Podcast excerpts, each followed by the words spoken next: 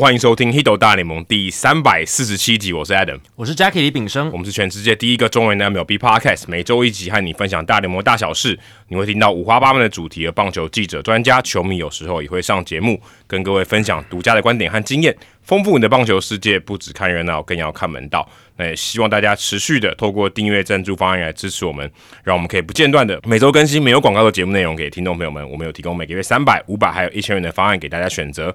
每当你的赞助金额达到一千五百元的时候，我们就会赠送独家的回馈品。赞助的网址我们放在节目叙述。那新的一次性资源方案呢也上线了，总共有三种啊，一种是一千五百元的随机回馈品，另外一个是有两种三千元的方案，特别是老帽加上一个随机的回馈品，另外一是酒杯加上随机的回馈品。那大家有需要的话，也可以到节目叙述里面去看。那也因为考量到我们库存的缘故哦，现在我们的录音室已经变成一个仓库了，所以我们需要做一些改变。所以之后的这个二零二四年的累积回馈品的方案会有一些改变，所以一年会有四款，那一季一个。所以你在哪一季满足条件，就是送你哪一个回馈品这样子。所以如果是五百元的话，那你就是每季都会有一个；那一千元的话，就是拿到两份或两款这样子。那三百元的时候呢，就是看你什么时候满足条件，你就会得到我们的新的回馈品。那也再跟大家提醒一下，每月抖一千，节目做破千。好，接下来是留言时间了。那 Spotify 上一集呢，我问大家的这个民调是，大家觉得意外丢掉工作的 David Ross 接下来的动向会是什么？那我给大家很多的选项哦，总共有七个，就是把所有 Spotify 可以提供的选项，就是七个全部填满，没办法填到第八个。对，没办法填到第八个，不然我还想说有一个是可能就是休息一年之类，但我想说，好，既然不能第八个，那就算了。好，那总共七个选项。第一个是加入酿酒人当总教练哦，这个有百分之十一点九十票，八十四票里面有十票哦，是投这一个。加入教室当总教练是十一票，百分之十三点一。然后加入天使当总教练，这个已经不可能发生了，因为天使找了 Ron Washington 去当他们的总教练。其实酿酒人也不可能发生了，今天也 Pat Murphy，没错，Pat Murphy 之前。呃，在 Craig Council 去担任他们总教练之前，曾经有担任过代理总教练一段时间的这个板凳教练，哦，接替了酿酒人的总教练这样子，所以酿酒人天使都不可能了。下面一个选项，加入太空人当总教练也不可能了，也不可能，也被划掉了。对，板凳教练 Joe Espada 也直接被拉上去担任总教练了，所以这几个都不行。当然，这几个其实得票率加入天使还蛮高的，百分之十七点九，十五票。然后加入教师当总教练十一票，刚刚讲。然后太空人的话，呃，只有四票，大家也都不太觉得可能他会去太空人。那结果也不是。然后还有一个是在不同球团担任非总教练的教练职，哦，就是板凳教练啦，或者打击教练、捕手教练这种，有十一票，百分之十三点一。对，不过我看最近新闻都想，他都讲说他不想要担任总教练以外的。对对对，他想要继续当总教练，可是。这个总教练大风吹，现在已经快要玩完了嘛？哎，对，椅子快坐满了，椅子快坐满了，所以有可能他没办法达成他的目标，要去玩另外一个大风吹啊，就另外一边的椅子待命区。呃，对对对待命区有很多椅子，没错。那还有一个选项是在不同球团担任管理部门职，这个只有六票，百分之七点一。哦，这个以他现在的状态，也是几率确实比较低了，因为他就是想要当这个 field manager 嘛，对吧？就是场上的总教练这样子。那管理职的话，可能也不是他的优先选项啊，就有点像 Alex Cora，他现在也还是想要当总教练，而不是去管理职哦。最后一得票率最高的二十七票，百分之三十二点一的得票率，到电视台担任赛评或分析师啊，这是走这个 Joe Madden 的路线。哎，对啊。还有 Joe Madden 嘛，对不对？Show Water 吧，Show 哦是 Show Water，Joe Madden 中间没休息。Joe Joe Madden，Joe Joe Madden 没有，对对对。还有那个 Terry Francona 也是，Terry Francona 也有，Aaron Boone，Aaron Boone 有有，但 Aaron Boone 不算中间休息嘛？对对，他他不是中间，他是在当总教练之前。对对对对，所以其实这个也是很多就是中间休息的代职教练会去做的工作。对，蛮蛮蛮多人会这样子，好像总统当不到去当行政院长。对啊，但 没有开玩笑，这没相关了。应该是说总统没当到，他继续。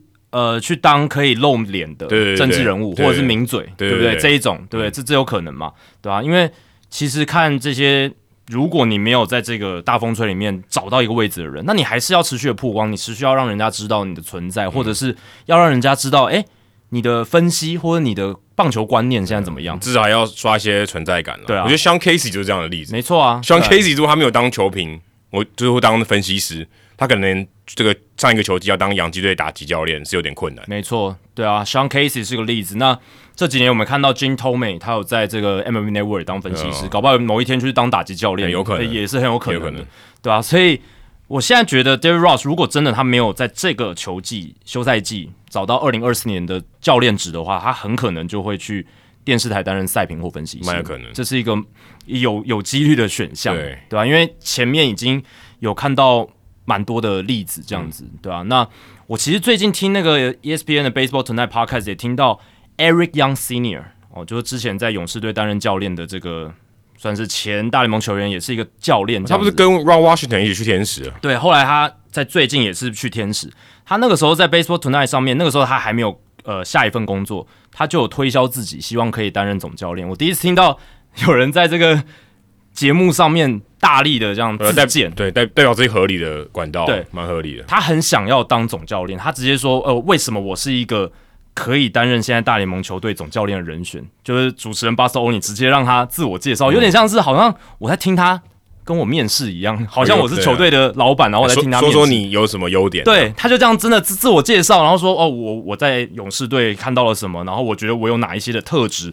诶，我不只是呃会这个听球员的意见而已，我也会对于数据分析，我也不会太排斥什么。就是他就是有讲这些东西，我就觉得还蛮有趣的。结果诶，刚好最近也看到他加入天使队，但是他不是当总教练，对，这可能也是易磊指导教练还是守备教练？对，就是等于是 Washington 的手下嘛。对对对。那他心里感觉啊，他感觉还是想要去当总教练，所以可能这几年他在继续的培植自己的履历表，这样子，或者等于 Washington 被 fire 的时候他就接上去，呃，有可能啊，对啊，对啊，因为大家知道既然天使应该接下来几年战绩不会太好，嗯，Run Washington 听起来就是 something wrong，没有了，但接下来几年如果战绩真的不好，也没有什么太大的起色，或是什么哲学上的一些变化，或者说这种整个理念上面的变化的话，那又需要新的 voice，可能 Eric Young Senior 也会是一个选项。对，跟 Pray Murphy 跟 Epseta 都是这样拉上来的。对啊，而且现在这些新任总教练的任用也符合我们之前讨论的趋势，就是如果你原本是用老的，他就换一个新的年轻的；然后如果你是原本是用新的年轻的，他就换一个老的。嗯，因为像 Dusty Baker 被换掉之后，Espada 也是个算年轻的，然后之前也没有这个总教练的经验，这样子。对，就是找找一个没有经验的，因为相对起来在总教练上面没有经验，也年轻啊，其实也年轻，对啊，对啊，对啊，Carlos Mendoza 也是嘛，对啊？就是类似的概念。如果他没有总教练经验，然后还很老，那可能也不太适合哦。也是，可能也不太适合。对对对，然后你看，风险有点高。像天使，呃，Phil Nevin，他本来也算，他也算菜鸟总教练，而且他是板凳教练拉上来的，没错。然后现在就换一个资深的，换了一个总教练资历很丰富的，带过世界大赛的。所以这个换总教练真的是有他的一个模式在哈，就是你原本用什么样的一个完全合理，你就换一个完全不一样，因为要有 new voice 嘛，就是要有新的感觉、新的不同的声音这样子。对你现代住久，想要住古典一点的，对，装潢也可以改变嘛，有类似这种感觉。对啊，对啊，就换个口味的感觉。但你说他们真的执教的实力差到哪里？这个真的很难量化，很难。对。好，我另一个就是问大家问题是：二零二三到二零二四年休赛季，大家会最关注什么样的故事线？因为上一集我们聊到很多这个休赛季会发生的事情嘛，那大家会期待山本由生挑战美职吗？还是大谷的合约多大张啊？杨基怎么补强先发轮子啊？这些各式各样故事线，请请大家提出自己的想法。那 Y C Chen 他就说，荒 Soto 会不会在冬天被卖掉，也是一个蛮值得关注的点。但感觉这些大签约、大交易啊，都要等大股确定下家以后才会开始。嗯，说的有理啦，这个我们也之前讨论过嘛。大股就第一颗种子，第一个骨牌的最大张的骨牌的感觉，然后大家先拿这个种子出来，下面才有。没错，所以这个荒 Soto 当然也有可能被交出队交易哦，因为他最后一年嘛，就是在成为自由球员之前的最后一年，那这个薪资仲裁的薪资会非常高，非常高。而且你看，我们上聊到教师队，可能这个财务上会有些困难。对，呃，他也。他们也说了嘛，会稍微去删减一下他们的薪资，团队薪资这样不会再让他继续往上加，会修到大概两亿美金左右。所以确实哦，交易荒 Soto 变成一个他们可能会做的选项。那另外一个叫重代一马界哦，他有说山本由生和贝林杰 Cody Bellinger 的落脚处，那他也期待精英队先发投手的这个。补强啦，还有终结者的补强，因为呃，Felix Bautista 他们终结者受伤了嘛，明年会报销，因为 Tommy 这样手术。然后先发投手就是他们的软肋啊，去年已经说要补强了，就 Kyle Gibson。那今年如果要再补强，他们会补什么？就另外一个 Kyle Bradish 投的比较好。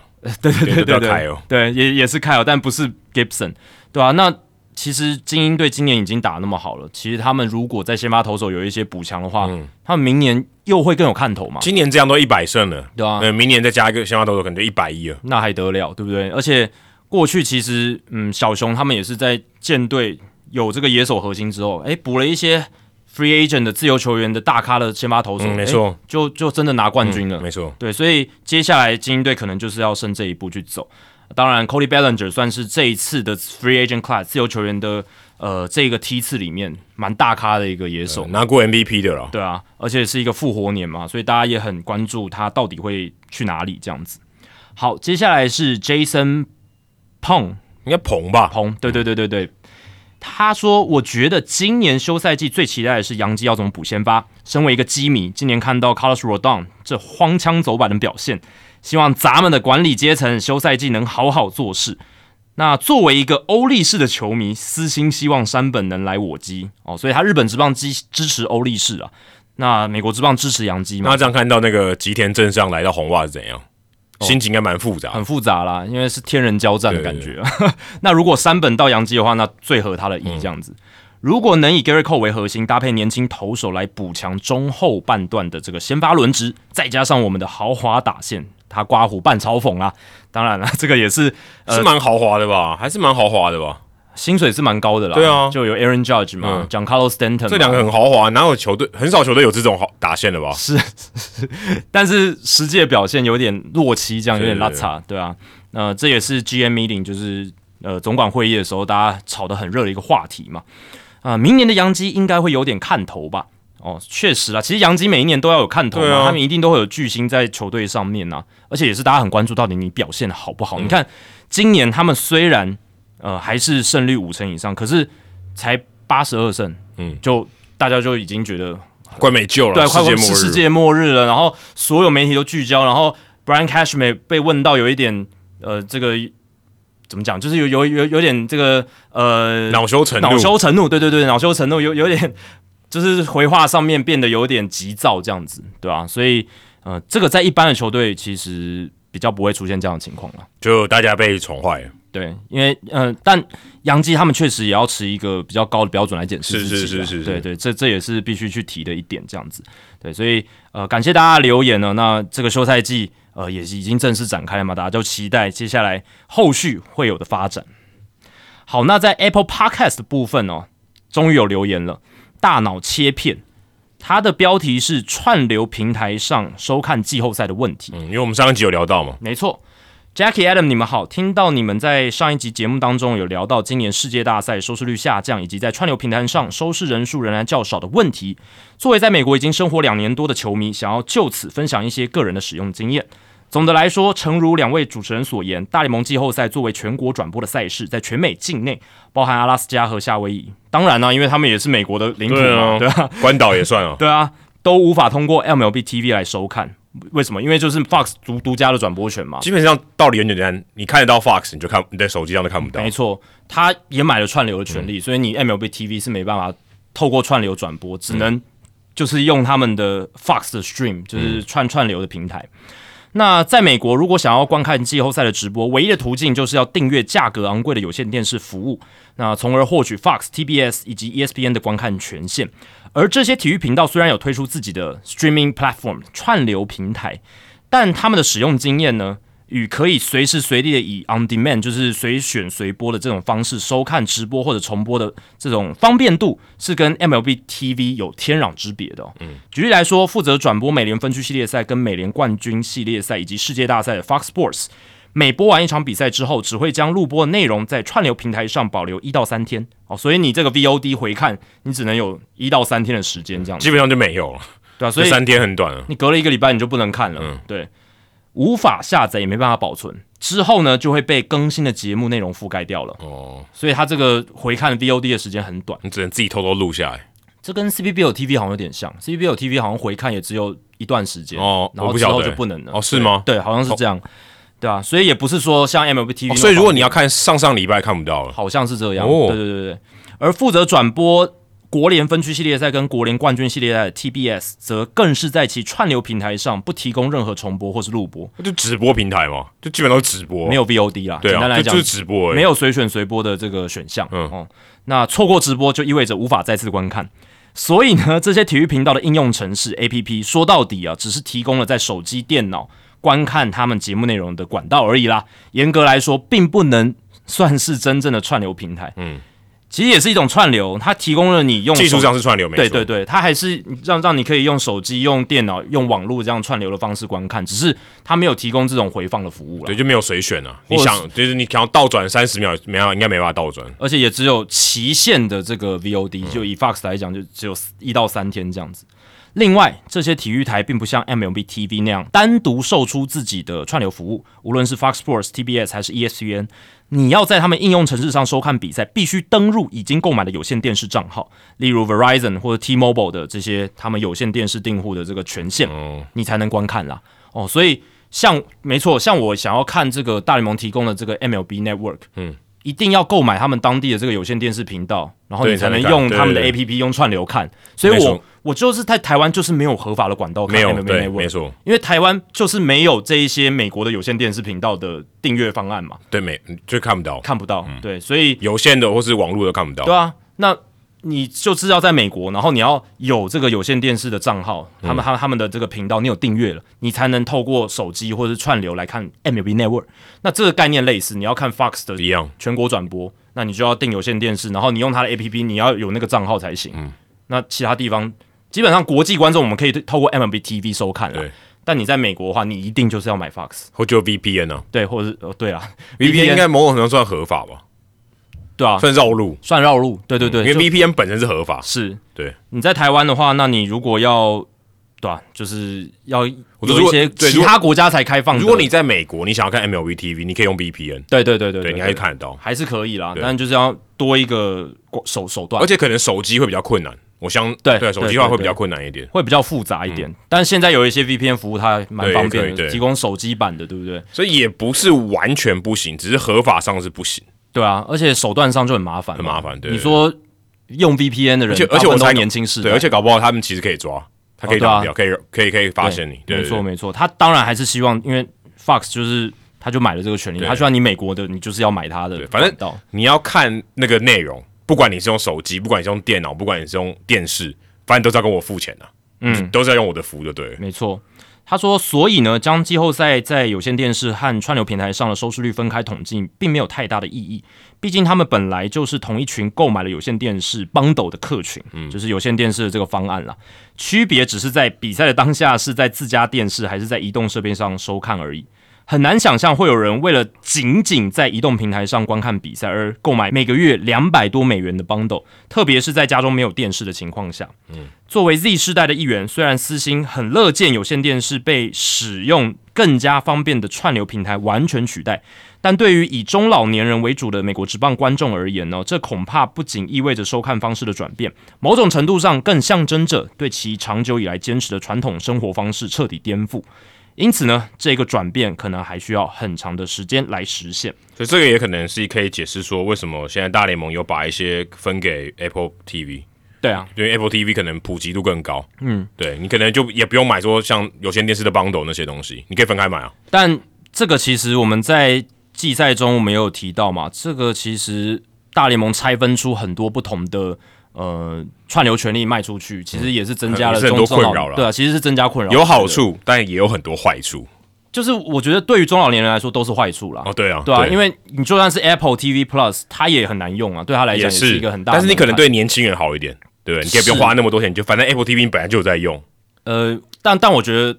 因为 Apple TV Plus 它只播了一点点比赛，对啊。那我们之前聊的是杨基的例子嘛？对，如果你都要看啊，那是我刚才讲的都是废话。对啊，对啊，对啊。你就是你如果要你是杨基迷，你要看杨基比赛，我们之前球季中有聊到嘛？是那个 Francesa 不是有讲嘛？对对啊，就是抱怨说杨基的比赛被拆给 Peacock，被拆给谁谁谁谁谁谁那么多平台，那你要看杨基的比赛一整季都很困难，很难很难。对你就要买四家不同的串流嘛，对吧？所以。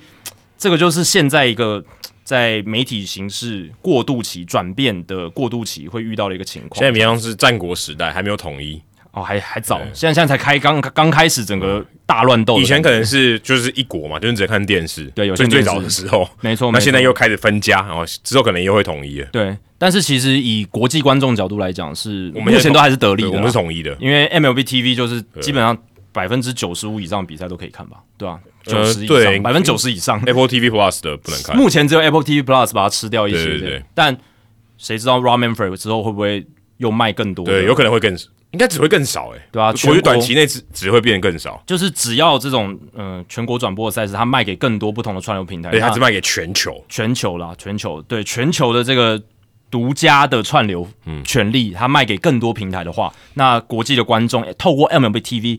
看到的比赛也会变少，Netflix 啊、Disney Plus 啊都买一些这样子。对对对对对，那就很麻烦了。我可能以前我订 MLB TV 就好，在台湾我都看得到。可是现在在台湾订 MLB TV，可能你还要再订 Netflix、Disney Plus 这些。如果你全部都要看的话，对对对对对，那当然这些还没有发生，但是 Apple TV Plus 已经发生了。那 Adam 讲的 Netflix、Disney Plus 这些搞不好还有什么 Amazon Prime、HBO Go 这些都有可能嘛，对吧？所以。啊，这个确实是一个问题哦，但也很感谢，就是大脑切片提供我们那么详细，因为他人住在美国嘛，然后有都有在看这些服务，订阅这些服务，所以他很清楚这一切哦，对啊，这个是很棒的补充。好，接下来是 Go Go Backer，他说，二零二三年球季终于结束了，期待越大，失望越大。二零二三年季中交易之后，大都会基本上就进入了乐色时间。他是大都会球迷啊，常常在七号车周记留言。没错没错，好不容易终于结束了，恭喜游击兵的球迷们。就是夺冠了嘛，Jacob Degrom 跟 Scherzer 离开，让我们理解到正中最强的两大先发不行了，一样可以拿世界大赛冠军。我觉得你没有左右手还是可以打赢的。对对，没错。所以现在回头看去年的百胜赛季大都会的啦，就很明显的发现哦，球队季后赛的时候整体的确是不如今年的游击兵有爆发力。想请问两位对于未来大都会未来的发展方向有什么看法？虽然王电火，王电火就是 Steve Cohen。哦，好，为为什么是王电火？因为那个美秀集团里面有一首歌，就大都会的老板是王电火。哦，好哦，好，这个这个这个深度深度大都会迷梗，PTT 上面都是这样讲。OK OK，不止一次说他希望球队能朝着目前的道奇或是勇士的舰队方式发展，但是我个人比较偏好的是像费城人这样季赛普普，季后赛一条龙的队形，感觉更有机会在季后赛走得更远，那就是要。大傻逼啊！对啊，就是花钱，就是买 free agent 嘛，明星自由球员嘛。对对你的意思是这样？其实 Steve Cohen 某种程度上已经做了这件事了，已经是这样了。我觉得对对啊，他可能他可能，我觉得花的比费城人还多吧。对啊，他上个赛季加前一个赛季 s h i r z e r 跟 Verner 这样进来，然后再加 Francisco Lindor 的续签，他只是打线上面花的相对比较没那么多。对，相对。然后其实他本来要补 Carlos Correa，对，只是因为体检的问题，对对对吧？不然 Correa 跟林多蛮恐怖。没错没错。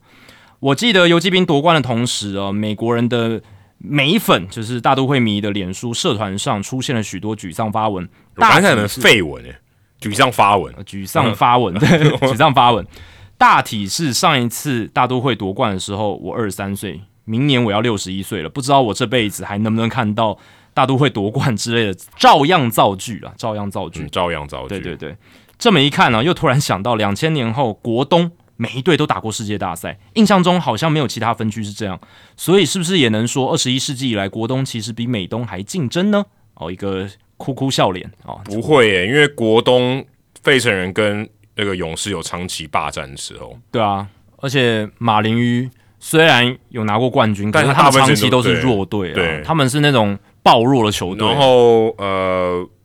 国民也算是啊，国民不然怎么会有 Strasburg 跟 Harper 呢？就他们摆烂好几年。其实这二十年来最强的还是美联东区啦。嗯，整体来讲的话，因为至少红袜跟洋基一直都很有竞争力。对，而且你看，像国联西区，虽然这十年来道奇称霸嘛，然后国联西区竞争力也很强，包含巨人队也一直都蛮有竞争力。可是他们在二十一世纪第一个十年，其实也有一段时间分区是非常弱的，对，就是教室也不强，然后巨人也不强，道奇也不强的时候，那真的整个分区都蛮弱的。那尤其是响尾蛇，二零零一年夺冠之后，也有一个很大的低谷期，对，没错，就是二十一世纪第一个十年中期的时候，其实国人西区也蛮烂。那这二十年来，其实 consistently 就是比较一致性，然后常年保持很强的这种高竞争度，就是呃，我们讲的美东火药库，没错，至少红袜跟洋基是很强。一直都还是很强，一直还都很强，对啊，那大都会的未来，其实我是觉得大都会迷你们已经算很幸福了，你们有王电火这个这个老板，其实基本上你就不用太担心说，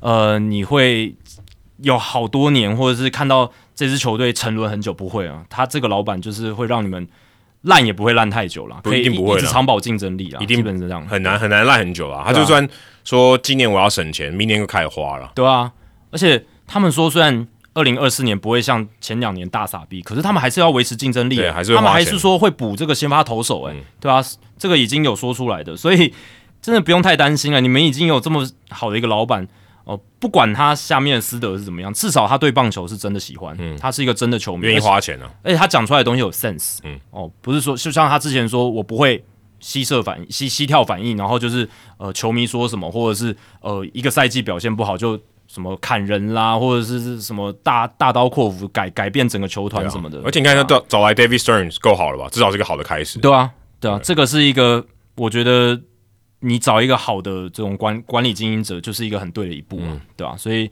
不用太担心啦。好，听众信箱也有陈大林恩宇来留言，他说看到 Adam 分享听众信箱有点空哦，就想来和两位主持人分享一下《Hito 大联盟》如何改变我的大学研究所的生活。我是从台南 Josh 来录那一集开始听到现在，我那八了几集耶，对，那是大概二零一八年的时候吧。透过节目中各个单元，认识许多棒球知识，像是 Statcast 如何运作啦，或是我们邀请各个写手专家，像是呃曾公达斯等等。哦，这曾公已经是名人堂等级的这种、这这已经种专家了不是写手专家了。对对对对对，让我用很舒适的方式认识更多层面的棒球。后来呢，将这些故事分享给当时还是同学的女朋友听，两个人甚至还一起读 Smart Baseball，所以我们有帮助他跟他女朋友增进感情吗？应该有他，这边是没写到，嗯，而且错过蛮多故事，但我觉得哇，男女朋友可以一起读 Smart Baseball，你们大概可能是全台湾蛮少见的。数一数，对啊，只只有一两个这样可以这样子的情侣吧，还蛮厉害的，不错不错。我想棒球故事就是如此的吸引人，即使完全不认识棒球的人，也能深陷在这些故事和数据里面。也因为呢对体育媒体的好奇，后来还参加了学校的运动转播团队。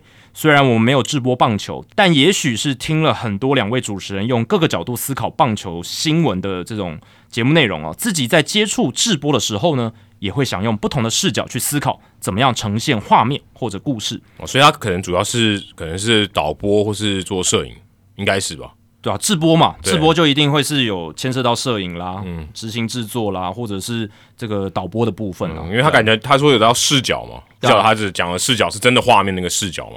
因为他们可能是一个团队嘛，嗯就会讨论说，哎，我们要怎么呈现这个比赛，要哪一些呃摄影机，哦要拍摄哪一个角度。我不知道他们运动是什么，但合理猜想有可能是篮球嘛。哦，那有可能哪个嗯进位你要可能，拍教练还是拍裁判，其实这都关乎到你们在这个赛事呈现上，你的重点会聚焦在哪嗯里，然后能不能抓到这个故事点这样子。他说，挂号上课的时候偶尔会听到，也有其他同学提起 Hito 大联盟跟台北市立棒球场。哦，大学生有听台北市立棒球场，感觉共鸣应该很低耶。我觉得应该很难嗯啊，都还没有出生嘛。对啊，但有些人可能就是抱持着好奇的心，就是对诶，完全没有参与到那一段中华之邦的历史，嗯就等于是好像在听清朝故事一样。或者对啊，就是我认识一个新东西的感觉。对对，看看一本历史的书，虽然那段历史我从来没有亲身经历过没，有对没有没有参与到，但是我就是就是去认识，这样满足一个好奇心。总而言之，很感谢有这个节目的存在，祝两位身体健康。哦，谢谢这个陈大林恩宇啊，很感动。这个我们节目能发挥一些影响力，然后能给大家一些启发，我们就功德圆满了。没错。好，那接下来是冷知识的时间哦。这一集的冷知识非常简单粗暴。刚刚我有看到，最近刚好有看到有人分享这个冷知识。那这个冷知识呢，也可能我也蛮，我觉得也蛮直觉的哦，就是史上只有发生过一次再见满贯场内全垒打哦，这大联盟历史上一百多年来只有一次，请问是谁击出的？诶，这个还不在我的这种可以直接在大脑里面想出来的答案里面呢。但是因为这个真的是很少见嘛，对就是这个，而且这个很直觉嘛，对对对就是再见满贯有场内全垒打。这个非常困难啊，不管在哪一种棒球场域都很难发生啊，因为它不只是说，呃，你要有这个局面可以构成这样子的一个条件，然后再来就是你还要刚刚好，呃，有一些特殊的情况发生嘛，对，可能少棒还可能少棒还容易一点。对少棒比较容易啦，或者是这种业余赛事防守比较弱的，或者场地角度很奇怪的这一种，才比较容易发生场内全垒打。而且你还要有这个条件，就是说你当时是落后，而且落后不能超过四分嘛，不能达到四分。呃，如果你是平手也可以啊。哦，平手就不行。对啊，平手就不行啊，你就没有再见啊。没错。对啊，对啊，所以你要落后平手的话，你只要安打就一分就回来了，就对，等于安打就回来了。对啊，所以你落后不能超过三分，然后你要有这个满垒的局面，对，然后你还要有场内全垒打。没错。哇，这个就是太多太难的条件，蛮难的。那大联盟一百多年也只发生一次，当然有一些可能是呃，就是太早期没有记录到，这个应该是指有记录有有有被记录到的，对啊，但这个还是很困难。而且这个人你一定知道。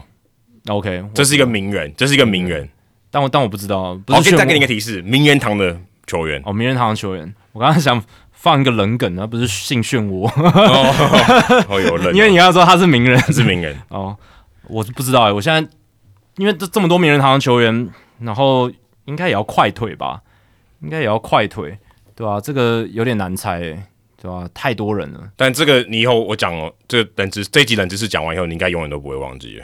OK，因为这个这个蛮容易记得。嗯，场内全雷达，哦，随便猜一个好了，Tony Green 好了，Tony Green，对啊，就是虽然他老的时候好像没有很快，但他年轻的时候也算是一个身材纤细的人嘛，对啊？随随便猜，他蛮蛮容易出现安打的。OK，你方向有对一点点，这个也过世了，哦，已经过世了，已经过世了，所以 Tony Green 也过世了嘛？对啊，对啊，因为在世的名人堂球员跟过世的还。就是可以至少是分了两个区块。啊，对对对对对对。对，那大家如果知道答案的话，就先不要爆雷。好，那我们在主节目之后呢，来公布解答。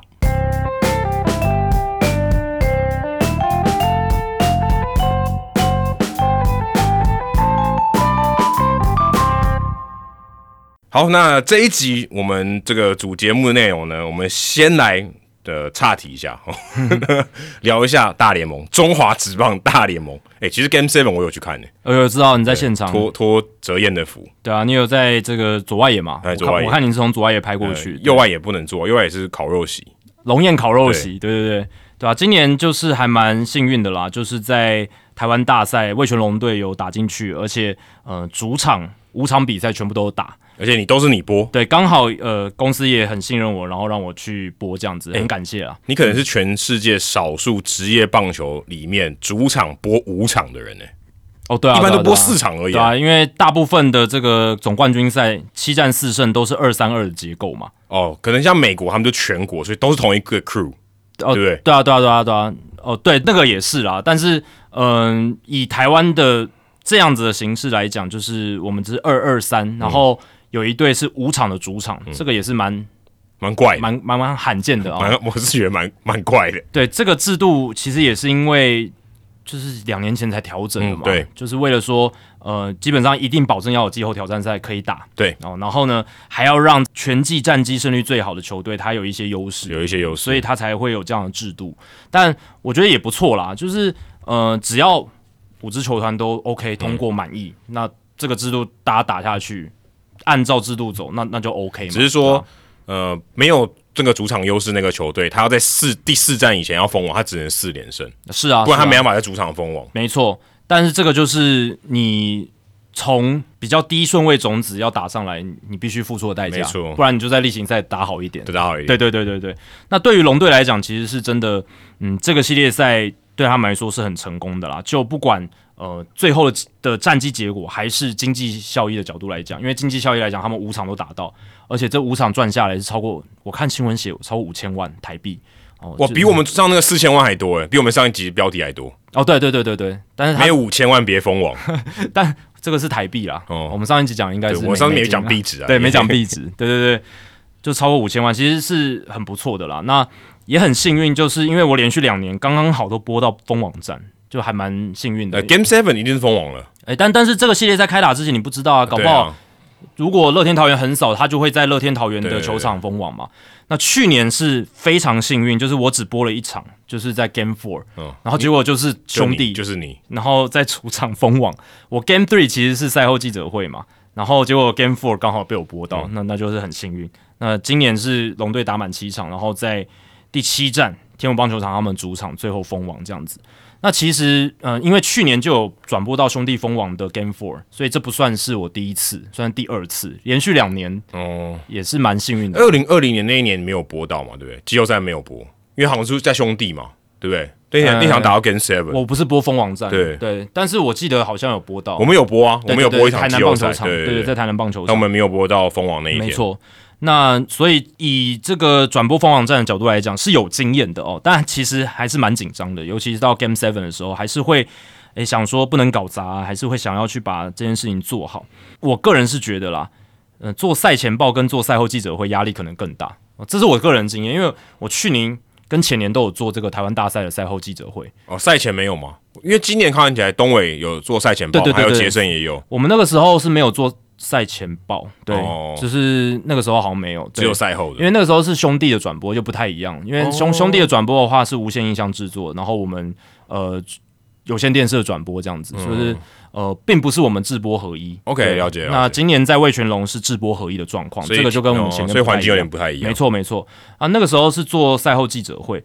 那虽然赛后记者会你就是比赛的时候你就是看比赛，然后在比赛结束之后去主持那个记者会，可是我觉得压力更大，因为你要一直想说要问什么问题，然后尤其是问呃输队的总教练，就是落败的球队的总教练，压力是很大的。你就会想说会不会有冒犯到的问题，或是问的不够好，然后也要顾虑到网友的感受。然后还要电视转播有这个时间的压力，嗯，对你也不能问的漏漏呃落落场落落场漏漏等啊，那你也要希望说是可以问到大家想知道的点哦，就是某个关键的调度。那嗯，也不会让人家觉得说，诶，你为什么要问这个问题？根本不重要。你希望他那个问到的点是有重要性而且你们真的实际的状况是，你们先问题目，对不对？啊，对啊，对啊，不是别人先，不是别人问了，你们再继续问吗？哦，那个赛后记者会只是 for 电视的，所以就是问完之后他们出去，然后其他记者才会去问问题啦，哦，不是真的大家坐在那边问问题。但是你们是最呃所有人里面最先问问题的人，对不对？对啊，对啊，对啊，对啊，对啊，所以当很尴尬，那你只有几题的时间，你要问到很准，不容易耶。就大概三四题吧，嗯对啊，对啊，所以我觉得那个时候压力更大。这一次转播台湾大赛，当然也是很兴奋、很紧张，可是我觉得播比赛反而是让我感觉比较舒服的，这是我自己你把压力分分担在九局里面啊。对啊，对啊，对啊，而且呃，今年的情况比较不一样的是，就是我在例行赛的时候播龙队主场播很多，播了四十场，所以相对来讲也比较熟悉那个环境。等于三分之二都你播哎，对啊，六十场而已啊。六十场，对，三分之二的例行赛主场是我播的。那这也是要感谢呃我们的主管立群哥的安排，这样子。我们连续两集都提到立群哥，对，因为他是真的呃给我们很多机会啊，真的要谢谢他。那因为在例行赛的这样的经验，所以呃对于这些球员比较熟悉，尤其是龙队的球员比较熟悉。那我们做龙队主场转播，所以相较之下，呃转播这个台湾大赛就不会像之前播兄弟的台湾大赛来那么紧张这样子。因为前两季其实我播兄弟的主场也没有很多，也没有那么多。对例行赛的时候，所以那时候播台湾大赛就会呃担心说，诶会不会嗯有没有办法去呃胜任的很好啊？这些会自己脑中会有一些复杂的想法，但是 Jacky 已经播了可能一两百场了，他也担心这个。多多少都还是会啊，因为优秀的前辈很多嗯。啦，那希望说是呃在水水准的呈现上不要落差太大，毕竟自己的转播资历还是很浅，对吧、所以呃至少今年就真的比较不一样，今年是真的感觉会比较如鱼得水一点，一定的啊，你对。都播了四十场，都很了解啦。对 对，算算算是相比较了解，应该算很了解了。，对，没错没错，全台湾可能你是前一百个了解的。那特别是说，呃，刚好桃园他们是从季后挑战赛打上来嘛，所以也看了很多桃园的比赛了，对，所以呃，就会觉得说，相对来讲，两队的状况都还蛮熟悉，都能够去掌握。而且说真的，季后赛因为对手一直没换，相对起来是好准备很多。对你第一场之后，第一站之前，当然系列赛要准备的东西真的蛮多的，但是第一站之后，哎、就越来越驾轻就熟，因为你等于每播一场，你就是准备了下一场的功课。对对对对，你在播 Game One，你就是在准备 Game Two。没错。那你播了 Game，你播到 Game Five 的时候，其实你 Game One、Game Two 你播了嘛？那呃第三站、第四站是别人播，但你也会看你，也会看啊，就会累积这样子。相对来讲，准备上是越来越轻松的。没错。对，当然比赛的张力是越来越大，这个也会让你越来越紧张。可是准备上面其实是，哎，需要准备的东西越来越少，因为你都已经都没错没错，对，这还蛮有趣但体力上也是越来越差。哦。当然一一定会，会累啊，嗯，跟球员一样。从上个嗯上上个礼拜六，然后一路到上礼拜天这段期间，我全部都是被台湾大赛占据了。你还有播，你还有录了一集《Hito 大联盟》，录了一集《Hito 大联盟》，对，那是唯一跟大联盟有关的事情。而且上礼拜一我还去上那个麦卡贝的全体注意嘛对对对直播节目，哦所以那一天也是又又是被这个你不是还去上了运动世界趴，哦运动世界趴也也是在同一个礼拜诶。对，也是在同一个礼拜，对吧、那所以上麦卡贝的节目，还有上运动世界趴，也都是在这个台湾大赛完全的情境里面，满满的台湾大赛这样子。那还好是说，今年台湾大赛真的比前两年都精彩很多啦。啊对啊，至少打打七场嘛。对啊，前两年都是很少，对啊，那整个竞争强度上面或精彩程度上面就没有像今年来的那么好，嗯，对啊，所以即便今年的对战组合是台湾大赛史上第一次，嗯，有点像大联盟的情况很像，哎、都是第一次世界大赛台湾大赛的组合，对，因为那个有乐天桃园或者蓝米狗或蓝牛的时期，就是没有魏全龙了。对，然后呢，这两支对战的球队又都不是算台呃中华职棒里面最热门的球队，嗯。你可以这样讲了，对啊，因为平除了心而中信以外，都不是热门球队吗？呃最热门对对不是最热门，就是没有兄弟啦，这这这这个是一个很大很大的条件，对啊、所以呃，这个确实会呃让大家在系列赛开始之前担心他的关注度，就像游击兵跟响尾蛇世界大赛，大家系只要没有列赛都在讲洋基或道奇，对，没有这种大市场的这种感觉。但其实我觉得，呃，在台湾的话，这两支球队还是很有看头，而且实际打下来，我是觉得他的受关注的程度，还有他嗯大家关注的程度，其实是真的，我觉得。比起前两年有兄弟来讲，有过之而无不及啊，这是我自己的感觉。因为前两年就是很少嘛，你也比较投入嘛，对啊，对啊，对啊，对啊，参与的也比较投入。没错，没错，没错。那收视率来讲的话，我们的好朋友 Allen，嗯，他有在运动世界上有分享，哦，对，就是这一次台湾大赛的一个数据比较。那呃，确实收视率并没有像兄弟来的那么好，可是也不会说太差，就是至少未来跟 Eleven 的这个收视表现，我觉得还不错。而且 Game Seven 的时候，其实我有去看了一下那一天当天台湾呃有线电视的收视排行榜，呃，台湾大赛 Game Seven 是去第二名。全部节目对对全部节目第二名，就是四岁以上的收视率，只输给超级红人榜。哦，对对对，这个歌唱节目，对对对，没错没错。但我是就是很你很少看到体育直播节目可收视率以到那么高前两名都是红色的。啊！对对对，就是很也也是不错啦，至少有打到 Game Seven，那这个第七站的收视率也是真的蛮好的，因为说真的，所有的比赛里面，Game Seven 应该是要最高的吧？一定啊。对，因为他是一旦定生死，而且他最后就是冠军了，就数据上来讲，他张力也都是最大的。所以他要他这个收视率最高，完全合理啊。有冲出来除非除非他时间很烂啊，除非他时间很烂。当然，Game Six、Game Seven 他们都是在周六周日、对周末，所以这当然也是有帮助。嗯，那这个系列赛有个特点，就是第一站、第二站连续两场延长赛嘛，二十五局啊。台湾大赛史上第三次连续两站打延长都是，你播的。哎都都是刚好我播到，就是你可以说运气特别好，也可以说运气特别不好你的。赛后的那个主持人选错了，哦那你选个时候是陈杰胜，当然他殿后，对不对？Game One、Game Two 的时候是杰胜担任赛前报还有赛后记者对，会。东伟的两场都短很多了，哎，对对对对对，对不对？差很多啊。命运不同哦。那东伟可能是在洲际的时候哦。运气比较差，因为他今年有很多那种下雨，然后甚至还有一场跨日的，哦，对对对对对就比较惨跨日是今年哦，对。但是他到天母棒球场，好像整个运势有改过来，这样子，对吧、但嗯、要在台湾大赛连续两场延长赛，这个也很罕见嘛。那刚好这一次也有打到，然后嗯，在 Game Seven 部分也是台湾史上仅仅第十一次，台湾大赛史上第十一次打到第七战，所以这个系列赛其实你就比赛的品质上面，其实是我觉得还算蛮不错的，就是有很特别的比赛，对啊，很也有那种打爆的，对不对？也有对那个本土投手一夫当关的，对都你要有什么都有了。其实各个层面的都有啦，因为包含你刚刚讲的本土投手，其实经典的土投表现在这个系列赛很多。黄子鹏 Game Two 八局无失分，徐若曦 Game Six 七局无失分。哦其实黄子鹏投的也不差了，黄子鹏投的很好，他其实 Game Two 衰而已，对啊，第二战刚好对到徐若曦。然后他第二场的这个台湾大赛先发也也投的非常好。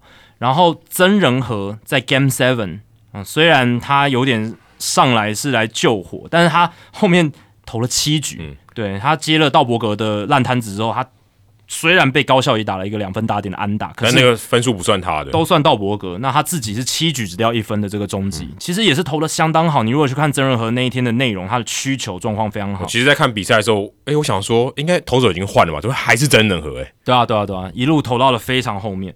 那最后一战，龙队也是三羊头梭哈哦，这个不意外。对吧、刚龙五夺不里汉啊，这个顺序呃，也是就是等于是把他们最好的投手全部压上来，就是要封锁住那个胜利，对吧、然后威能帝在 Game Five 时候彻底燃烧，一百二十五球八局十三 K，刷新台湾大赛单场正规九局最多个人三振记录，嗯，对吧、这个其实有很多经典的土头表现，然后杨将也有投出经典的这种破纪录、破三振纪录的先发内容，然后布里汉也有 Game Two 八局无失分，然后五夺呢，他是第一站、第四站、第七站一四七出赛，中继先发都能完成被交付的任务，真的很神啊！这个其实看今年五夺投球，我想特别跟大家分享，就是真的让我用不同的思维来看棒球，因为你如果去看五夺他的数据，他的四死球比三振还多。然后他基本上三振也没没多少个，嗯被打击率也很高，嗯可是他防御率就是二点五，不到三，就是你如果用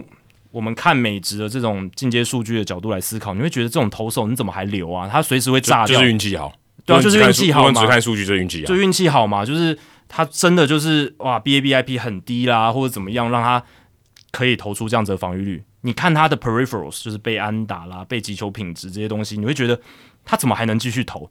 诶，可是五夺他就是有办法，他的控球，然后还有他，我之前有访问他，他谈他自己怎么样在中职打滚这么多年，维持着可以继续投出不错的防御率。你要不断的变换你的投球策略，你要不断的变换你的嗯原本习惯的投球方法。像他以前深卡球为主，都是投在好球带比较低的地方。诶，但是他在来到龙队之后，因为来到龙队那之前他在富邦投的很差嘛，然后也话要没有球打。那他来到龙队之后，他也改变思维，深卡球为什么为什么一定要投在比较低的地方？也可以丢丢在比较高的地方啊，去混淆打者。然后进了一点变化，他以前都是内角外角的一个思维的改变，现在他会加入高低，然后他有时候也不畏惧投保送。这个意思是说，不是故意投保送，是有时候你球速落后了，那你也不用真的跟人家硬拼，因为五夺他就是球威不强嘛。你如果球速落后，你真的不小心落后，你还跟人家硬拼，你很容易就被打得很严重。那他有时候会技术性的就是说，诶，我既然已经没有好球两坏球，我投的闪一点，那闪掉一个强打者，但我再抓后面。那他的形态就是因为他保送有人在垒上的时候，他其实就是 on face，就是他不会惊慌，他一直都很沉稳，他不会因为垒上有很多的跑者就炸掉，或者是就一泻千里，或者他掉分的时候，他也完全其实他的心态或者他的整个表现上还是正常的五夺哦，就不会说像很多年轻选手场面失控，嗯，所以我是觉得他是真的蛮厉害的，反正他可能也想说，我也不怕丢掉工作了，对不对？很多这些年轻球员或是这些洋将，他们之所以会很很担忧，或是很怕一场比赛炸掉就被下二军，或是就被开除，就被就领机票，他可能没差了。所以他他可能他这个他对他讲就 OK 啊，随时都我都可以退。嗯他现在的话，他还是嗯想要继续投了。我有问过他这个问题，他说只要能投，他还是继续投。那他现在也完成了终止八年的年资嘛，嗯那明年只要能够再投个八十局，完成一年年资，他就会成为真正诶有把这个萝莉条款使用下去的人。第二个人，因为萝莉它不算，它那个是象征性的啦，哦就是你说实质意义上真的有的话，五夺有可能是第一个人，对啊，所以这个我是觉得还蛮不容易的，也是蛮蛮敬佩他的啦。就是因为我之前看他的数据，然后在还没有这么详细的了解他的时候，就会觉得，嗯，他这样子的投手为什么还能够得到这么大的一个重用？诶但是龙队这边是真的非常信任他，而且龙队也非常感谢他。为什么？因为五夺是他是那种会愿意向教练团请缨说，我什么角色都可以，然后你只要需要我的时候，我都愿意上场。那有些羊头是，呃，他可能不会愿意这么做的，就是你有时候交办一些，呃，比如说一些不同的角色，他可能说不要，我就是要先发发嘛，不是先发通常都不太要啊。对啊，对啊，然后或或或或者是说比较呃短休息天数的初赛啦，或者是临时的一些调动安排，可能球员会抗拒，但五夺是非但不会抗拒，甚至他还会主动去提供更多的帮助。当然，今年呃他因为有受伤的关系嘛，所以呃中间休息一段时间。可是你看他这三年下来，不管是先发后援，他的角色其实一直在变换，可是他的表现都还是蛮好的。去年他也当终结者一段时间嘛，然后今年又回到先发，然后在台湾大赛又是有中继又有先发，我是觉得这还蛮不容易的。因为你看另一边的道伯格，道伯格他在 Game Seven 担任先发投手，结果一开始就首局五个出来球保送，大家就讨论了嘛，因为道伯格他是相隔一个月之后重新回到先发。嗯，而且他前面几场都是用后援出赛，他在例行赛尾声其实就已经被调整到牛棚了，然后一路到季后挑战赛到台湾大赛，在 Game Seven 之前，他都是后援登板，而且他投的很好，重点是这个，所以他在后援的时候投的相当好，而且是完全主宰。他在第一站、第二站、第三站出赛的时候，把刘基宏跟吉利吉奥拱冠、魏全龙这两个最强的打者 K 的满头包，诶，结果 Game Seven 不知道是不是角色转换造成影响，当然这不一定是原因，可是这是一个合理的猜测。第一局就五个速外球保送，这也打破台湾大赛单局最多速外球保送的记录，那也葬送了乐天桃园夺冠的机会。但是五夺在这方面，你看他先先发中继角色的转换没有什么问题，而且他 Game Four 先发完，他其实是只休息了三天哦，就再重新回到赛场上做后援，这样做中继啊，所以我是觉得这一定有一定程度的功夫。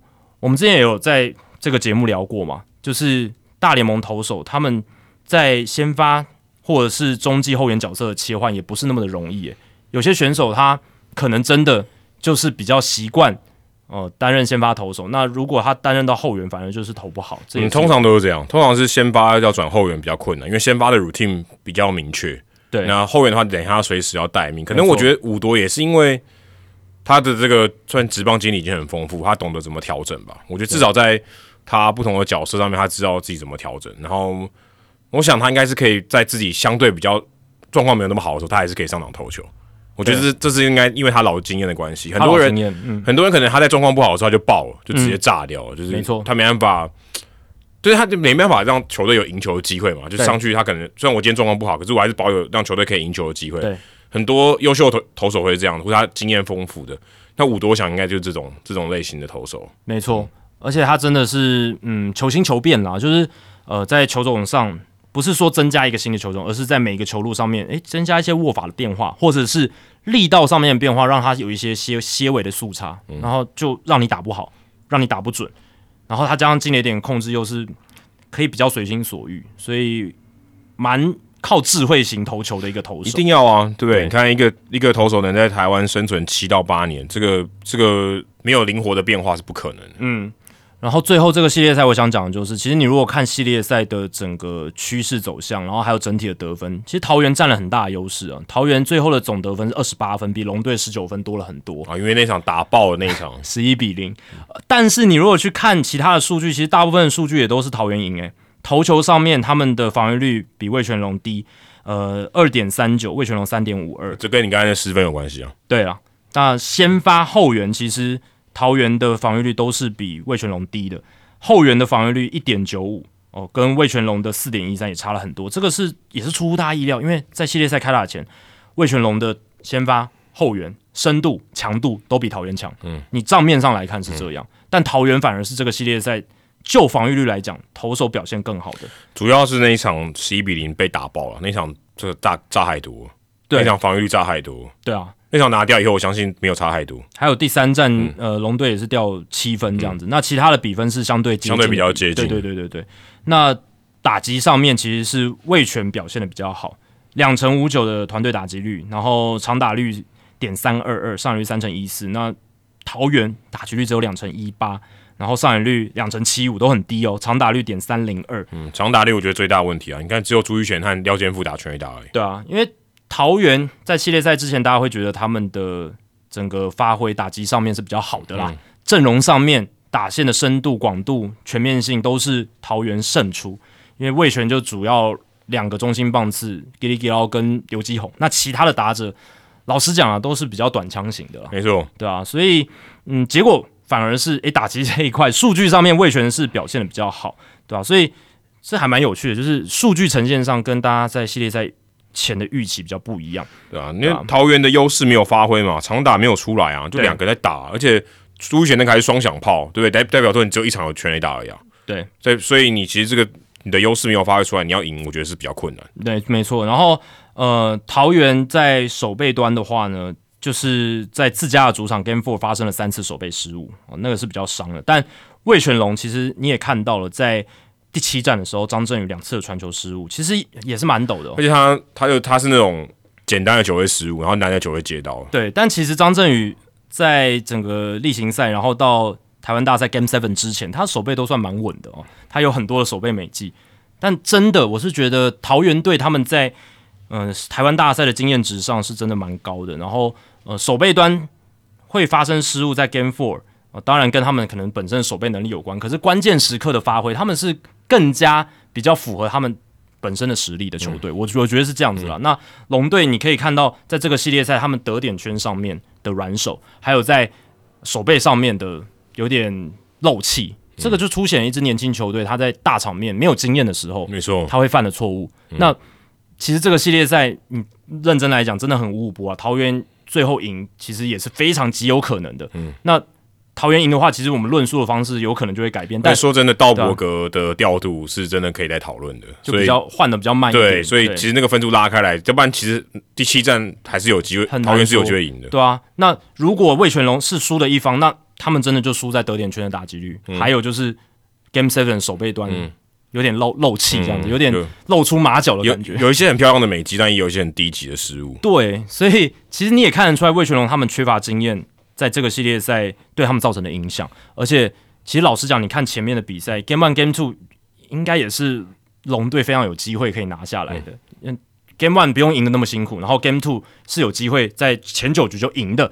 他们得点圈错失了太多机会了。那得点圈这个系列赛，魏全龙只有一成六四的打击率，桃园就很正常，两成六三。这个就是一个很巨大的落差。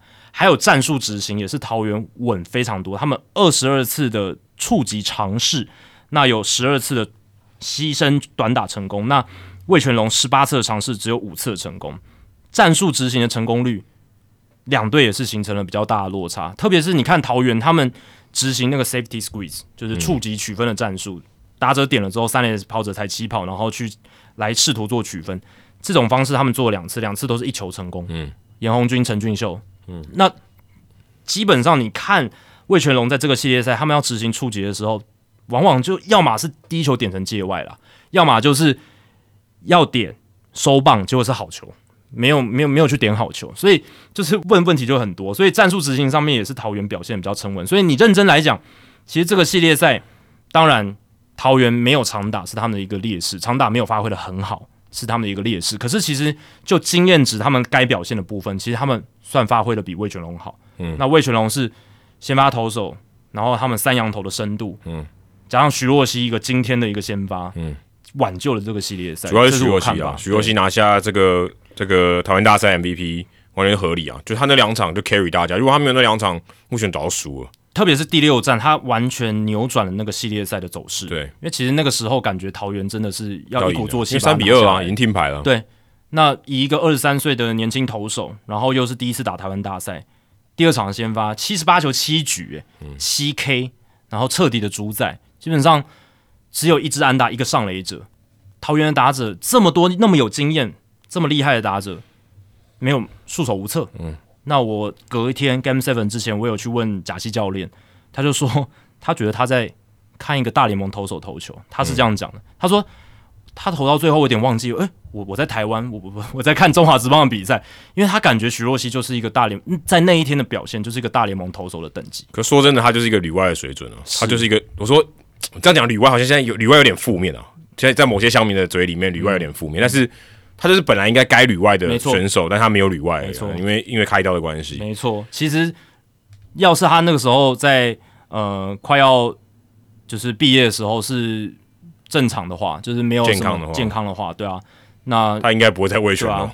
为什么之前看不到这样子的土头在台湾大赛有这这么可怕的表现？就是因为能有这样子表现的先发土头。都已经在国外了，已经在国外，就是他们可以有这样子表现的时候，他们在十八岁最好的那个时候已经被选走了。对，那他是因为受伤，没有没有人选他，没错，他才留在台湾，对吧？当然，嗯，徐若曦他也走过了伤痛，有骨刺的伤势动刀，然后后来是 Tommy John，那龙队也给他很大的耐心，然后复健的团队，呃，这个修复的团队陪伴着他，嗯，也包含达斯，对达达斯也是有帮助他一段时间，所以你看这两个。刘基宏跟徐若曦，二零一九年他们选秀首轮的两名选手，是他们能够赢得这个系列赛最重要的人物。可是我现在看起来，就你就可以大概知道说，你看二零一九嘛，到现在二零二二三年，那就四年的时间。对，四年的时间，如果你就像可能他们就在二 A，你说如果今天一个你刚刚选进去的选手，然后四年他就已经达到是联盟一一流的这个选手的话，对，差不多是二 A 嘛，差不多。如果你真的每一每一个跳一每一年跳一级的话，差不多二 A 选手。所以台湾大概就是你如果真的要重建，大概三到四年。如果你今天说哦，你觉得这个你的选秀的集战力可以真的上场，假设他是高中生的话，也许他四年他就成为先发球员或者稳定的明星球员了。对，但在台湾的球团历史上面呢，你要给一个选手四年时间发展很难，很难，所以这就是关键了。对，这就是龙队他们，你可以说与众不同的地方，那也可以说是他们做的很好的地方，就是他们愿意给年轻选手比较长的耐心。当然，他们是一个。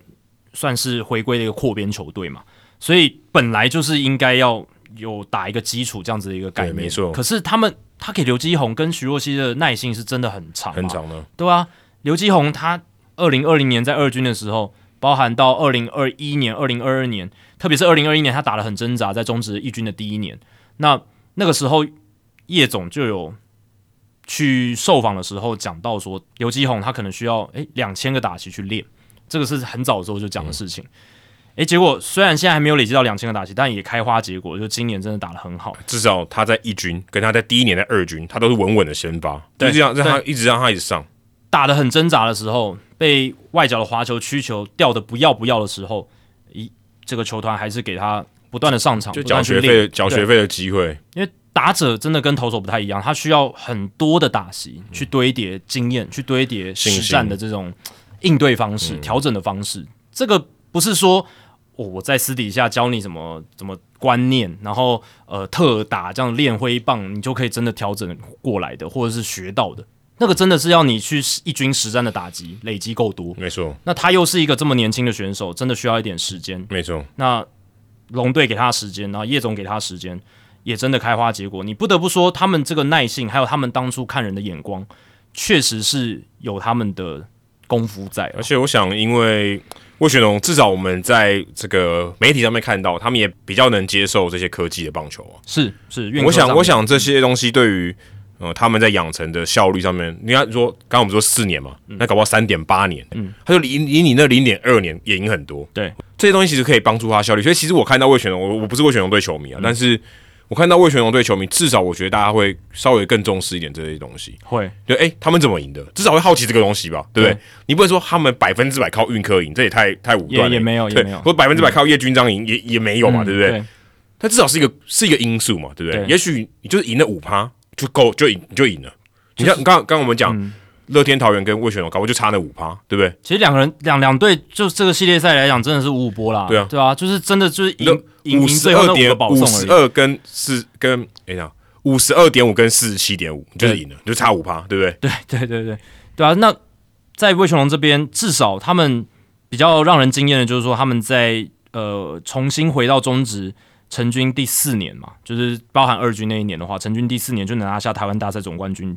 代表说他们在拼这个拼图的时候，可能嗯拼的更快、更完整一点。对，就是你刚刚讲那个效率那个东西。虽然即便他们看他像扩编选秀，你说今天扩编选秀那几个人也都不在这个关键拼图里面。其实主要是他们的季中选秀的对，不是他们对，或是像几几叫拱冠，他选进来刚好是一个集战力，对不对？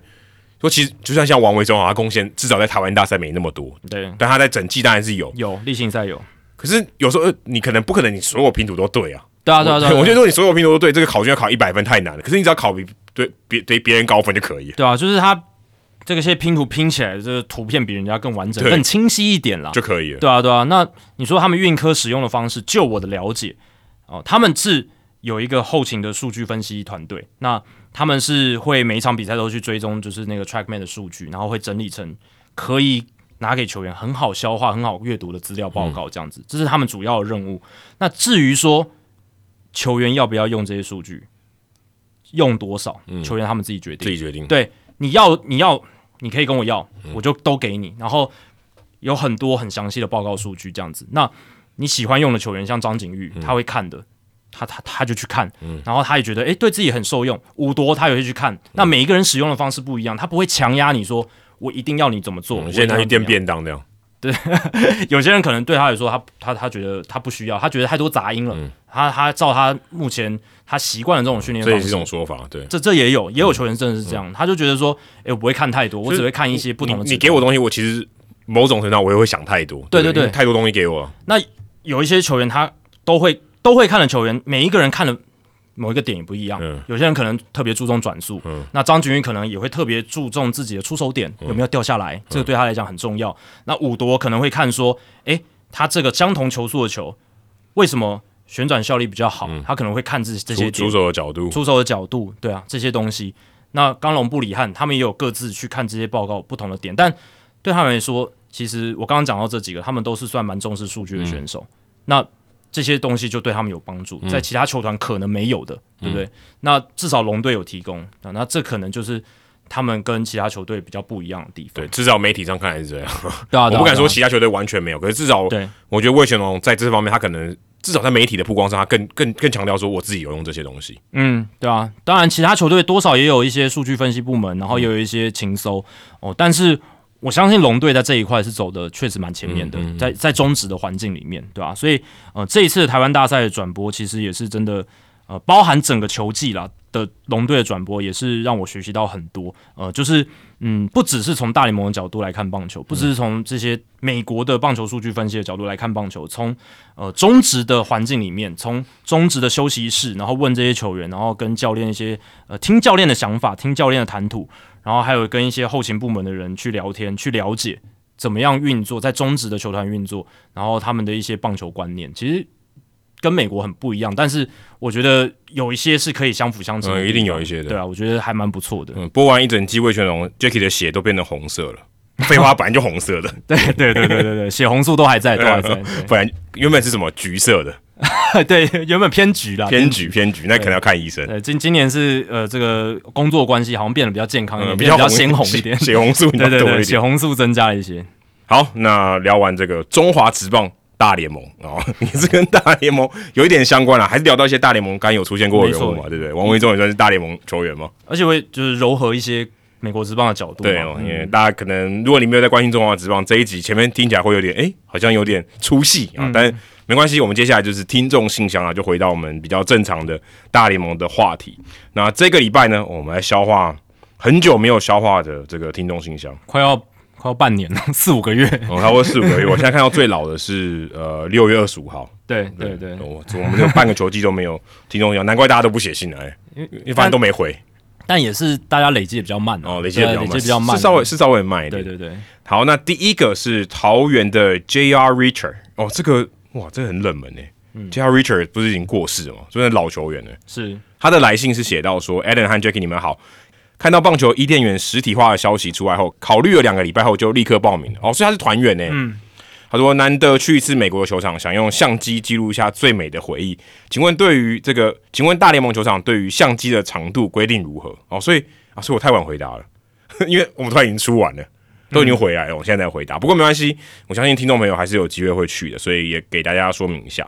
那他说这个有稍微去官网看了一下，好像没有看到说明，不晓得是不是我查的方式不对。请问有没有什么关于携带相机的规定或者小 paper？再麻烦两位大大解答。祝节目收听长虹。那这个回答是稍微晚一点啊，跟这个 J.R. Richard 说个抱歉。那其实你要查不并不难哦。那呃，大联盟每一个球场的这个规定是不太一样，所以你就查那个球场的名字加 ballpark policy，就是球场的规定，就可以找到呃相关的，基本上都有讲呃的 camera 要带，就是还有一些明文的规定这样子。那其实每一个球场对于这个不管是相机或者摄影机的规定其实不太一样。像我去国民队球场这次，呃，我跟就是有去美东这一次，那像华盛顿 DC 国民队球场，它 GoPro 就不能带，GoPro 这么小它都不能带，其实比手机还小嘛，那也不能带，那这种摄影机它不能带，所以你更别说相机了，相机它更不能带。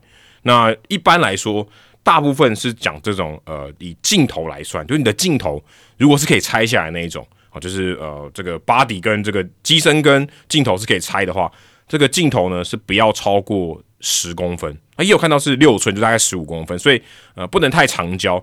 那如果你的这个相机是呃镜头跟机身是一体的啊，有那种一体的就不能拆的那种，那这种可能也许你短一点的话还可以进去。那我自己带团哦，就是可能 J.R. Richard 也有参加了这个团啊、我们去道奇球场的时候，他我有问他说为什么不能带相机，就是我们有团员的相机，他可能觉得长度太长，那就不能进去，这样后来还要可能拿给导游去处理这样。他给我的解释是说，因为你这样可以拍球员拍的很清楚，那你可能会有一些 logo 啊，或是球员的肖像权啊，可能会有你会有被侵犯的问题嘛？对，这个我觉得说得过去合理，因为你可能拿去卖，对不对？他是怕你拿去卖嘛，你这个照片照得很清楚，你可以拿去卖，对，OK。可是问题是，手机现在 iPhone 十五你也可以拍的超清楚，所以 如果你真的要贯彻这东西，你应该把 iPhone 的都没收。对啊，手机都不能带进去啊！现在手机的相机功能多强，iPhone 十五 Pro Max 它有十这个五倍变焦，现在又又更远了。对啊，你你甚至你如果坐在外野，你都搞不好可以看到捕手的暗号。对啊，我我我当下没有比暗号，我就是打个比方，是是是。所以那有差吗？那在我今天坐超后面，我那个脸上的表情我看得一清二楚。对啊，我也拍得到。对，那那如果都拿得到那些东西，你管我拿什么东西？对啊。所以我是我是对于这个它的结果不太不太能满意啊。如果你真的要这样做，你全部都要禁止。对对对。那如果你就说，你如果今天开放，就是反正你如果今天你你上网去卖道奇队球员的照片，你就被抓，那你可以去取缔嘛，它就是违法嘛，对不对？你不行。但如果可以自己散步，你就是拿来送别人，那是 OK 的。自己收藏嘛，自己收藏这是 OK。你就你你总不可能说我今天去道奇网拍照，我自己印出来我还犯法，对不 对？不是很瞎吗？对啊对啊对啊。但是我个人觉得，如果以一个球迷的角度来看，或是以一个我今天如果是球队的行销人员，我我希望大家来球场是一个好的体验。我不管你带走什么，但我绝对希望你是在一个好的体验。不管输球赢球，你觉得是好的体验。那我怎么让大家知道你有好的体验呢？拜拜托你拍照好不好？对不对？当然，拜托你上传，拜托你拍影片，让跟大家跟着哦，原来去球场这么好玩，我留下了很多美好的回忆，跟朋友分享。这个不就是最？最最简单，而且你联盟其实不用做什么事，就是自然而然的病毒式行销啊。对，所以你好，也许你说太专业的相机不可以，我这个我可以接受，但是你 GoPro 也不行。那我是觉得很奇怪。GoPro 其实你也，你说今天自拍棒不行，你可能会打到别人，或是你可能当武器这样，对不对？那你可能会觉得有一些脚架可能有安全的疑虑，不能带球棒进去这样。对，GoPro 总可以吧？我是觉得 GoPro 都不行，我是觉得很扯啦。对啊，你 GoPro 你拿着你也没碍到谁嘛，就跟它比手机还小。对。那你说你拍影片，然后你可能当 YouTuber 介绍球场给大家看，这完全 OK，这这个很 OK 吧？但如果你今天连这个都禁止，我是觉得很瞎。但但我就真的，就真的遇到，我真的觉得你们在干嘛？对，他可能就怕你就是商用啦，然后怕怕你吃他们豆腐。对，但问题是我手机能做到一模一样的。对啊，但我手机也能拍影片啊，对啊。我真心不懂，或者说这个题外话啦，或者他们现在都是那个 back policy，就是他们的包包也有 policy。呃，我我去大都会，我们去台湾之前的比赛，好像在节目上有讲过吧？就是你只要有双肩背都不行，没错。那你单肩背大一点的包包都可以。那我想说，那我今天要装炸药，我我用单肩的也可以啊，对啊。但不是要真的要炸，或是你今天要带一些你相对违禁的物品的话，你你你大大小比较重要啊，对不对？就是你的你的能装的东西比较重要吧？就有时候他们这个规则有点太死，然后。比较不知变通，或者说你你一定要安检，你想要怕我带违禁品或带一些危险的物品，你就你就专心检，你就好好的检查，对啊，对啊，对啊，你就认真检查，你就你不管大小你都认真检查，那不就好了吗？对不对？你这个规则定出来要有它的目的性啊。你说如果只是为了规则而去，就是照去去呃要大家遵守，然后不管说它的目的性到底是什么，就会出现一些比较不合理的情况。对，你说如果而且特别是我像。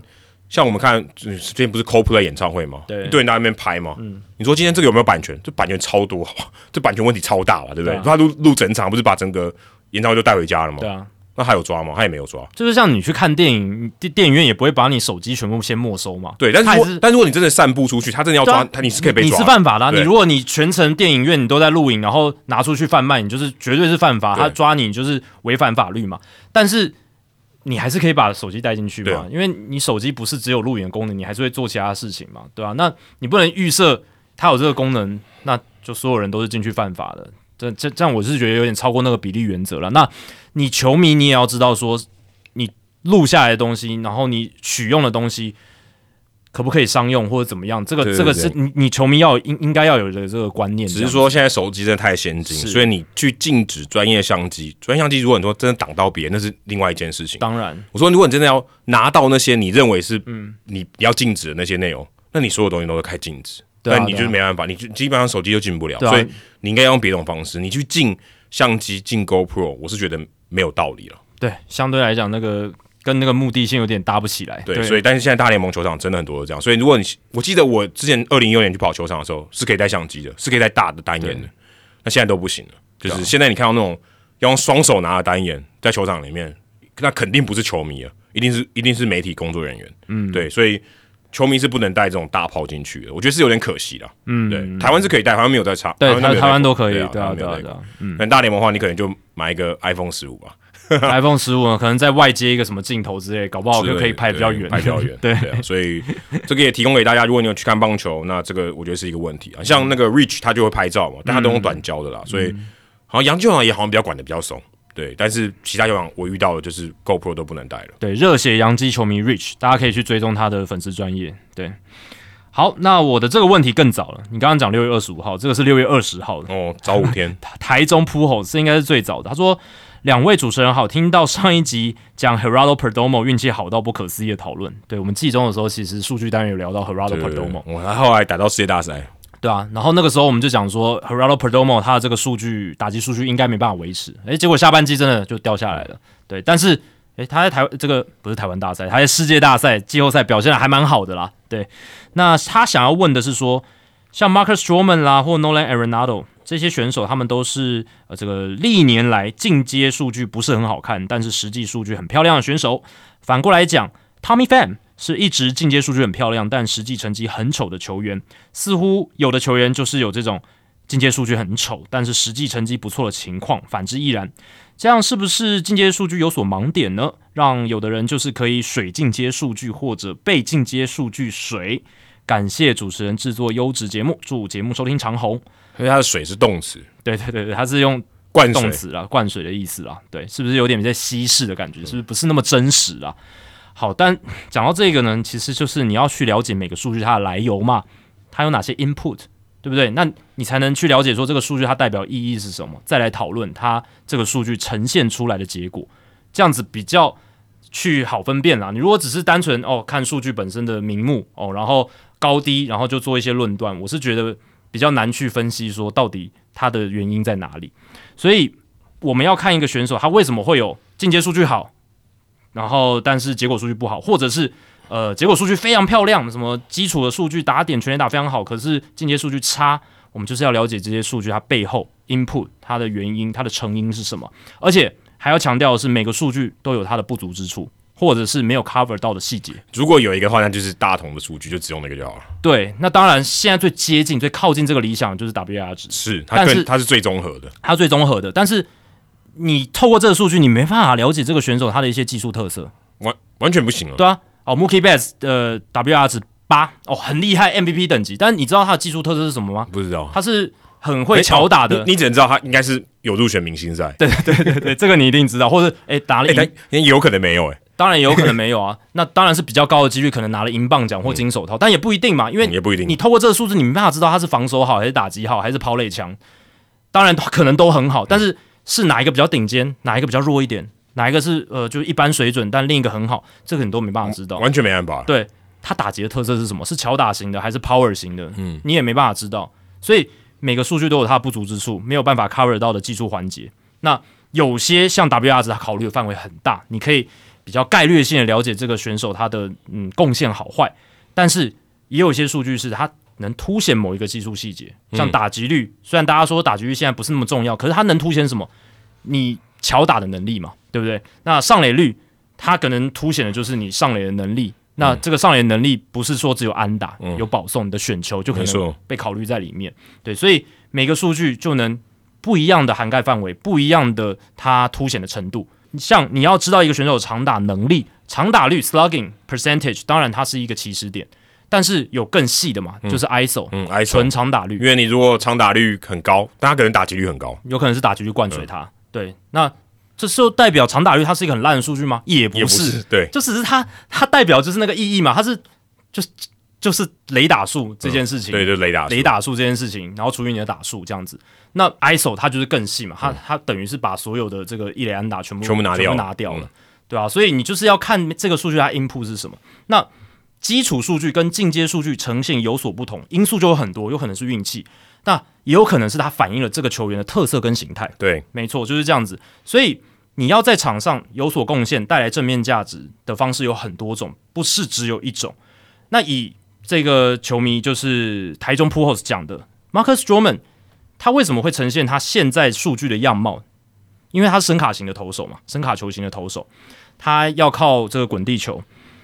三振数据本来就不吃香，本来就不吃香，所以他的 FIP 就不会那么漂亮，嗯他的投手独立防御率就不会那么漂亮因。为他没办法靠自己拿三振。对他三振就是他一年的 K 九值，嗯，大概就是嗯七到八，嗯，大概大概是这样子的一个数字。那这个数字高吗？其实以现在标准来以讲，以以一个一二号投手来讲不高，对，很低。嗯可是他是不是一个好的投手？他是啊，他还是一个至少前三号的先发投手嘛，对啊，那他还是能够有效压低失分。你看他的防御率就是大概三到四之嗯间，而且很稳定，年年都很稳定。这就让我想到五夺嘛，五夺其实也是类似的概念啊。他 FIP 超烂的，嗯，你如果看他的三振保送比、被全垒打什么的，就是很烂，嗯，但是他的 ERA 还是不错，嗯，那不代表说他每年都是靠运气嘛，因为他也五夺是连续三年都投出二左右的防御率，嗯，那 Marcus Stroman 至少我现在看他连续四年防御率都在四以下，嗯，今年其实他可以压得更低，是因为他到球季尾声有点落塞，嗯而且你刚讲二，他们他们他们可能就联军联盟平均稍微高一点点这样。对对对对对，那但是五夺他他那个防御率是真的很低了，对是是真的很低。那那这个 Stroman 他其实防御率也是优优于联盟平均值的，对吧、那会有这样的现象，就是因为他是声卡球型的投手，所以他比较多的场内球。三振较少，然后他的这个成绩容易受到队友的防守，还有 BABIP 场内球安打率、运气值的影响。还有他的中线游击手都是金手套，哎、对啊，那他这种选手如果在小熊队，嗯，就很吃香嘛。很吃香。因为中线游击手都是金手套 Nico Hoyner 跟 Dansby Swanson，那他如果到一支中线游击手或红袜。二垒手很烂的红袜的。到红袜的话，哇，被打烂。那惨了。嗯。反过来讲，红袜队有一个声卡球型的投手，年轻人 Brian Bayo，、嗯他如果到了小熊，他的数据会不会更好？可能可能会好一点他的。防御率可能压得更低一些，嗯对不对？所以这就是看这个选手的特性，那他的数据呈现就会有所不同。Nolan Arenado，那他为什么会是诶结果数据全垒打打点一大堆，但是进阶数据上来讲好像没有那么的突出，就是因为他之前巅峰期都在洛基嘛，所以他的打击进阶数据永远会比不上他的基础数据啊，因为你在 Course Field。你的校正上面，球场校正因素就是会把你的进阶数据全部往下压，因为进阶数据它会考虑到球场的因素，不管是标准化的 OPS Plus 还是这个 WRC Plus，、他们都有考虑这一点。都有算，对。特别是你跟联盟平均有有相关的，对。所以整体来讲，Nolan Arenado 他还是一个非常杰出的打者，他生涯的 WRC Plus 是一百二。还是很好，非常好。哎，你要打这个，哎，他也打了十一年嘞，哇，这蛮惊人的。他打了十一年，生涯的 WRC Plus 一百二，代表这十一年呢，他比整个联盟平均值高出百分之二十的火力，很多，其实是很好的，是一个明星等级的打者。别人都考八十分，你考一百分，对对对对对，差不多这个意思，而且是十一年来的一个数据。那球场因素校正的关系，才会造成他数据会有现在这样子的样貌呈现。就是，呃，你看他的这个基础数据，其实他有好几年单季四十轰以上，然后打击率也超过三成，那你会觉得哇，是不是他的 OPS 都那么高了，是不是应该要有更好的 WRC Plus、OPS Plus？但没有，球场因素是一个很大的原因。Tommy Pham 的话，他的进阶数据好看，是因为他的上垒率很高，他是一个选球能力选球能力的，对他蛮有耐心的。那他的打击率就是偏低嘛，所以你看传统数据来讲，你就会觉得哦，好像不是很出色。嗯，对。但是他因为上垒率高，那这个在不管是 OPS Plus 或者是 WRC Plus 就是很加分嘛，因为这个 WOBA 就是加权上垒率，其实它都已经叫加权上垒率了嘛，所以上垒是一个很上垒重要最重要的元素对啊。那打击率就不是那么的重要，对啊，那当然，它的长城炮火其实也没有到这种联盟顶尖的水准，可是他也是一个年产大概十五到二十轰的选手。那这样子加起来，你有上垒，你年产十五到二十轰，他就是一个不错的打者人，家可以守外野了，对啊，至少他防守不像 Max Muncy 这么差。没错。那他整体的 WRC Plus，他在大联盟从二零一四年到现在也打了十年，他的 WRC Plus 一百一十六，哦，蛮高的欸，其实是蛮高的。你这样一讲哦，他跟 Nolan Arenado 只差了四个百分点。嗯，这样讲确实就是像呃台中 p o s 讲的，好像 Tommy Pham 他在进阶数据真的比较吃香。嗯，对，但这就是他打击形态嘛，嗯因为他的保送率就是蛮好的，他的生涯的保送率是百分之十一点六。那 Arenado 他有个特色就是他其实是出棒蛮积极的，他也不容易被三振，但是他的保送也没有那么的多。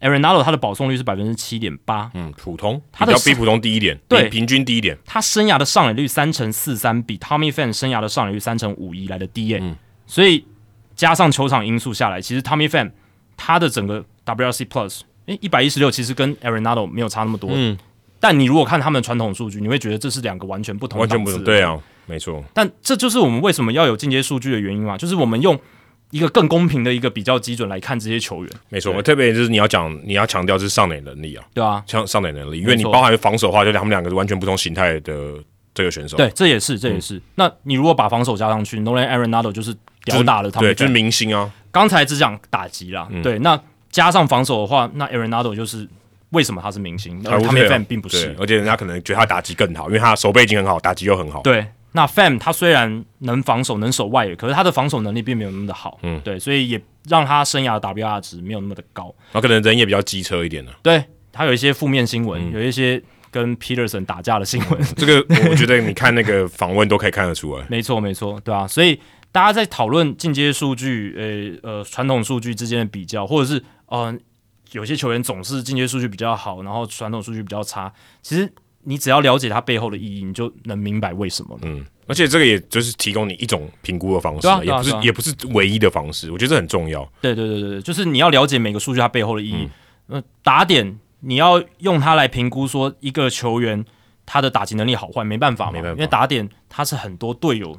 就是牵扯到的因素，有人上了你才有打点嘛，不能代表反映出来你的这个选手打击实力。但打点它有没有意义？它有啊，代表说他可能常常真的打第三、第四棒，的确帮助了球队。这是这是这个完全千真万确的事情。没错，没错，没错。对，所以在打点这个数据上，很多人觉得啊，它就是个垃圾数据，但也不是，它其实是可以讲出一些资讯的。是啊，它还是有资讯价值的。你打点多，代表至少有两件事情，代表说。你至少你的棒次，你可能前面的打者很会上垒，你常常打三四棒啊，基本上。再就是你上场的机会真的很多，对，因为你你上场少，你不可能打点多，是绝对不可能，对不对？对啊，你今天你今天打个五十场，你不可能百分打点吧？至少你是健康出赛。对，这这其实反映很多事情。没错没错，所以说他乐色数据，这有点这说这个话也太真的太太乐色了。因为有一些极端的数据派，他们也会说打击率是个乐色数据，嗯，因为打击率就是它并不能反映一个选手真实的打击实力。对你这样讲没错，可是他也不是零啊，他也不是零，对啊，他还是能提供资讯的。对啊，这个一个三乘五零的打击率的打好，一个 OPS 都是一点零零零的打者，那一个三乘五打击率，一个两乘五打击率，他们就是两个不同形态的打者，还是有还是有意义嘛？对啊，对啊，你可以知道他是一个短枪型的打者。然后另一个是炮手型的打者，对对吧？那打出去就会不同，代表那个东西还是有有分辨的能力嘛，还是有辨识度嘛。如果今天他是乐色的，他是没有辨识度嘛，对不对？嗯，对啊。如果讲一个他的身高，可能真的没什么没什么意义，对不对？因为身高矮的人，他可能也打得很好，也可能长打能力很好。对，接下来是台南牛肉汤米浆哦，汤米酱啊，牛肉汤米浆哦，牛肉汤加米浆应该蛮难喝的。哇，它这个超多关呢，超多不止双关而已，它多关呢，因为它。就是有这个食物嘛，台南牛肉汤加米浆那个，而且牛肉汤还要配台南，对，然后还有语言不同嘛，嗯，台湾牛肉汤米酱这样子，汤米酱还不容易，不不容易不容易。那你希望你的手是健康的时候去吃台牛肉汤 他说：“两位主持人好，我是从一百九十集前后潜水到现在的听众哦，那你现在也听了大概一一百五十几集了，嗯，哦，蛮多的。”那在同事的介绍之下，得知这个节目一听不得了，变成每周必追的模式啊！你的同事绝对不是你的好朋友。Jacky 的理性分析讨论搭配 Adam 偶尔会戳到我笑点的冷笑话，希望这个频率可以高一点啊，让我听得很开心。两位主持人的专业和态度更是不在话下，希望节目可以做得长久，继续给各位听众们优质的节目啊！不晓得你有没有赞助呢？本人是从铃铃木一朗、王建民那个时候开始知道大联盟，只是没有那么了解。直到二零一五年，哇，那你也忍很久了，才认真开始关注大联盟。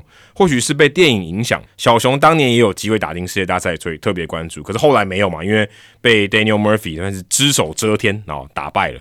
那他这个也因为这样，所以小熊队没有打进世界大赛。不过隔年就打下世界大赛冠军了啦。开始关注大联盟以后，我发现我最感兴趣的是球员身上的装备，因为本身有在打球，所以会想要跟球员拿一样东西的，有这种想法。打击手套、钉鞋之类的，撇开一些大厂牌，像是 N 牌、A 牌、U 牌，或者是手套的两大厂牌 R 牌或 W 牌不讲，这些台湾基本上都有。这些年发现有一些大联盟球员使用，但是持有率相对低的品牌，像是四十四的棒球手套，以及今年经典赛被大家注意到这个。Lars Newba 的闪电打击手套。那之前听节目有分享过 Laser Skins 的品牌故事，想要请问啊，他的这个前面叙述很长啊，终于问题要来了。想请问打进大联盟的小品牌，只能靠冬季会议的用品试用，还是有其他别的管道呢？哦，毕竟台湾也有不错的用具，像是我们之前聊到的 All Star，然后他讲说，希望未来可以有机会打进大联盟的市场。感谢两位主持人回答，祝福节目收听长虹。那我们上一集也有聊到这个 Absolutely Ridiculous 嘛，其实它就是很类似嘛，就从小的东西开始做。那现在也是因为网络的关系，所以它被传播的速度其实更快，也不一定哦，一定要到冬季会议去这个产品的试用。那我们在九十八集哦，非常久之前有邀请过智慧棒球 Strike Rulu 有来跟我们分享嘛，他们当年也有去冬季会议，也有去算参展吧，其实就很像是一个。呃，有点像一个试用会吧，这种概念，让它有个摊位啊，让大家可以去试用。那其实除了冬季会以外，那冬季会是因为大联盟举办的嘛，那其实有一些呃其他民间机构啊，像我知道有一个呃像是 American Baseball Coaches Association（ABCA），像这种教练的研讨会啊，也算是美国比较当地比较大型的这种棒球的研讨会，也都会有很多这种业界的人去啊。可能他不见得是大联盟的这些制服组或是工作人员，但是其他这些产业的工作的人士也会去。那台湾也会有球队派人去，然后就我了解是有人去的这样子。那刚刚讲到说，像这种研讨会，你就可以去摆摊。另外，像我知道有些管道，例如比较正规，就是你到春训去申请摆摊嘛。那我们在二零一八年我们去美国春训采访的时候，我跟 Jackie 就有看到鸟人球棒就有在摆摊嘛，那就可以给人家试用。那你就可以，诶，你在春训的时候，因为你常常需要练打嘛，就可以。诶，你借我一支棒子，然后我来试打，然后我觉得不错，我就跟你买。我可能我请我经纪人跟你联络，或者球队管理麻烦帮我买这样子。你不见得要自己自掏腰包，但你就是至少可以在春训的场合可以试用这样子。所以其实那个场合也不错，因为如果你今天练完了，对不对？你想要上去挥个几球也都很方便嘛，对不对？你如果在家里面拿到棒子，或者你在这个冬季会拿到棒子，你可能很难试打嘛，对不对？你可能只能在一个打 cage 里面打，可是你没办法看球飞得多远，所以那个感觉还是不太一样。那像我想到说，如果像棒子啊，或手套啊，或是可能一些比较贵、单价比较贵的这些产品，它可能没办法送给你。其他像打击手套啊，或是这些护具啊，或者我们刚才讲那种呃滑雷手套，它都该都可以有公关品嘛，因为相对起来没那么贵嘛。那我觉得它像这种情况下，可能它春训就会，诶，我就送你，就让你试用看看。你你不要也可以还我嘛，对，或者你要你就拿走这样。那我想他们。我让球员试用，那如果球员喜欢，那可能就叫他们球队的这个 clubby 去买，或是装这个 equipment manager 的装备经理去买这样子。所以，呃，其实这种情况都还蛮多的，也不一定说一定要到冬季会议这样子。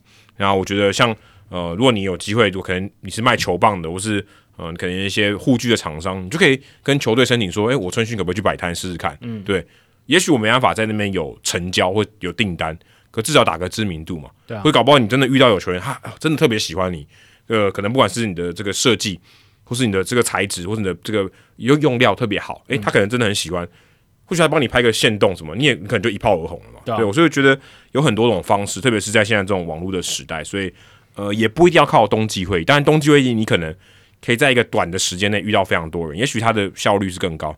可我想，它成本应该还蛮高，你可能要买个摊位，可能蛮多钱的。对啊，我补充一个，是我在今年中华中央采访之后听到，就是好像例行赛他们也会有一些厂商代表啊，然后在有机会的话，到球场赛前的时候，诶，跟选手推销一些产品，或者让他们试用一些东西。对我知道春训，呃，台湾春训也会有，对，台湾春训也会有。然后我今年是有听到，就是张佑明，我在问他的时候，因为。那天我也问他，他有用那个冰球棒尾的球棒，哦，就是一个冰球形状。Bogo Schmidt 用的，对对对对对，很特别嘛。然后呃，他也不是一直都在用，然后那一天有用，然后后来我就去问他，然后他是说，哎，就是球季期间有一些厂商带这个试用的品，然后这些球棒不同的棒尾的让他试用，他试挥的时候那天感觉状况不错，哎，就就就拿来用这样子，所以。例行赛也会有这样的情况，至少呃，中职是我今年有了解到，还蛮有趣的哦。那有些选手当然对于自己的球具的使用，他是很有忠诚度的，但是也有些可能像张佑明这样子，他就是觉得说，哎，我愿意尝试看看的。对啊，啊，那天打的不错，哎，我就继续用一下这样子。那如果再再打不好，再敲回来。有些人会这样变来变去，每个选手习惯的方式不一样，但是对于厂商来讲，哎。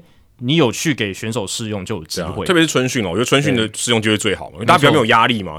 比赛赛前我要备战，对不对？例行赛比较比较难，对。但是在春训的话，尤其是很多选手他可能比较对于改变，嗯，对于一些尝试他比较开放。刚好我在练习这个挥棒，新的挥棒，对不对？用看新的球棒，看看搞不好有些效果。反正这个变化很简单嘛，我不要就还你嘛，对不对？没错相对是简单的。对对对。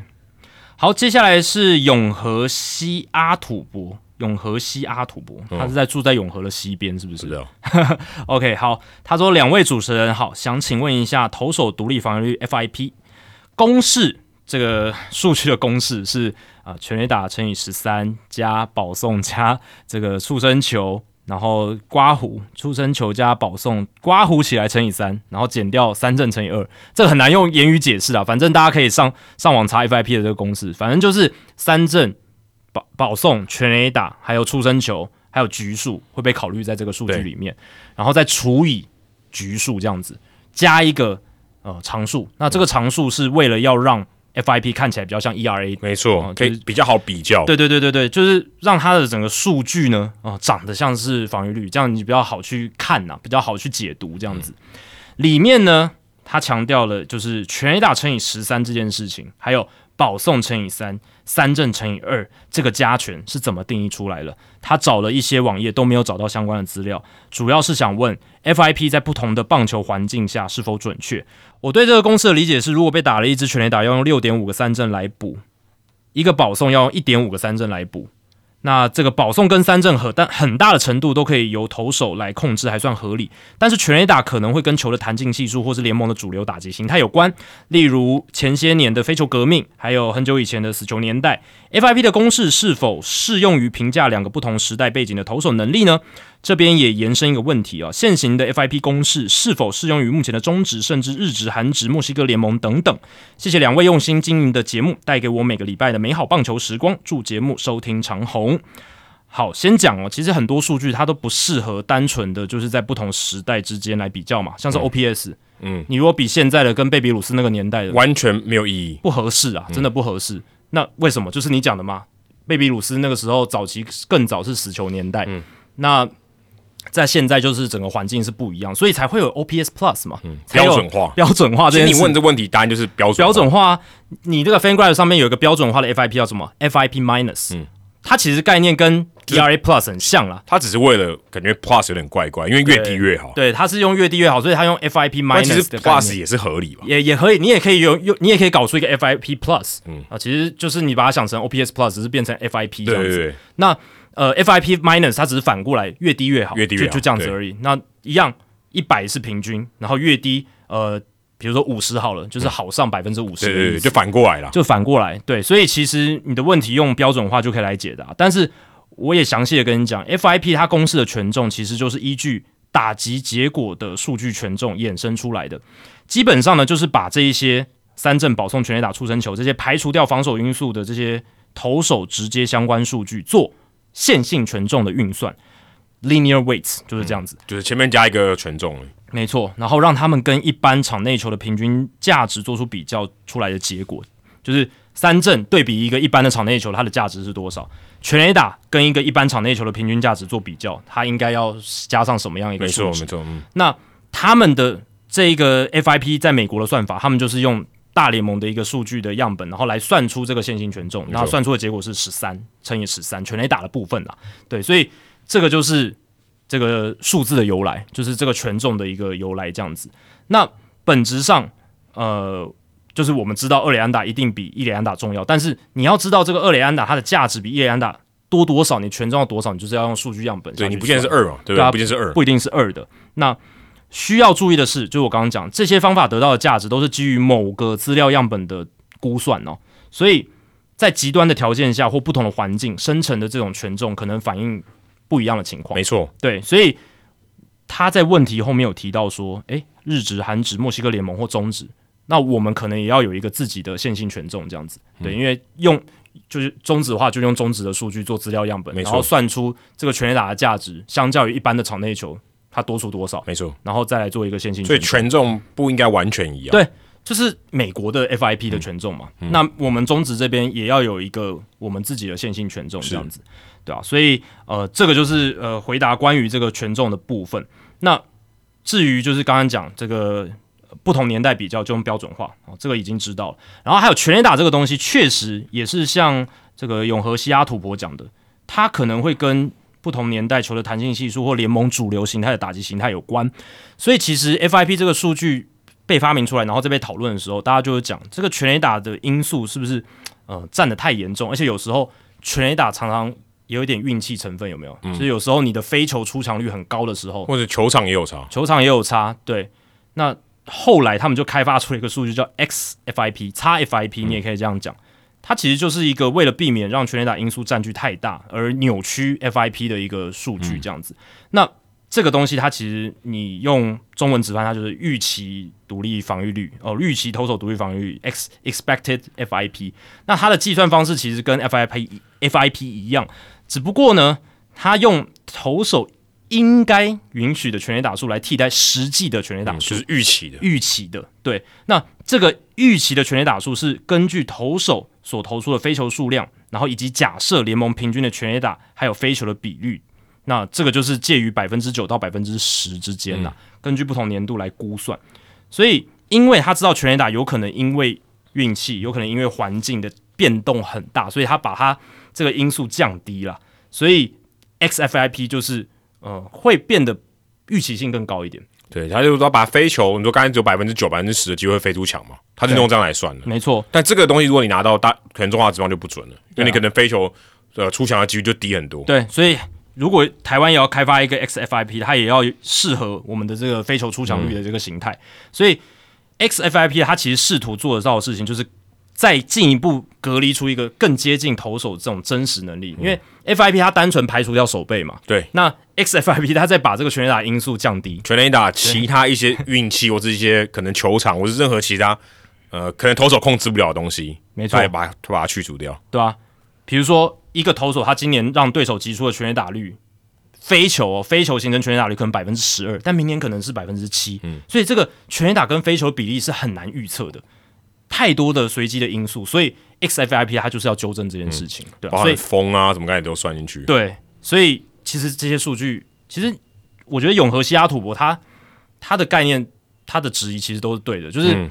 当初在设计这个数据出来之后，一定也有人质疑这些东西，一定呢，所以慢慢开发出了后面的 FIP minus，所以开发出了 xFIP、对，但确实你的想法这些质疑都是蛮不错的，就是你有认真去思考这个数据、嗯。背后它代表意义是什么？诶，为什么要这样算？那它原因是什么？那今天就一次把它讲清楚。不过那个数字它这种估的，对，它是估估计的，它某种程度上你也可以说它有点武断，是啊，是啊某种程度上你可以说有点武断，因为它不是一个什么。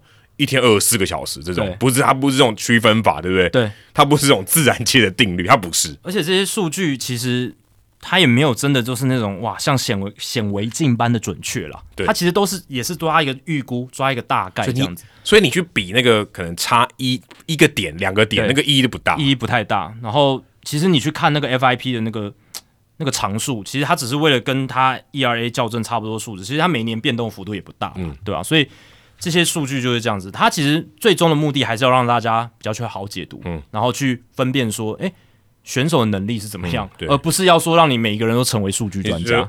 统计专，E 跟家 FIP 差很多，嗯，跟差没有很多，大概知道是他们什么形态。代表意义是什么就好了。果差呃零点一跟零点一五，那意义不大嘛，不对？啊，这就跟你去计较 WR 值，一个六点一、六点二，你在那边计较，其实哦谁比较好这样。对对对对，其实他们都是很好的选手，那只是六跟二这个 WR 值的差距就有反映出一些现象、一些资讯的嘛，是就是呃，一个是联盟平均值的，一个是诶可以争取明星赛甚至 MVP 等级的选手。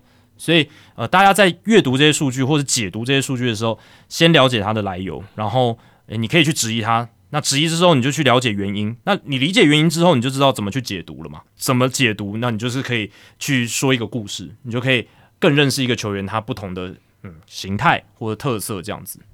好，接下来是波士顿范国成，这好像没有没有梗吧？没有，就是单纯的地名加球员名。对，那他说两位主持人好，最近在听这个 Wall Street Journal 的 podcast，那个熟悉的主题，他报道内容是提到 AI 如何帮助球队的球探以及业余球员预测未来的运动表现和受伤的风险。那其实我们这里好像也有聊过，嗯，内容其实蛮有趣的。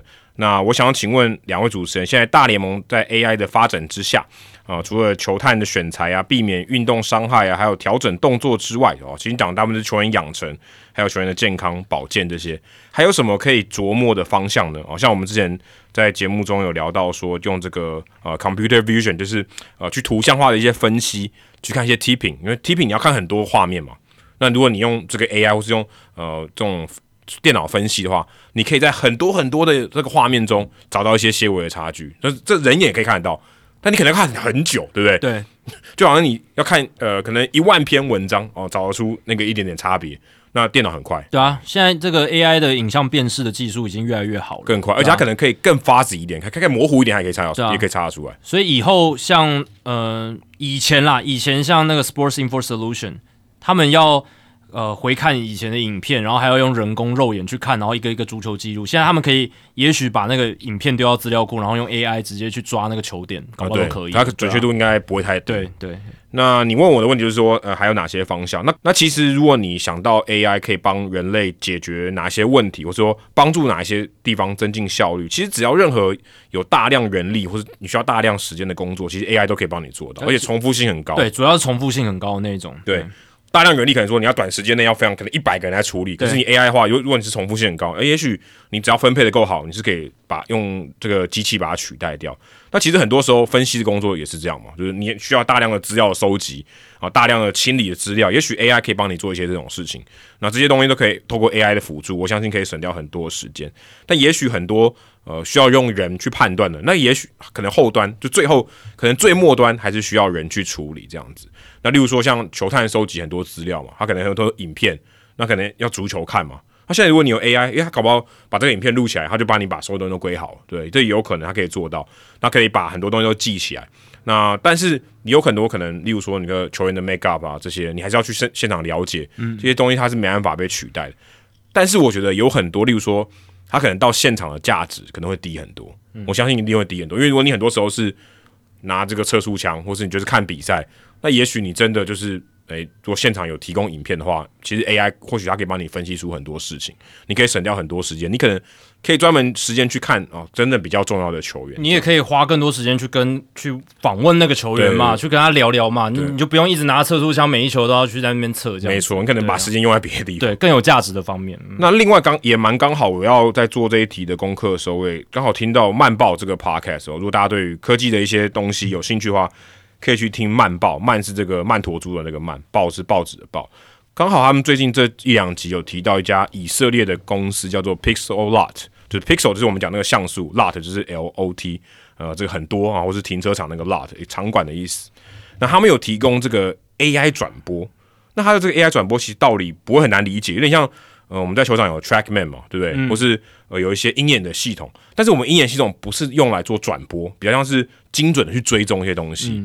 那它这个比较像是，诶，我可以提供你转播的画面。嗯，那如果像你可以想象，棒球其实蛮好理解，球从你知道现在投手要投球嘛，你的画面停在投手上，球投出来可能画面到打者，它是有一套这个播球的逻辑的。对，那它如果有 AI 把这个逻辑放进去，然后它又有追踪的话，它可以知道球打到哪里嘛？其实就很像摄影师不是要去追全垒打球、高飞球，他其实某种程度上他也是在做一个很 routine 的工作。对，他只是熟能生巧，但 AI 一定也可以做得很好。对这种东西，AI 一定也做的很好。对追求这件事情，其实机器追踪可能会做的更好一点。对，因为有时候人可能会累，lost，会会会会判断错，或者是就没有看到那个球，所以我们有时候摄影师会抓不到球，会有这样的情况。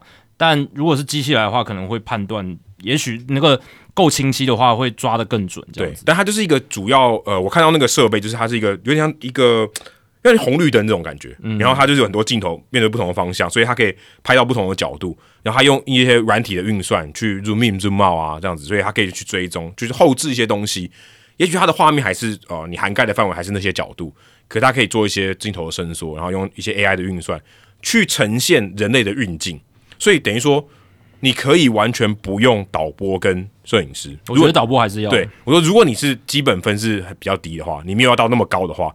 它也许在一个没有导播的情况下，还可以让你看得懂整场比赛。嗯，我觉得比较难，因为导播的话，就是他要掌控说现在要拍哪里嘛。那当然会有一定的逻辑，可是我是觉得不知道、欸，我还是觉得就是导播他会比较知道说现在人人类想要看看什么东西这样子。对对对，但是我说，如果他今天就是要忠实的呈现这场比赛，然后也没有要解说，他也许可以做得到。哦，对啊，对，啊就最基本的这样。但对你要有一个很好的说故事，那就是更加分的东西。但是如果今天哦这种技术，然后它够普及，或者它的这个设备呃这个费用，就不管是订阅的，或是你要购买这些这个单价够普及、够亲民，我相信有一天可以啦。如果它够流行的话，少棒比赛呃没有人转播嘛，对我放那个在这个地方放，诶，这个球场里面都有，你就付一个钱，然后说这场比赛就帮你录起来，你在网络上就可以看啊、那你可能省掉非常多的人力，然后你的品质有一定的水准，也许它不是到非常好，但至少还有一个记录。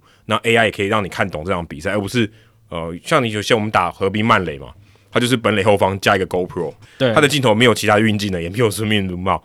那如果有这种机器，或许在 AI 的帮助下，诶、有一些基本的这个转播的情况，它可以 cover。对啊，它也可以，其实就是不同的视角就固定在那边嘛，然后呃六个视角都提供之类的，对吧？那那你就不一定说呃要靠 AI 去做这个导播的事情，对不对？就是它如果六，就像现在不是都有多视角嘛，对对对那你就六六个都呈现在那边，然后你想要看哪个视角都可以，对，这样这样有点像看监视器画面，有点像你在对对对对商店里面看电视器画面。但你可以自己切换，说你想要换到哪个镜头，对，我说如果今天他没有想要看这么多，他就是诶有一个基本的帮我告诉我，诶球飞到哪里去，然后这个人接到球，例如说游击手接到球，他传一垒啊，至少把游击手带到画面，然后再传一垒这种画面。嗯，对。对啊，那如果是进阶的转播的话，其实我是觉得摄影师他就可以不用那么累嘛，就是如果有这样的技术，有点像有点像摄影师的自动驾驶，对对对对对对对。但我是觉得，如果是真的职业赛事的转播应该很难啊要完全取代，应该还是很难，这个不太可能。导播他要做的除了当然切换镜头以外，他还要跟主播球评聊内容做配合嘛，对对对，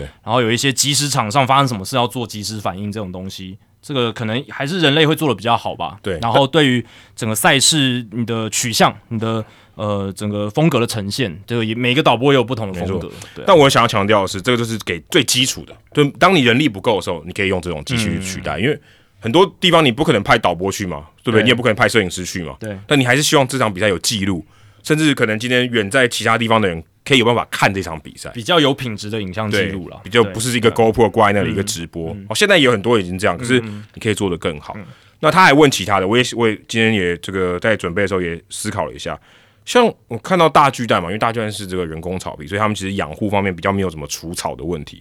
可像一些室外的球场，我想现在应该也有办法做到一些，可能有 AI 去帮助他说你怎么样去照顾这些草，甚至你可能割草啊什么这些东西都可以完全自动化，因为你可以知道这个日照时间嘛，你可以知道温度，你可以知道湿度，你可以知道，也许你你可以预测接下来的呃气温，嗯，这些其实这都可以知道的事情，你可以更精准的去判断说，我今天要怎么样去处理我的草皮，然后甚至我可能就是像自动驾驶一样，这草皮我就像收割一样嘛，对不对？就是怎么样去处理这些草皮，或许人工参与的成分就可以少一点。嗯，我想这个应该也是可以做得到的，而且这个也跟我们刚才讲转播有点类似。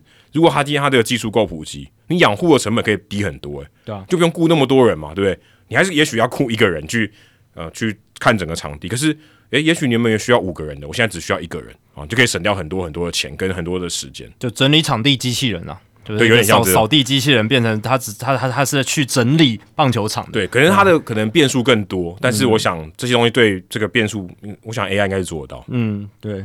好，接下来是辛亥路 Garrick 哦，路 Garrick，、他说：“两位主持人好，想请问两位，有些选手会在 OAA outs above average 出局制造值跟 DRS defensive run saved 啊、这个防守分数两个防守指标里面呢，呈现比较极端的歧义哦，比如说有一个人在 O A 大幅正值，但是 DRS 却是负的，然后或者是有一个人是 DRS 是正的，但是 O A 是负的。那在这两者防守数据的逻辑计算上面呢，究竟是具备怎么样的特质的选手会出现这样的现象呢？感谢两位的回应。好，一样要了解这个数据它代表出来的事情，你就要了解它的 input，它怎么样诞生的。所以 out above average 这个数据，我们之前常聊嘛，OA 它基本上就是看野手他完成这个防守的能力嘛。呃，没有看失误，没有看助杀，没有看双杀这些比较细节的东西，它就是这个球打出去，一般情况下他被接杀的几率有多少？你如果接杀了，你的数值就往上加；你如果没有完成接杀，你就被扣分，这样子，那就是按照那个几率对，那如果他的接杀的呃，如果一个接球的几率是百分之七十五的球完成了接杀，他就会得到零点二五。那如果没有接到，就是扣零点七，扣零点七五，对就是你该接到没接到，扣很多分哦。那如果这一球他的接杀率只有百分之十哦，那你接杀的话，你就得正零点九啊。你如果没有接到，就是扣零点一，就这样。其实就是它的概念，其实我是蛮觉得很直觉很直觉啦，真的很直觉。但所以如果都没有打到你那边球，你永远都是零，对不对？如果按照你完全没有守备机会，你永远都是零，对对对，你就是永远都是 average，你没有表现机会。对对对对对对。那内野手的话，他考量的因素就比较多，包含野手需要跑多远才会达到球的那个交汇点，野手有多少时间可以跑到那个地方，还有离跑垒者目标的垒包还有多远，这些都会考虑进去。然后如果是这种呃封杀的情况之下，跑者的这个平均速度，因为冲一垒的时候，嗯哦，这个也会去算这样子。所以 O A 就这样。那 D R S 它就比较复杂，D R S 它试图量化一名选手整体的防守表现嘛。那方法就是计算这名选手帮球队节省了多少分数。那他会考虑的面向，除了呃像刚才这样 O A，他他其实也有也有这种，就是这个球打进场内，这个几率是多少，加分减分。但是他会考虑失误、防守范围、外野手的臂力，也就是驻杀的能力，还有这个野手他的双杀能力。嗯，那你如果你是捕手的话，他还有这个捕手的这个数据，抓到垒的能力，然后还有这个抓这种对方触及的能力，这些全全部都考虑在里面。我不知道这个，对啊，其实很多，它就是有很多不同的取向这样子，然后还有抓抓触及的能力还蛮难评估的。对啊，因为触及的球跟一般球就不一样，对啊，对啊，所以而且情况也很少。情况也很少，尤其二游比较难处理嘛，一三垒手比较多嘛，捕手投手很多嘛，嗯对吧、那这这些东西它都有考虑在里面。那为为什么会那么复杂？因为它是一个就是 Baseball Info Solution，就是 Sports Info Solution 他们之前这个公司开发出来的嘛，后来他们也持续的在精进优化这个数据。那这个数据它就是考量考虑的面向就比较多。那总体来讲就是全部各个面向考虑进来，然后它手背上面比平均值多省下了多少分，就是这样子。好，那如果你要看说这个选手他的数据呈现为什么 OA 比较高，DRS 比较低，或 DRS 比较高，OA 比较低，那就可以来做一些解读嘛。如果是 OA 很高，但 DRS 比较低，那你可以解读成就是这个选手他防守范围真的蛮大的，但是呢，他可能在臂力的表现啦、外野助杀或处理这种内野小球、抓盗垒、抓双杀的能力可能没有没那么好，对，或者他高难度的 play 他做得到，对，那 O A D D R S 高，那他可能防守范围就没那么大，但是他的臂力表现、助杀、抓盗垒、抓双杀、抓小球这些能力比较好，或者他失误很少，他那种犯低级错误的比例比较少，Nick Castellanos 这种。有可能对，有可能就是没有，他都有点极端。他。他两个都很低啊，他两个都超低，因为他就是防守都很烂啊，对啊。但有些选手他可能就是，诶，他手背失误是少，就比较不会犯一些低级的错误，但他其实防守的范围也没有那么大，到很大，对对对，那他可能就会 DRS 稍微比较高一点，然后 OA 比较低，对，就是这样。应。该说相对可能 OA，因为他可能难的球他处理不掉，就都都都让他过去，就没有拿到那个分数嘛，嗯嗯嗯，所以他可能扣分扣比较多，可是他对对对。DRS 他可能扣比较少。哎、对对，有可能是这样，对啊，所以呃，你就想嘛，OA 它就比较单纯一点，嗯，他他他就是看你有没有接住那球，有没有处理起来那个 play，但是 DRS 它就是考虑的面向多一些，多一些，对，所以你在去看这些选手防守数据的时候，在做出一些比较的时候，就可以去呃，透过了解这两个数据的意义来分析。而且 OA 比较多是就是过去嘛的的判断嘛，他就基本上他所有的比重都是过去的判断嘛，对啊，就就是是过去大量的样本，他只有这个了，对啊他没有其他的判断了。对啊，它就是过去大量的样本。那在这个 DRS 里面，它就有很多这种权重嘛，嗯，有权重，对啊，有权可重，能可以说人为的东西稍微多一点。对对对，人判断的因素比较多，对，因为然后 D 对啊 OA 就是完全只看你过只只看联盟过去发生同样的事情。没错没错没错。那 DRS 它也有考虑，就是一些人为主观判断，包含呃这个之前有那个手背布阵的嗯因素，布阵对它它也会去考虑到，对啊，所以啊、相对来讲。呃，我个人啦，我会觉得，如果你要看得更全面一点的话，看 DRS，嗯，对啊，那你如果单纯只是想知道说这个选手他的防守范围多大，他能够呃这种处理 play 的这种几率能力，嗯，OAA 可能就是比较单纯一点。对，而且 OA 可能分数加的很快，对你可能处理好几个高难度的球，你搞不好几场比赛就可以 OA 可能就超过二了，超过三都有可能，嗯，就是他他也跟你就是你的 play 多少也有一些，有关系，些关系。对对对，你可能在很短的时间内有好几个美记，你就可能加的很快。嗯嗯嗯，好，接下来是台南 Ryan Brown 啊，希望你没有吃药。呃，他说：“Adam、Jackie，你们好，我希我平常除了看转播以外，也很喜欢看体育台直播的棒球节目，像是以前未来的棒球的故事，或者是 Fox 体育台的棒球看门道，都是我很怀念的好节目。可惜都不是以大联盟为主题。棒球看门道好像有大联盟吧？但不是单纯只看大联盟吧？哦，对啊，它它还是有很多宗旨的内容。是，仔细想想，台湾有大联盟相关的电视节目，也是以体育新闻或是赛事精华的呈现形式，比较多元的节目就比较少见了。现在网络上已经有不少像两位一样分析或者讨论大联盟的优质节目，但总觉得电视台能获得的资源和制作节目的品质，应该会是更高一层。想请问两位主持人，如果你们化身为体育台的制作人，有一笔高额的预算可以制播你们心目中最理想的棒球节目，你们会想让棒球？你们会想要让节目怎么样进行呢？以及想要找怎么样的主持人或是球星来担任解说？又希望节目能带给棒球迷什么呢？非常感谢两位的回答，希望有一天能听到《h i t 大联盟》一万集。我算了一下，一万集，因为我们是三百四十三集嘛，嗯，所以我们还差九千六百五十三集，所以等到一万集的时候是两千年两千两百零八年的十一月。那个时候如果我还在的话，已经是两百二十二岁。那可能这是一周一集的条件，可能要先发明出一个长生不老药。对啊，但但就像你讲的话，就是我们如果能够呃更新的频率增加的话，也许一咪咪机会。对我刚才我也想，我我也特别去算一下，如果一周三集，就直接频率乘以三嘛，嗯，就三百，就是变成三千两百一十七周。所以也是二零八五年，那个时候我刚好九十九岁，可能也没办法录超过一个小时的节目，可能要要说话，可能都有困难，可能很难，可能我可能只能比手语，然后可能用 AI 帮我讲话，那那可能冷笑话就不好听，不好笑。对对，那哦，现在回回答你的问题，我觉得可能要先问说想带给球迷什么，我觉得这个比较有意义啦。那呃，这个节目其实我们一开始做，我们就是希望说。呃，棒球迷哦，不只了解棒球场上，我们讲一些棒球相关的知识，可能像 Jackie 刚聊那些数据啊，可能是比较棒球本质的一些东西。但我们也常常聊一些什么 front office 啊，或是呃，可能球队一些周遭其他的事情，或是呃球员可能的谈话啊，媒体相关的东西，法律啊什么的。那我会觉得像呃，透过棒球去了解各个领域是很重要的，不只是运动这个本身啊，比赛的本身。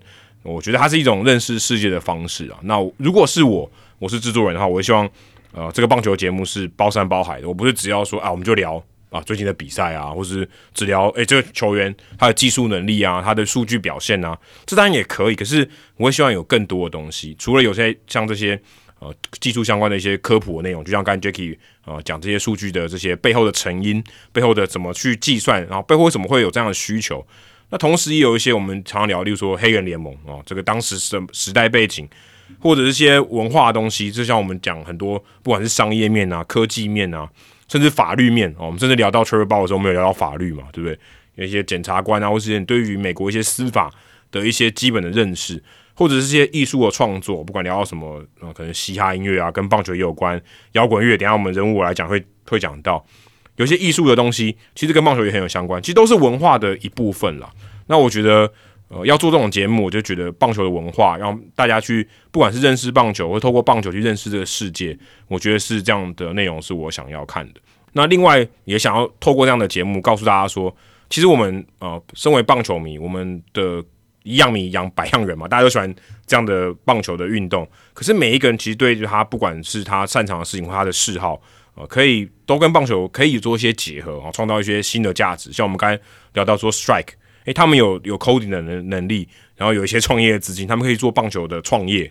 那有些人他可能可以像我们哦，我们可能可以去这个电视台去分析，我们可以有些呃媒体制作内容的能力，或者是有人可能有设计的能力，他可以去设计球具，像我们呃前一集讲到的这个 Absolutely Ridiculous，有各种各样的人，他可以去啊，不管他是正职也好，兼职也好，是他可能 part time，或是他可能就是业余这个业业余的爱好者。他都可以去跟棒球做结合，去做一些不同的价值，然后也让这些人被看到。其实人物来讲，里面有很多时候都是在讲这些东西。那我相信有很多不管是棒球的职人，或是他就是一个业余爱好者，我觉得都可以给大家很多的启发。那其实我常常在想一件事情，就是呃，电视台常常看到那种美食节目啊，几乎每一个综合台都有美食节目啊，新闻台也都有，新闻台也都有，然后每几乎每一个你看到主流大的电视台都有那种美食节目。然后呢，我常常看哦。对，你会有一个呃，有你会有一个目的，想说啊，这家在哪里？对你可能真的喜欢某一种料理，对？你会想要去试试看，想要知道这个这家在哪里？诶，没听过这样子。可是你去看到他常常会讲那些呃创业的故事，然后老板为什么当初要创业？可你看久，你就觉得他们都其实都蛮老套的。那些制作的人，我觉得有时候没有那么用心，就他们的公式都很固定啊。例如说，我在网上找到一个迷因图。他说：“台湾节目如何去介绍在地美食？哦，通常不出这几个条件啊。第一个，这个创业的人是放弃百万年薪的工程师，或者是他家里的好味道不忍失传，或者他可能是过去是混黑道，他改过自新来做小吃，或者说他常常会讲到说什么一定自己敢吃才给卖给客人，然后就强调说他们这个用料是很好啊，是都是这个安心的食材，然后也会拍什么他亲自到菜市场挑选。”或者说，诶，他可能是二代，然后他跟这个父母吵架，说我不要接了，对不对？后来他接下来，然后另外一半也来帮忙。我是说，他的客人哦，常常说，哎，我在这边从小吃到大，这种这种套路很多。对啊，其实现在有很多新闻台，他也会做那种美食专题，就是或者是对好味道，就是找到好味道这种这种类似的专题。那其实呃，整个概念是蛮类似。我觉得有一部分的原因是因为。有一部分，如果是新闻台做的话，有可能是叶配，哦，有可能，有可能是等于是记者是被指派要去做这件事情，并不是说哦，我发现了一个难得的事情，有有有些是这种，对对？特别是新闻台，所以这个这个概念是相反，应该是说，就是他的起心动念，并不是是他发现了这件事情，然后他去挖掘到一个好故事，而是。他被赋予个任务，然后他交作业的感觉，呃，有时候是这样，那这样做法可能不一样。对对对，那当然有一些是真真的，他想要真心的去介绍。对，就像我刚才讲的，很多都是这种故事。对对，就会变成这样啊，对啊对啊。对，所以我觉得有时候会变得，就是说你介绍食物，你就会有这种公式、这种套路。但我希望，如果你今天介绍棒球，你可以有很多种不同的角度去看这件事情，嗯，不只是说啊，就讲这些好像同样的套路这样，其实是有很多东西。那你刚问到说像主持人，其实我也觉得任何人都可以啊，不一定对不对？一定要是跟棒球相关的。他愿意，他愿意去了解，愿意保持一个开放的心，愿意去了解各种事物，然后对什么事情都有好奇，然后也愿愿意去学习，我觉得就很好。然后甚至说你也不一定要是什么大牌的球星嘛。你看那个 MLB Network 找的人，他也不见得是大牌的嘛，对不对？有些小咖的，嗯，呃，Cameron Maben，对不对？这种算小咖，虽然他是首轮货，但他也是小咖嘛，不是很很有知名度。但是像这样，他愿意去讲，然后。他有一些自己的想法，其实我觉得就很够了。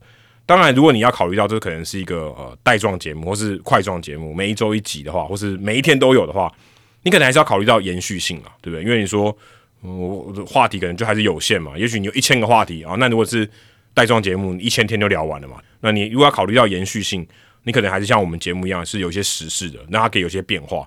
你可以延续的比较久，你可以延续个好几年这样子。所以，如果你在做节目的话，你可能要考虑到这些永续性，不然你可能就是一个比方专题性质的，你可能就像影集一季一季的这样子。对，这种话就像台北市一棒球场一样，你不太可能说台北市场每天都有嘛，对不对？那个那个内容你一定会很水，或者说你制作压力会很大。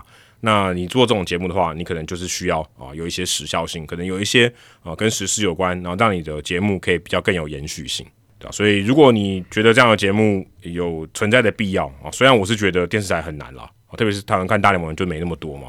那我觉得这种东西可能比较容易存在网络上。因为电视台主要的考量还是要以大部分的受众为主。对啊。那电视台大部分的受众，以我们有线电视角度来讲，就是真的很一般的球迷。那 hardcore 球迷是真的很少很少很少。所以从我们在经营收视率的角度来讲，因为我们是商业电视台，我们要赚钱，那我们角度就是从收视率考量。那你要有好的收视率，其实就是迎合大众的口味。简单的逻辑就是这样子。那你很难做这种服务小众的节目，就是这样，就这么简单。或者说，在小众跟大众之间，他愿意相信有一个平衡点，这个也很难。没办法，就还是要以大众。对，这是没办法的啦，因为就是很现实嘛，就是钱的问题。广告主不下就是不下，你在做的用心。所以，如果像棒球的故事，算算很小众。算小众了吧？对啊，就是我那要大众很难呢，就就赛事啊，就赛事啊，所以我们大部分都是做播比赛啊，我们很然后体育新闻，新闻对新闻就这样，所以在这中间没有其他的了，没有其他空间了，就是不管各台都是一样嘛，对啊？你说，当然像某某 TV 他们的，他们也不是做单纯体育新闻，他们是做专题式，但他们一个礼拜就一次嘛，而且可能 highlight 比较多，对啊，那主要是因为。每一天这个电视体育新闻的市场有点已经被我们吃掉，被未来吃掉了。那其他人要来竞争是稍微比较难一点。那他们也要走出一些不同的路。那我觉得这是好事嘛，有不同的形态。但是你真的要就是让电视台去做这样子的东西，然后呃，就是怎么讲，稍微比较服务小众，或者是比较 hardcore 一点的话，那也要有成绩出来，或者是你要有很得力的赞助商，嗯、他他他就是要宣传得力是得力油漆的，不是，他就是很有力量，很有金钱的力量，很有银弹，他就是要宣传某个东西，他他不管就是效益会怎么样之类的，但如果不是那样的话，我们还是就是要广告挂帅嘛，对吧、还还是要有这个，或者是我们今天台湾有超多球员在大联盟打，这还有机会，当然。但这个太难了，对啊，就是关注度提升起来的话，那对，就有机会嘛。个太难了，就像张玉成今年很夯的时候，其实我们我来体育台也有派人去采访嘛，有有有。对啊，那为什么会派人去？就是因为长官们或者是高层觉得说有那个价值，就就是大家会想看，会想关注，对，主流的大众都想关注，那就有机会做、做出这样的东西，是。对啊，所以就这是从有线电视台或是这种大众主流电视台的角度去看这些事情、啊，对，吧？所以像我们这样的小众，如果真的要二分法，小众可能真的只能活在网络上，是啊，因为我们的获利管道就比较有弹性嘛，嗯，对，而且我们可以很针对，对我们我我们的获利管道就是很针对，就是我们嗯这一群抖内的人，那我们就服务这一群人的话，我们就是可以做的很针对性。但没错，呃，这种有线电视或者大型电视台，它就它弹性就比较低啊它，就是要越多越好，它就是要大，就是所有眼球的目光就是大，对，大大大，对。好，接下来是中正 Nolan Gorman。哦，比较新的球员，他说想请问主持人，大联盟是否有可能推行在比赛中使用辅具来降低投手的受伤风险？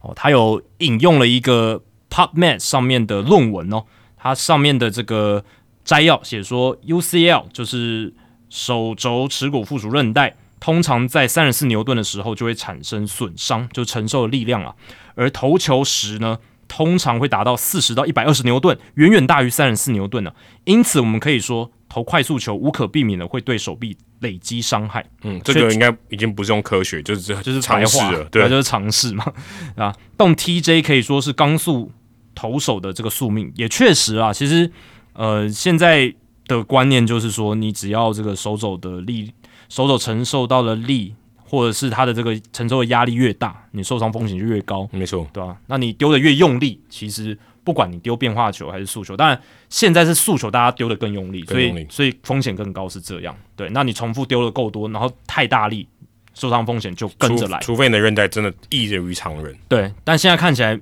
嗯，这种人几乎没有，几乎没有，几乎没有，除了 Nolan Ryan 以外，嗯。可能你说这几年所有的火球男基本上大部分都受伤了，嗯，除了 Gary Cole，Gary Cole 好像还没有嗯。动大刀嘛，但是 Jacob Degrom 啦，嗯、呃 Justin Verlander 就是少数啊，非常非常少数的人，真的能能能撑很久，而且都没有动 TJ 的，真的是极少数了、啊嗯极少数对啊，对啊。若是大联盟可以推行科学化棒球辅具，使用核准过后的手肘支架，或是特化过后的运动肌贴，或许可以分担掉 UCL 所承受的张力，在维持投手球到本垒板距离的同时，也保留血脉奔张的一百迈速球，延长投手的投球生涯。感谢两位主持人解惑，祝福节目斗内长虹。挂号呜呜呜，穷学生也想要斗内，可以啊，我们有那个像像一次性的，五一次性的，或是如果你真的不行，五十一块的，也可以。这个请我们喝杯咖啡也可以嘛，对吧、对吧、好，那我觉得这真的是可以考虑的啊，不无可能，尤其是现在材料科学越来越发达，嗯然后越来越多辅具新的诞呃这种护具啦辅具的诞生，我是觉得。如果球员工会真的想要去进一步为球员增进福祉的话，可以利用劳资协议的时候，看能不能，如果之后有真的有发明出来，把这个辅具加进去，什么压力手套这种，对啊对啊对啊就说那种袖套、压力袖套，对啊，对啊，对啊。那只要联盟有一个统一的标准，或者是它有一个规格的规范，嗯。那只要你符合这个呃规范里面的话，然后做出来的东西，那大家可以用，大家有共识可以用，那那我觉得是可以的。嗯，但是呢，也有一部分人认为健康是选手能力的一部分嘛，那你用辅具的方式去消弭这种维持健康能力的差异，嗯。那大家是不是对这一点都能同意？嗯，对啊，因为有些人觉得说，诶，我觉得职业运动员他能维持健康，他能够用他原生的方式去维持的这个健康，也是他的功夫嘛，对吧、那不然我们都允许用那些禁药就好了，对不对？禁药，然后我增加我这个身体恢复速度等等这些，但为什么会被禁？就是因为他不希望你用这样的手段，对吧？那显然是也有人认为维持健康是一个选手能力的展现，对，那呃不应该用太多的这种额外的辅助或者一些我们讲难听点是掏家包，但我是觉得用辅具的话，其实我觉得也没有像。吃药可能打药这种东西，它还会影响选手的健康。没错，没错。但辅具相对来讲不是那么侵入性，然后它相对来讲是一个以保护为优先，以保护为优先，以预防性为优先。那个概念又不太一样，就是有点像你拿一个弹性比较好的球棒，说这个公平性会有影响。他搞不好就喜欢这种弹，他可能觉得这个这个棒子它比较弹嘛，他比较喜欢这种手感。那你说这样这样，他算是？呃，某种程度上消弭公平性嘛，我觉得还好吧。或者是手套它稍微大一点点，但它还是合乎那个对，还是规格。对对，我刚讲前提是要合乎规定，合乎规格，对，合乎规格这件事情。所以我前面才会讲说，我我觉得也 OK。是如果真的要来做这件事情，能够帮助选手的健康的话，我个人是赞成的。我刚刚只是讲有可能会有反对意见。那如果做这件事情的话，就是大联盟要定出一个标准规格。不然的话，那到那那我一个特别厉害的工具，那不是像那个少林足球魔鬼队一样？对对 对，那个那个有打药的。对啊对啊对啊。那投手手臂伤病过多，这已经是一个现象，一个一个大家都这个可以接近这个 N F L 脑震荡的事情。对，是一个很严重的问题嘛。尤其是这二十年来，可能越来越严重，因为大联盟投手百分之百全力丢的越来越多，嗯，配速的情况越来越少，所以。我相信整个大联盟业界应该也是蛮同意要去遏制这样的现象，所以我个人对于呃他提出的这个观念，中正 Nolan Goldman 提出的这个想法，我是觉得我是觉得蛮蛮有高几率可能会发生的。那增进表现或者是减少磨耗这种辅具呢，就是嗯或许就是一个考虑的方向，对吧？那但是就是要像头盔啦、打击手套啦、捕手护具等等这些东西，它有一些规格这样子，就像 C flap 对不对？你可以选择要带不要带，你要保护你自己或不保护你自己都可以，对啊。因为你还是要有一个嗯上下限的标准的定定嘛，因为怎么样的辅具是大家有一个共识说，呃，它帮你呃减少多少伤病风险是大家都可以接受的，或者是它它里面有提到说，就是也许可以呃增加，因为你辅具一个角度看是保护，另一个角度看它可能是提升你的运动表现，有可能限制，也有可能限制啊，但是也有可能是提升表现嘛，对不对？那你如果装了一个支架什么的。或者是以后生化科技，就是这种生物力学的科技越来越强，你装一个额外的支架，你手臂更有力量，然后你丢的球速更快，嗯，这也是有可能的，对不对？那或者是你在你的大腿肌肉里面装了什么？装了一个弹簧什么的，你跑得更快，你弹得更跳得更高，嗯，这种东西。像肌贴，有些肌贴我不知道在大联盟是不是可以用，但肌贴很多跑步的会贴嘛，对啊，就它避免可能就是位移或什么的，然后可以。呃，减少更多受受伤潜在的受伤风险，很多这些辅具都是减少受伤、预防性。嗯，那我觉得这都还算 OK，但是就怕说有心人士就是，哎，我去强化，对不对？就是去增加我的运动表现。但我想他们这个都应该就会跟那个粘性物质一样嘛，都还是会定一个规范了。对啊，但不然这个也蛮可怕的，就会有一些模糊地带嘛。那大家就会想要去，因为。这么高竞争的环境里面，我们之前聊粘性物质的时候就有聊到嘛，大家都会想要去尝试那个底线到底在哪里。对对对。因为有些球员一定想，好，我可以用这个，那我那我再用一些什么方式来增强我的表现，可不可以？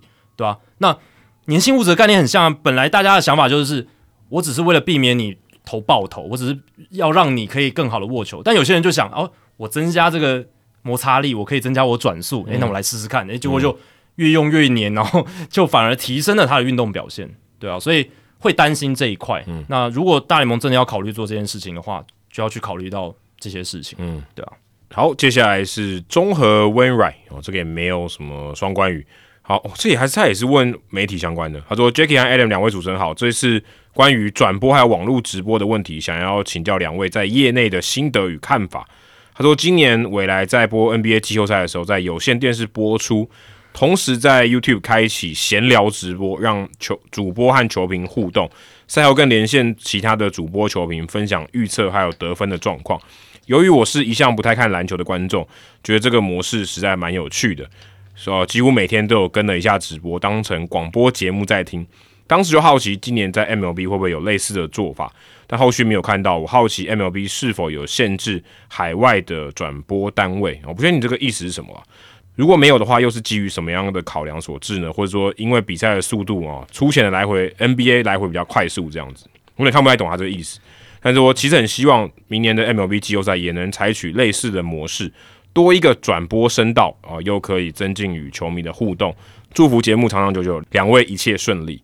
那其实如果我的理解没有错的话，就比方是你可能转播的时候比较像聊天吧，对，就像这种比较聊天形式。不是不是不是，他是说我们转播的时候，我们 YT 还开了一个另一个，对对对，但是另外一个比方像是聊天的这种形式，对不对？对对对对对对对，YT 那边就只是因为你一般你在电视上看到就是转播就是正常的转播，然后 YT 那边可能是比较像闲聊的这种做法。哦，但呃对了，对对对对对但我们我记得我们有呃到总冠军赛有不同的做法，总冠军赛是呃利群哥跟张扬在现场，嗯，然后我们在台湾还开一个棚，对对对。然后跟他们聊天。那在总冠军赛之前是呃那个 YT 就是拍主播球评嗯。这个棚内的画面，嗯，对，但其实呃棚内的主播球评都还是在转播球赛这样，对。对对然后偶尔看一下网络上的留言这样子，对，嗯。所以算是有两种不同的做法。哦，但是他因为这边写说开启闲聊直播，感觉是不知道是他可以就在比赛中间可以跟大家聊天嘛，对，那个是总冠军赛的时候，哦就是台湾还有开棚所以那边是 YouTube 上看得到。，YouTube 就是对啊，我有主持过一次啊，就是立群哥跟张扬在美国播球赛，然后我们在台湾的棚内还有邀请哈校园啊、呃小谷啊，哦，那那那那我理解没错，就是那你在那个棚内那个节目比较像是聊天，比较闲聊一点。对，但是在总冠军赛之前，就是还有另一种形式，就是 YT 有开直播，就是看着主播球评转播这样子，然后在棚内看的，棚内看，然后、呃，我们还是转播，但是偶尔还是看一下留言这样子。对，吧那我想他要问的应该是讲闲聊这部分了。嗯，那其实大联盟之前就有做啊，我们有聊到，就是 MLB Tonight 有 Clubhouse Edition 这种直直播节目嘛，有点像 Many Cast 嘛，就是那个 Peter Manny 跟 Eli Manny 在转播美式足球的时候，他们两个那边斗嘴嘛，他们就不是那种正规一个主播一个球评的这种播报方式，比方闲聊，但是他们的内容还是在讲这场比赛，嗯啊，就是他还是根据这场比赛，不是说呃无止境的闲聊，不是这种 podcast 这种形式，它还是有真的跟现场是有关系，所以它某种程度上是直播。那其实今年我后来查一下，还是有，因为台湾看不到嘛。那只是它不是每一场比赛都有啊，也不是常态的啊，就偶尔会跟你讲说哦，今天这个 MLB Tonight MLB Network 有出一个 Clubhouse Edition。那像之前哦看到是 CC Sabathia 跟 Chris Young 那个黑人的 Chris Young，不是游击兵队总管，他们两个就是这个算是球评这样子，就坐在沙发上跟大家聊天。然后，但是他当然也是讲这场比赛，只是他不是这种 play by play 啊，或是解说场上的情况，他的节奏可能就比较是闲聊，比较不是说啊，好像我们一般的这种播报的节奏。那我想这种方式在美国。他已经受到一定的认可，因为 ManyCast 很成功，所以有呃，像大联盟这边也有去去模仿。我我想未来做这个形式也蛮类似这种做法。但是如果你要是呃除了季后赛，因为季后赛是相对比较重要的比赛，你在例行赛要做这个，可能你的人力啊跟你的资源，不管是你要开这个棚，然后你要去处理这些东西，然后要呃有更多的主播、更多的来宾去讲这些内容，那你这些东西都是钱嘛，哦成本不成符，对成本不符，那你这个转播单位也要去花时间去制作。那另外一方面也是因为呃这些东西它一般你就像台南 Josh，他如果陪大家看这个台湾大赛，他不能画有画面嘛，他就只能陪大家聊天。那就是你自己在家里面开电视看，然后他就提供你他的声音这样子，所以他比较没办法用合法的管道说。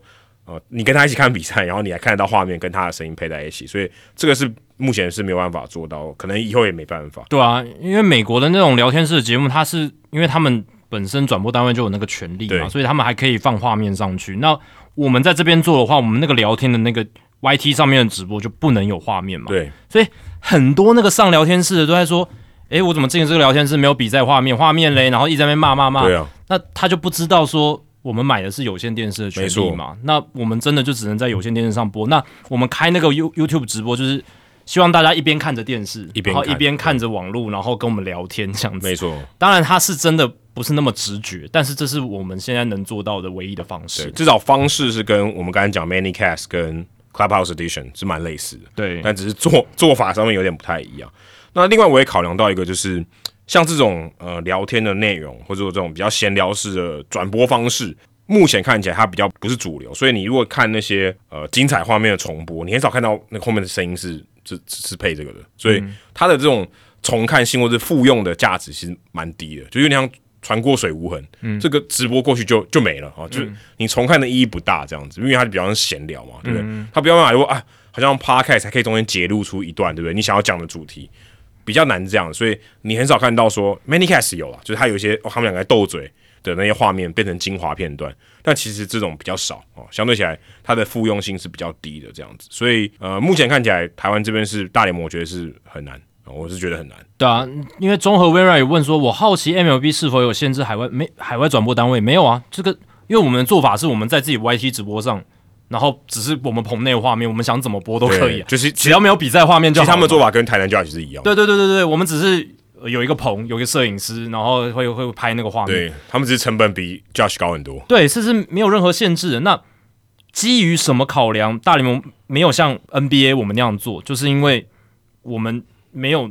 投入那么多资源在大联盟上面，简单来讲就是这样子啦。因为呃，我们台内至少我们做 NBA 做的时间是比 MLB 长很多，而且我们也更加重视 N NBA 啊，必须老实这样讲。而且而且我们的就怎么讲，NBA 的在台湾的收益还是比较好一点。对对，看的人比较多，看的人比较多，广告收益比较好。这个是大家显而易见的。对，大家显而易见的。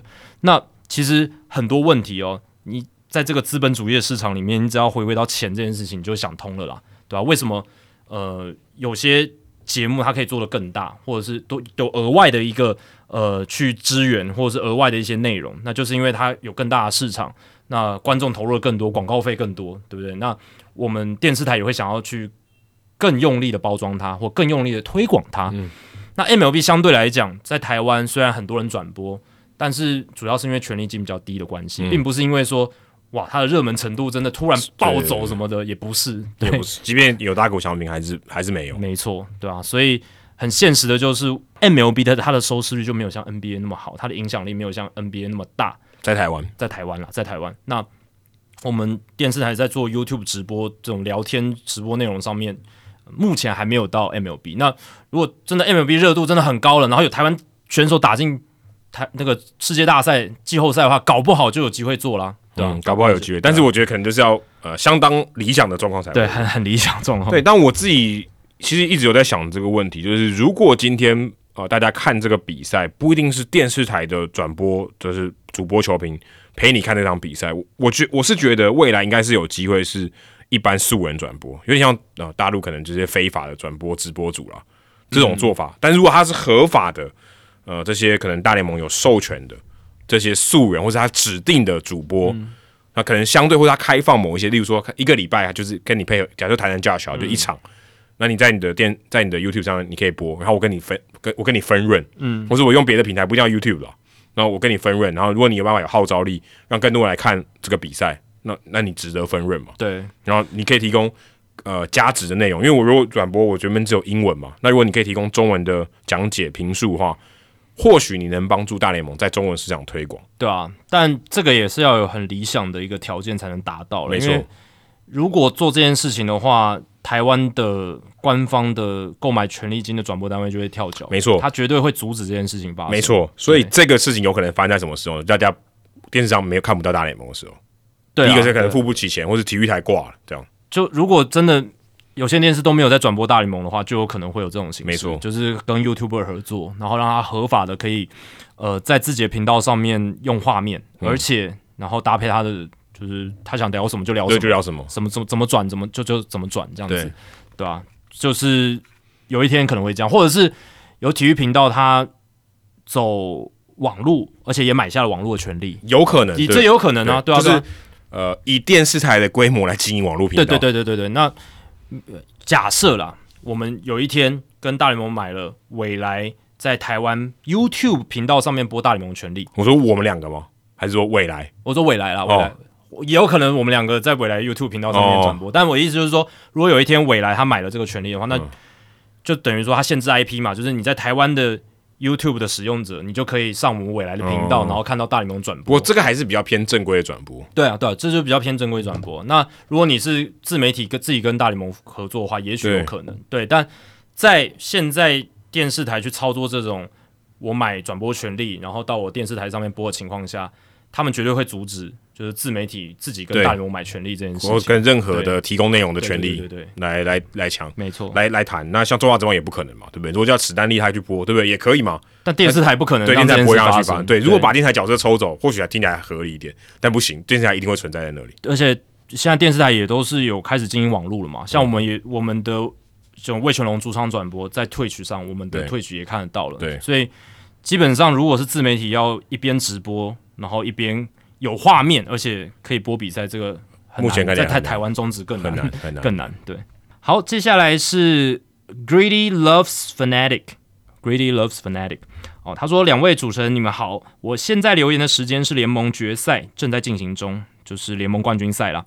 想问的问题是关于刚刚结束的分区系列赛的一个失败者，算上今年亚特兰大勇士在二十一世纪中十五次打进季后赛，其中有十二次是在第一轮的系列赛，其中包含一次外卡赛就被打包送回家。这么高的季后赛一轮游频率，与他们球场旗杆上密密麻麻的分区冠军旗两相对比，反差实在是过于明显。想请教主持人，勇士队过去二十多年来如此惨淡的十月份答卷，是否说明了他们舰队存在着某种问题？对于这一支球队呢，你们倾向于更多的认可他们长期以来保持例行赛的竞争力，还是责备他们长期占据着季后赛的宝贵席位，却总是拿出令人失望的表现呢？嗯，当然，呃，就我的角度来讲，绝对是认可他们能长保季后赛的竞争力啊。这个这很难的，这是更难的。其实，因为我们之前不断的在讲，季后赛它就是一个充满 randomness、充满随机性的短期杯赛，所以它其实结果很难反映出这支球队是不是真的这个赛季整季下来全联盟最强的球队。他其实不能诉说这件事情。对，那当然有些人就会把总冠军视为今年度最强的球队，那也是一个观点。但就我的角度来讲，一支球队他在今年最成功还是最不成功，或者他最强还是最弱，还是要看他整个长期下来的一个表现，跟他整个舰队阵容的状况，对吧？那勇士跟道奇都是算这几年模范的球队嘛，就是在例行赛的战绩上面，他们的常年的成功 consistency 一致性上面是做得很好的，但是季后赛就真的很 random，所以这也是为什么 Jerry Dipoto 他我上一集提到那个百分之五十四的理论有他的道理在，就是我只要在例行赛有足够的胜场挤进季后赛就好了。嗯，那我例行赛我不一定要打到一百胜啊，我只要每一年都能够大概诶百分之五十四的胜率挤到季后赛，那我只要提高我每年打进季后赛的几率，我在季后赛什么事情都有可能发生。就算我是八十四胜的响尾蛇，我都可以打到世界大赛了，对不对？那我只要能够争取到我每一年都有这种季后赛的门票可能性就好了。嗯，那我夺冠率就自然会比较好。这是他他的想法，他的想法是这样，对他的想法是这样。他就是用最低的限度进到季后赛。对对对对对，比较低的门槛我都可以进到季后赛，但是我如果年年进，每年都有机会的话，那我夺冠率自然就会高起来。我我何必要一百胜呢？对不对？多那个十六胜多累。对但是也有像勇士、道奇这种，他整个超级强舰队真的建出了王朝，这是因为他们有更大的资源，然后他们可能在操盘上更加的聪明，更对对对，建立了更好的永续性更好一点。永续性更好。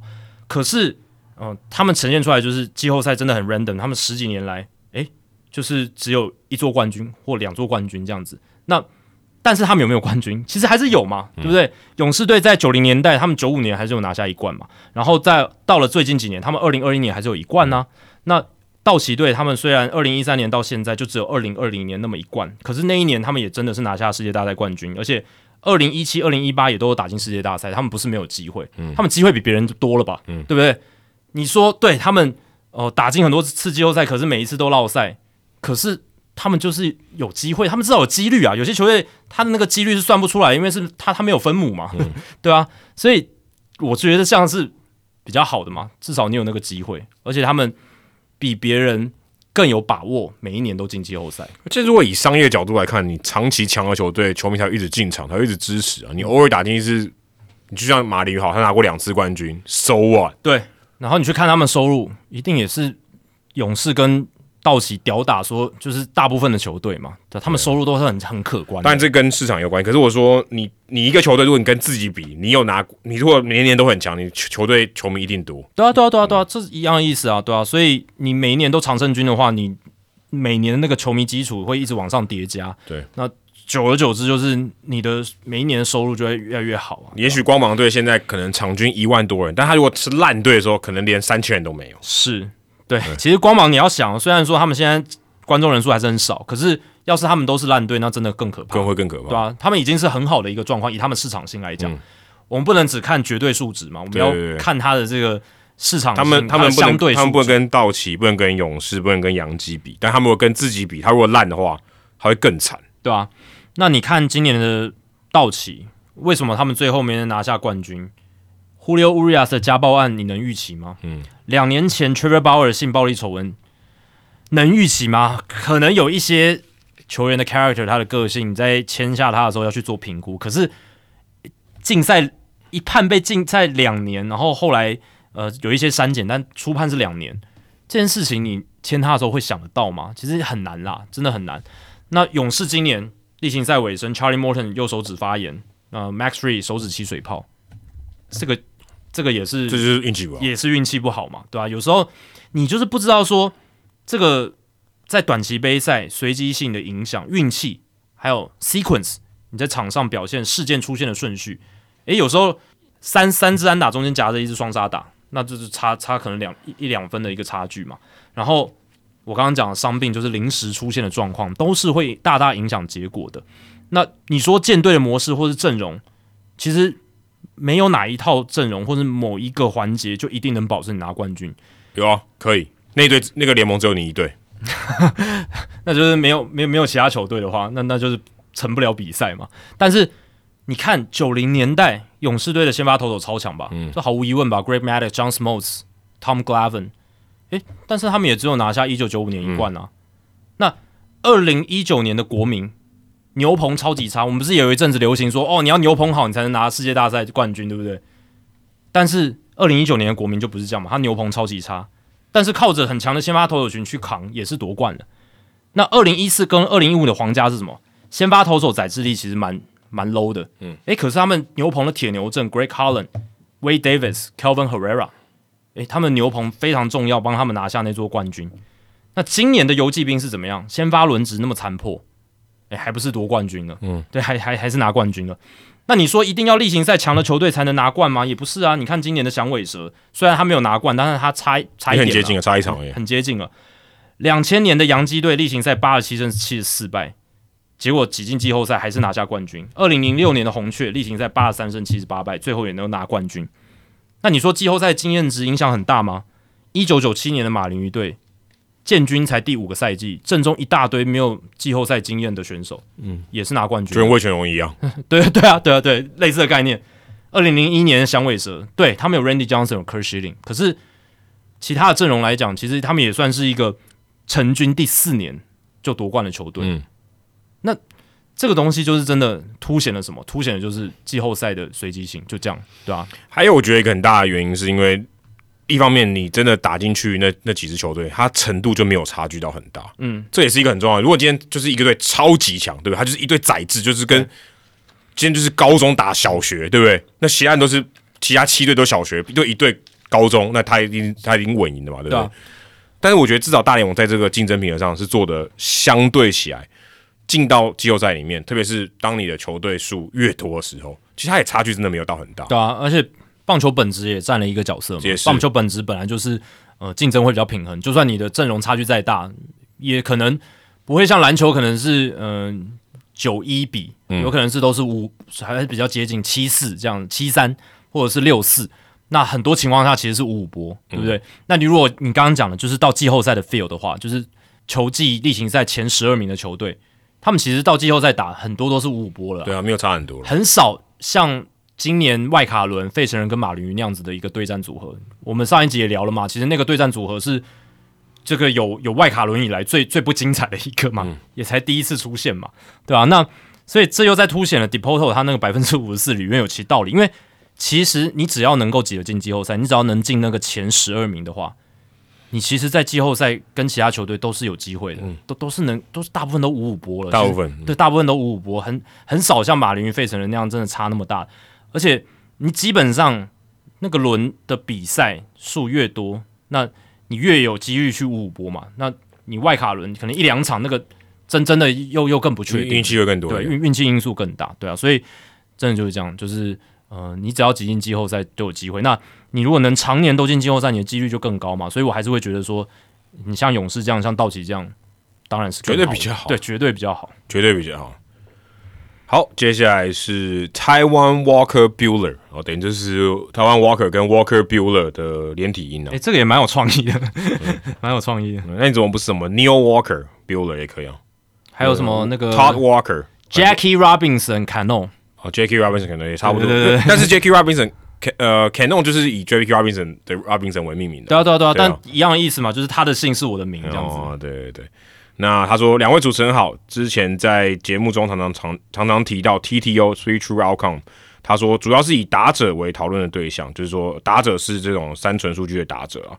但又忽然想起小时候和家父聊棒球的时候，他曾经说，野茂英雄大联盟的生涯末期，经常不是三振保送，就是被全垒打哦。所以想要在这边请问，如果以投手为讨论对象，有哪些选手是三纯数据的代表呢？啊，我其实在这个 FanGraph 上面就有一个 TTO percent 啊，就是你想讲强调这个嘛，TTO percent 越高的代表说，呃，今天他面对一个打者，他出现三振、保送或者全垒打的几率是多少？那像今年 Spencer Strider 他就蛮高的，四十七点三，第一名。那我这是用至少投一百局啦。那 Black Snail 四十六点九，然后像 Freddie Perota 四十二点七，跟他并列的是千鹤黄大也是十二点七。所以他们其实都差不多，然后且他们的三振率都将近哦，像千鹤网大是二十九点一，其他都超过三成。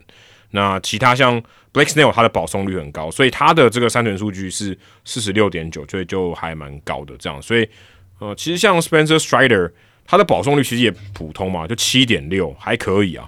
但是他的三振率也很高，所以他 TTO 就变得很高。那加上他这个有时候被长打就是全垒打这样子，所以呃，像今年是这样子。那我特别帮你查了一下。从一九二零年就 Live Ball Era 活球年代开始到今年，投超过五百局的哦，就是至少他在联盟是出赛是相当稳定的这些投手。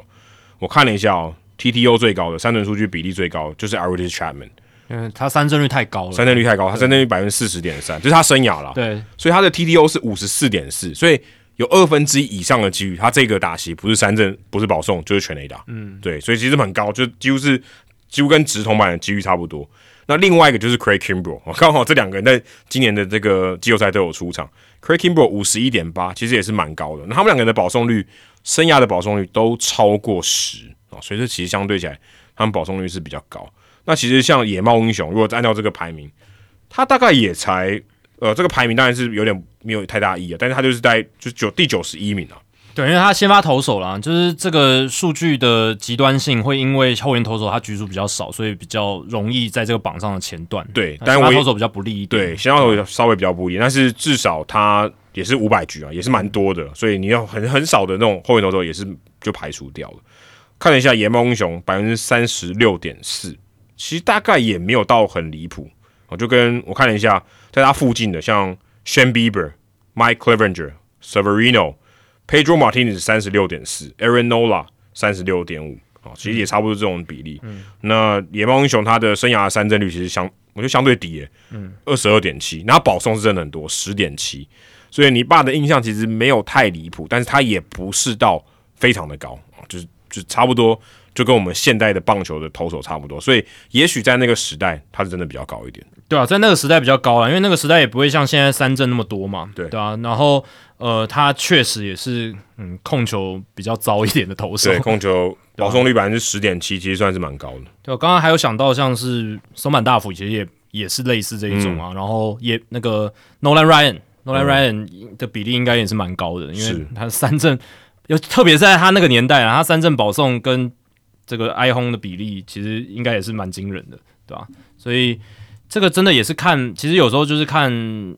我觉得大部分的比重还是在三振啊，三振你很多的话就比较容易上榜。你看，没错，这个榜上面其实都是三振能力非常好的选手。当然，你如果是呃保送也投的非常多，通常你三振高的有很多人是真的保保送率比较高的。那像 Blake Snell，你看也榜上有名嘛。对，我看了一下，我刚才快速查一下，Nolan Ryan TTO 是三十九点一，蛮高的。那野猫中满大辅三十四点六，不过他保这两个人的保送率都超过十。对对对对对。保送比较难啦，就是通常是三振高的比较容易冲榜。对对，好，接下来其实这个问题呢，也跟刚才 Adam 回答这个问题有一些人是会重复到的。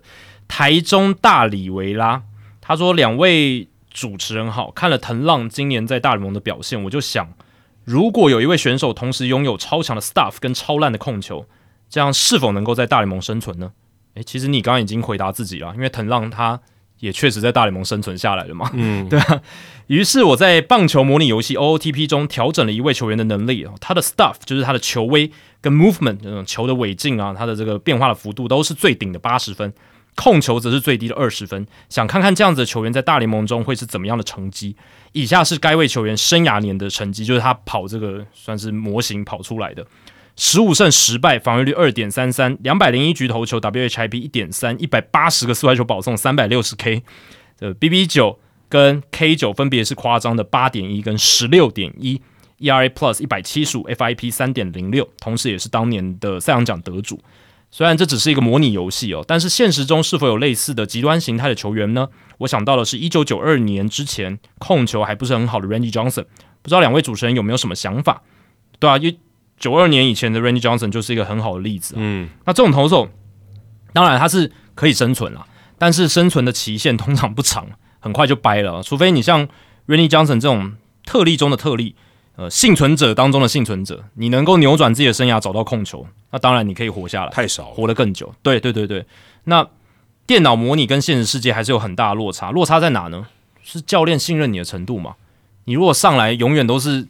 一直保送连丢，或者是一定要搞到一二垒满垒，然后你才开始三阵人，那真的是会让人很难用你啊，嗯，对啊？那有些选手他在小联盟，如果保送的情况真的太明显，虽然他三振多，可是他出赛机会可能就会减少。对啊，他上场机会就，如果你上场就一直丢保送，一直堆垒包，我才不要用你。对啊，就会很可怕，对啊，那当然，你 staff 好的话，你一定会获得出赛机会，或者是选秀前段的。对，然后。教练或球队给你的耐心会比较多，这是真的。那如果你是那种连球威都没有，你控球再好，其实有也不一定有获得机会哦，这个很现实啊。因为现在大联盟球团还是比较重视 staff 这一块啦。老实讲，那当然控球重不重要是很重要，但是在我们讲的是球员刚进职棒的时候，或者在小联盟的时候，其实 stuff 或者球威这种还是比较受到重视。相对控球是比较容易练的，因为你说要找到一个可以丢一百六十公里，在九可能九十九迈。一百迈的投手，对，现在是相对多，对，但是还是很少，还是稀有才，绝对还是你说跟以前比多很多了，但是还是非常少。哦，但是呢，在这么多选手，其实现在呃，staff 好的选手多了嘛，那控球真的太烂的话，在现实世界，我是觉得还是很难获得很大的信任啊。那踹的机会比较多，但是要站稳，要站稳的话难度比较低，很难。呃呃，要站稳的话难度比较高，这样子。好，那 Nolan Ryan 就是最好的一个案例嘛。那我去查了一下，就是史上单季 BB 九至少五，然后 WR 值至少五的这个赛季，就代表说你的保送率超级高。可是，诶，你还是蛮有贡献的，对你还是蛮有贡献，对你还能一直上场。那像 Nolan Ryan，他这个人就上榜了，呃，两次哦，三次哦，三次在前十三名里面有三个是 Nolan Ryan，对吧？他就是有这种 BB 九值超级高哦，既是联盟三阵王，又是保送王，但是。他还是拿下很多胜投，嗯，还还是吃很多局的这样子。现在这这种人不太可能出现了，现在现在就比较困难一点，对吧？然后呃，像这个榜里面呢，还有像 Blake Snell，今年的 Blake Snell，今年的 Blake Snell，他的 WR 值是六，B Baseball Reference WR 值是六，但他 BB 九也是五啊，结果他还是现在很有机会得赛扬奖嘛。对，我们你在听我们这一集的时候，可能已经知道了，对吧？那像这个 L Lighter 以前也是这样的选手。松坂大辅，他在二零零八年那一年美联保送王，但是他的这个 WR 值那一年是五点四哦，那一年他拿下十八胜三败嘛，嗯，就是他投的最好的一年，运气蛮好的，对对对，其实是蛮危险的一年，对吧？然后 Bob Feller 这个名人堂投手，其实也有两个赛季是这样，就是 BB 九破五，然后 WR 值在五以上。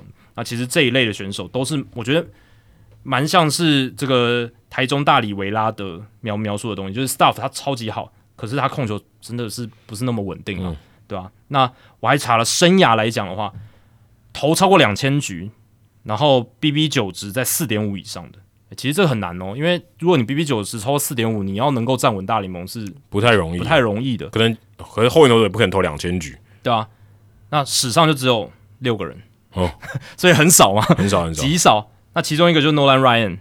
呃 Sam McDowell、Johnny Vandermeer，然后 Ali Reynolds、Bobby Witt，就 Bobby Witt Jr. 他老爸，嗯，然后 Vern Kennedy 这六个人，嗯，因为真的你 BB 九这么高，然后要投那么久，你要让教练一直让你上场是非常困难。的，两千局不是闹着玩的，真的不是闹着玩，你一定是联盟里面就是这种固定主战先发投手当蛮久的。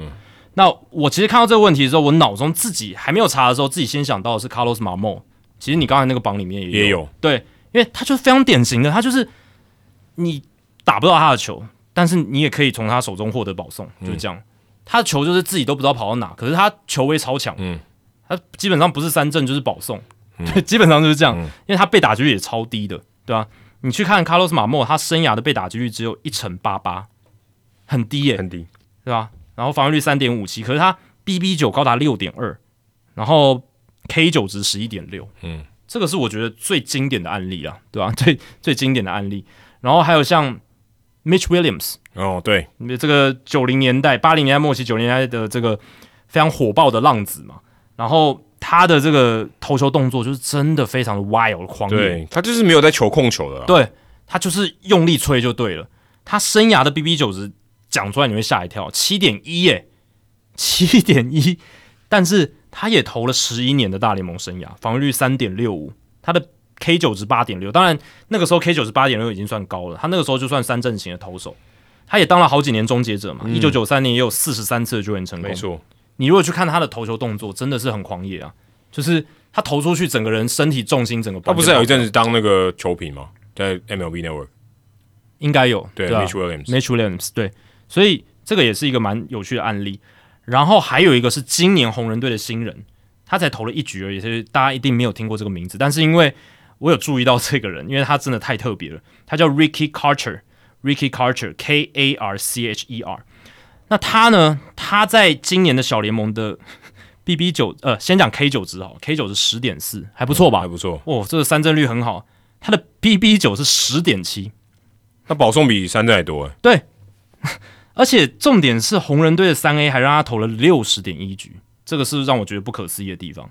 他在六十点一局投了七十 K，然后七十二个四坏球保送，他也不是三振怪物，也没有到这种程度。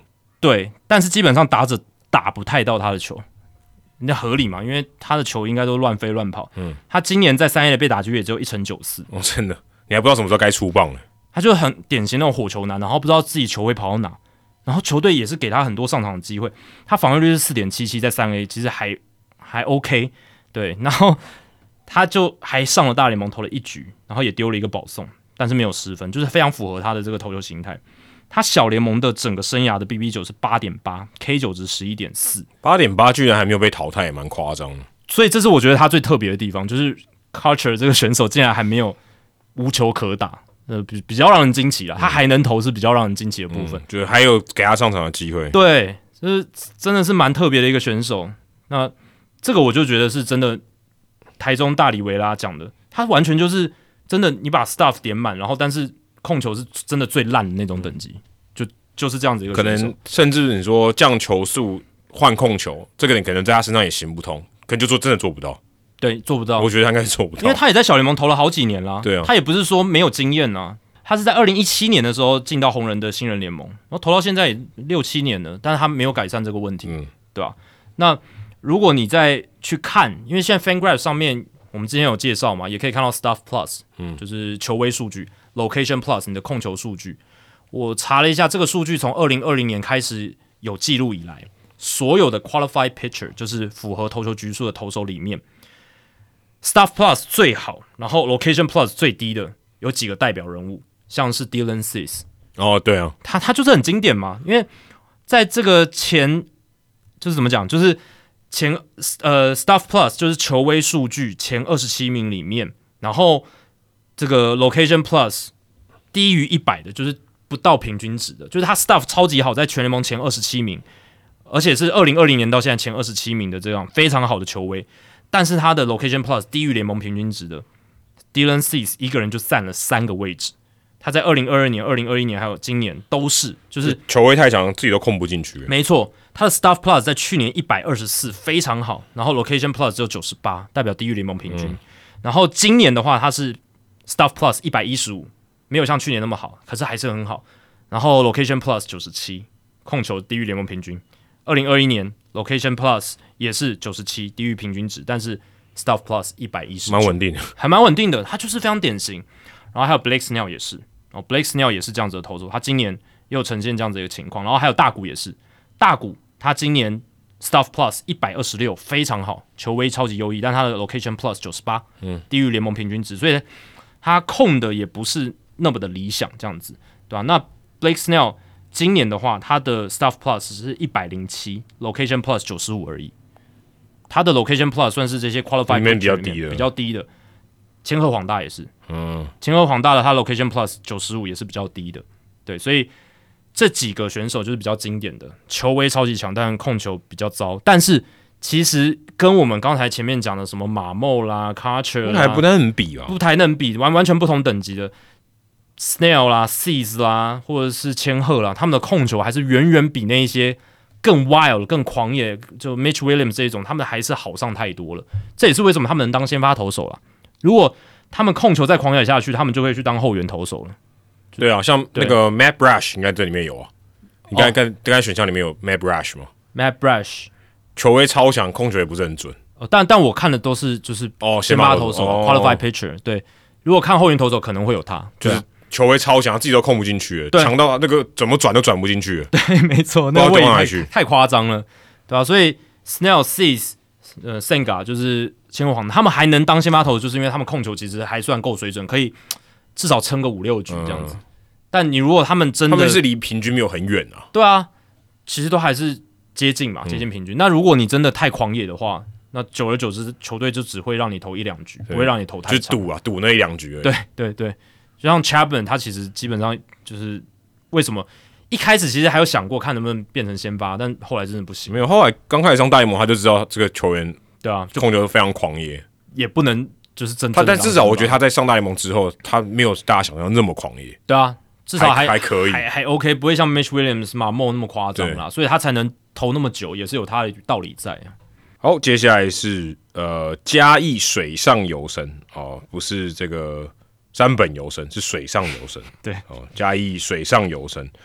呃，他说主持人在三百三十七集的时候提到大联盟引入比赛时间限制的这个机制之后，这边要强调一下，比赛时间限制这是没有的，是投球始终限制哦，比赛时间是没有限制的。对，这个是要强调一下，这个不太对。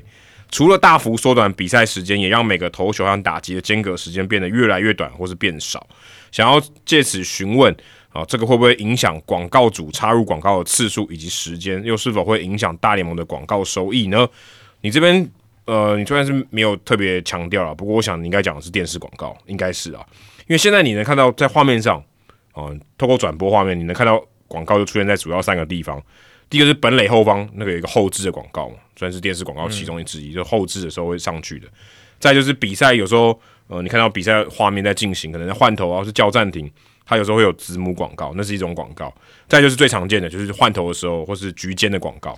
那换头跟局间广告跟这个投球时钟是完全没有任何关系，因为就没有投球时钟限制嘛。那例行赛就是两分十五秒，那全国转播的时候就是例如说可能 Sunday Night Baseball 就是两分四十秒，季后赛就是三分十秒，这个跟呃投球时钟是完全没有任何关系的。所以呃它的这个长度是固定的，然后所以它能放的广告的数量或是呃，可以插入的档次啊，也是固定的，所以基本上，呃，如果你真的要讲说，呃，这个比赛时间因此缩短啊，那广告的影响会不会有哪些？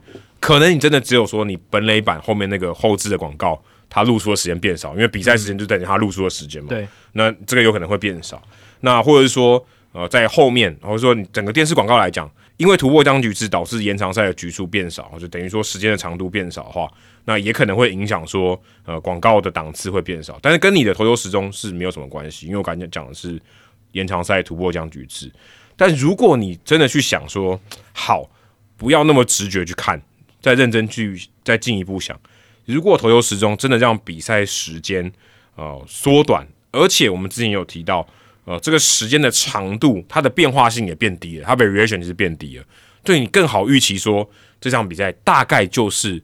两小时三十分到两小时五十分左右会结束。那或许对于呃投递广告的人，他可以说啊，我就是要在晚上九点的时候放这个广告，九点左右，那我今天要估算说啊，大概是第几局，我也许我投递的这个效果会更好，也许它的效益会变好，这是一个。再就是你在想另外一个问题，今天大联盟这个投球时钟限制最重要的原因是什么？让比赛的品质提升。那比赛品质提升，代表了观众的 engagement，他的投入程度，他可以看完那场比赛，或是他盯着这个画面能看的时间变长了，所以也代表说你看到广告的几率变多了，所以其实你的广告效益是变好了。如果今天你之前你买一档广告十五秒，可是可能观众看到第七局他受不了，看不下去了。但也许他现在可以看完整场比赛，看到你的广告了，嗯，那你效果就会变好了。嗯，所以其实如果真的要讲时间变短，或者时间的可预期性变高，对于广告本身的效益应该是会提升的，因为他被看到的几率，或是他看到的时间，或许你的效益是更好的。对啊，时间利用效率变好了，因为呃可控的时间，而且时间的设定又都是在比较 prime time 的话，对，那你那个。价值就会提高，每每一分每一秒的价值是提高的，对啊。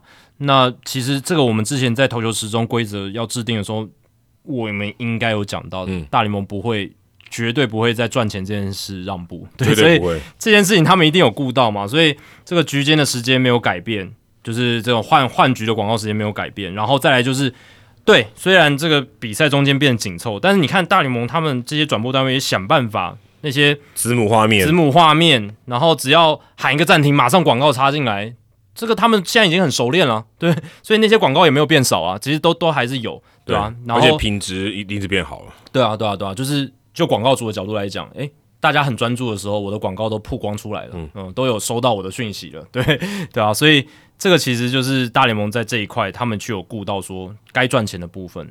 一定会赚到了，然后赛事品质上面还要兼顾提升，这样。对，还有一个要补充，就是我们刚才讲说这些投球时钟它有限制嘛，等于说你的这个间隔是缩短的，可广告时间没有缩短，代表说它这个绝对不能省，因为为什么？因为它就要赚更多的钱，就这样子。这个立场已经说的很明了。如果今天我说真的，我真的要极端哦，就是我要让比赛越短越好，嗯，我甚至不要广告了，对不对？我广告时间就超短，对不对？对啊，三十秒就好，大家可以相当于跑一跑，赶快赶快比赛结束，对不对？如果真的是那样的话，如果你真的不赚钱的话，那你。干干脆就是都不要广告啊！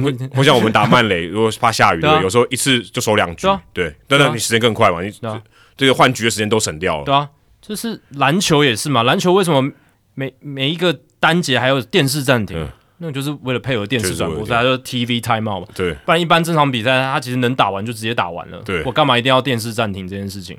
对吧？像我们现在转播东超联赛，就是这个篮球赛，它其实也没有电视暂停。嗯，当然它可能是。呃，有他们的考量在，对，但一般正常有转播的话，它都会有电视暂停。篮球篮球如此，那棒球它这个运动有换局，那所以它一定有一定有一个当态。对，其实是对于转播来讲，转播角度来讲很好操作的运动赛事，因为它固定就是会有这么多的广告的破口的区间，没错。那这个就跟其他的运动比较不一样，那这也是其实大家很喜欢转播棒球的。就电视台啦，对，觉得棒棒球很棒的一个，嗯，因为广告安插时间很多，对，很固定啊，我一定有啊，对，就是这九局，然后十八个破口，而且时间也很固定，对，时间也相对，而且大联盟现在这个比赛的时间，它又变得更更加可以预期，所以这都是一些对大联盟商业角度来讲，电视转播单位商业角度来讲蛮好的事情，对，算是一个很好的副作用了，对啊。好，接下来是 OK Cardinals，他说两位主持人好，我是来自 OK 的 Cardinals 球迷。那根据前几集节目的叙述，有讨论到总教练以及总管在现今大联盟的分工日益明显的时代底下，总教练再也不是左右战机的重要推手了。但同时也聊到了台湾的总教练仍旧负责很多招兵买马的工作。最近的也是最成功的，就是大家很喜欢说的小叶有料叶军章总教练，魏家将权力下放给叶总，让他可以组织自己的舰队，也相当厉害，拿下了总冠军。那想请问说，两位主持人意见呢？未来台湾是不是有可能参照大联盟的模式，有真的非常专业的总管来操盘选手的交易以及签约？我个人觉得，这就是跟产业的经济价值有关。当日益分工细腻，导入更多科学化棒球之后，繁重的工作让总教练无法处理所有的事情，就会逐渐产生这个职位。祝福两位主持人节目做破千，对啊，OK，Carlos，其实你已经回答了一部分了，但是我觉得真正最大的关键还是在于健全的制度了，因为在台湾呢，其实。目前这些人士，尤其是高层的管理，还是由资历、地位、人脉关系来决定，嗯，究竟谁来管理这个球队？那我们之前有聊嘛？现在球队高层有时候还是他们母公司集团的专业经理人，诶，你来管这支球队这样子。那单纯看他对棒球的了解，或是这种专业管理棒球队的能力，那种其实很少了，基本上没有这样。而现在的这样的市场上的人才没多到哪里去，对啊，产业规模就没那么大。除非你去国外害了人，对，你去找一个以前当过大联盟总管的人来之类的，对。但目前是没有这个情况嘛？对啊，有杨将，有杨教头，但都没有，还没有杨总管，对啊，对啊。那首先还是要更健全的制度，那劳方的力量要再更大，因为一个由资方主导的市场，在棒球管理方面，其实以现有的管理方式就很够了，因为一切都是资方主导嘛，然后。呃，不太要去考虑说什么薪资仲裁，也没有什么太多的交易，然后也没有什么需要去协商的部分什么的，就还好，就是基本上每年就是换约，然后就是这样就这样过来了。所以这这件东西没有的话，那其实你管理部门也不用做那么大。对，而且你看，不讲别的，你一个球队在大联盟，你有你的小联盟体系有多少人？几百人呢？对吧？一一百多人啊，没有到两百人。有这么多球员，你不可能，你说一个总教练去 cover，怎么可能？对，他也不可能关心那么多，他这时间就一天二十四小时。那你在叶军章，他如果就一二军，他当然可以，大部分他可以顾到。对啊，对啊。而且就是要雇人的话，你教练团你可以再 hire 更多教练，这这是一点。那如果是总管的部分，因为他 focus 在总管的话，那其实要。要处理的事情。也没有那么多，当然他会有一些日常公司的杂物，那那个我们不论，我们单纯是 baseball operation 棒球事务这部分，相对于大联盟他们那种复杂程度，台湾是相对单纯很多，也没有什么交易啊，交易最最应该是这些总管最重要的责任之一嘛，或者签约，对，台湾有自由权签约几乎没有，几乎没有，所以你基本上你只要考虑是什么？季中选秀，嗯，然后季中选秀完忙一下说，哎，哪一要签多少钱，跟经纪人斡旋，基本上 job done 结结结束了。对不对？那我我讲的都是这种 baseball operation 的部分。那当然，怎么可能在台湾总管还要管很多那些商业商业面的也要管行销？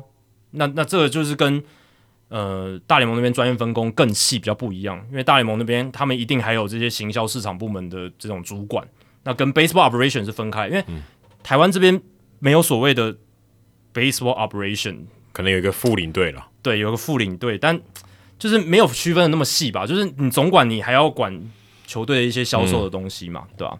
那还有就是，对，就是刚才 OK Cardinals 讲的，你对于进阶棒球数据分析的需求也没有那么大，所以，嗯，在这样的情况下，你的呃数据部门也没有那么的大，嗯，对，那呃教练能一手握的程度也比较高，没错，对啊，因为宗旨就是对战的高频率嘛，高熟悉度，这个我们之前已经聊烂了。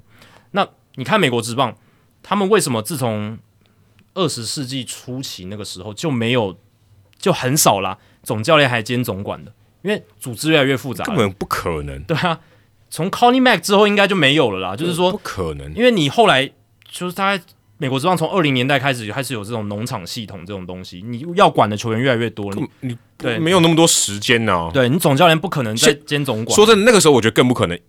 你如果稍微资讯发达一点的时候，还可能可以。对不对？你可以，你可以有电脑帮你处理很多事情。那时候工具更少。对啊，根本不可能。对啊，因为如果你是到十九世纪的话，那真的是总教练还兼队长，然后兼就是我来招兵买马，和兵球队差不多。对对对。那到了二十世纪初期的时候，已经开始有规模了嘛？那两联盟组织也越来越制度化什么的，那就不一样。而且二零年代开始，联盟也开始有这个呃主席啊这些制度。那到了后期之后，到了六零年代，球员开始组工会。然后有薪资仲裁，到七零年代有自由球员制度，那然后棒球的分析越来越复杂化，组织越来分工越来越多。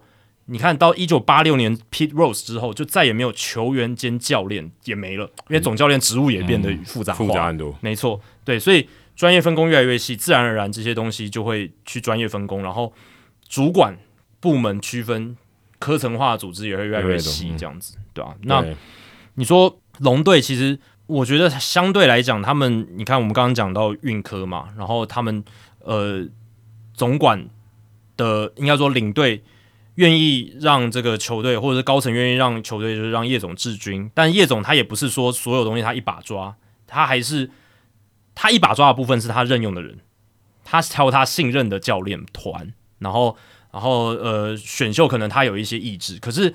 他是很放手，让他手下这些教练团去做他们该做的事情。我觉得这也是他蛮成功的一点啦。对吧？那叶总他有旅外，有看过美国球团运作，那他当然也有一些东西你可以去质疑他，因为他真的蛮喜欢去挑一些运动能力高但打击能力 power 比较不好的这种球员，这是他的想法，他喜欢这种运动能力好的球员，腿哥防守组这种。那就整条打线上来讲，当然你的打击就没有那么全面，这是可以去讨论的，对吧？但整体而言，他还是让这支球队是 function 的。那技战术的调度，有时候可能也不是所有人都认同，但我觉得叶总跟他的教练团，至少我是觉得啦，相比于其他中职的球队，他们没有那种很明显的投手调度的错误或者是很离谱的事情。而且你看他们今年，他们其实在投手调度上其实蛮积极的，比起其他的中职球队，喊暂停的时间也也更快，这样子，对吧？所以基本上就是呃，舰队方向明确。贯彻他们的方针，然后球员养成上给予耐性，不会因为短期表现不佳就冰冻球员啦，然后让球员的表现出赛机会断断续续。那给年轻球员更多的试误的机会，然后再运用运科，让大家可以正确的评价自己，正确的去评估一个选手的实力，对吧？所以，嗯，基本上就是这样子啊。就是在台湾的话，我是觉得龙队他们在操盘运作上是一个蛮成功的球队。那在大联盟。嗯，又是另外一个不同的故事啊，所以，嗯，中职这边我是觉得还是要从比较完整的劳资制度的一个建立，然后让劳方呃更有这种斡旋的力量，然后这样子的话，老板资方这边才要做比较多的事情啊，对嗯，但我觉得规模不够大，这些分工其实都很难出现了，真的真的很难，真的很难。对啊，对啊，就是规模不够大，还是一个主因啊。好，接下来是圣修雅瑞大谷翔平。圣修雅瑞在哪里啊？我不知道圣修雅瑞在哪，我不知道。圣修雅瑞应该是地名吧？应该是吧？对对啊，圣修雅瑞，他想说想请教中职转播的问题哦，但这个诶，我们是 Hit 大联盟的节目了，但是你还是可以问啊。我是个资深帮米，看转播时，如果不是前攻的声音，就吃不下饭、睡不着觉。但现实上来说，我想要看完一整季的富邦的球赛，我就必须订阅六个频道，或者是选择全包。好，因为你这边讲是主客场都有了。嗯，看着订来的也会只能看个十五场的频道哦，不禁悲从中来哦，就是说你除了富邦以外的比赛你都不看。啊，想请问，假设主场比赛在转播台播比赛，客场的比赛就在摄影棚播比赛，可以让球迷一次订阅单一球队全年一百二十场的比赛，不需付钱给他队。对于联盟还有各方面上各方面来说。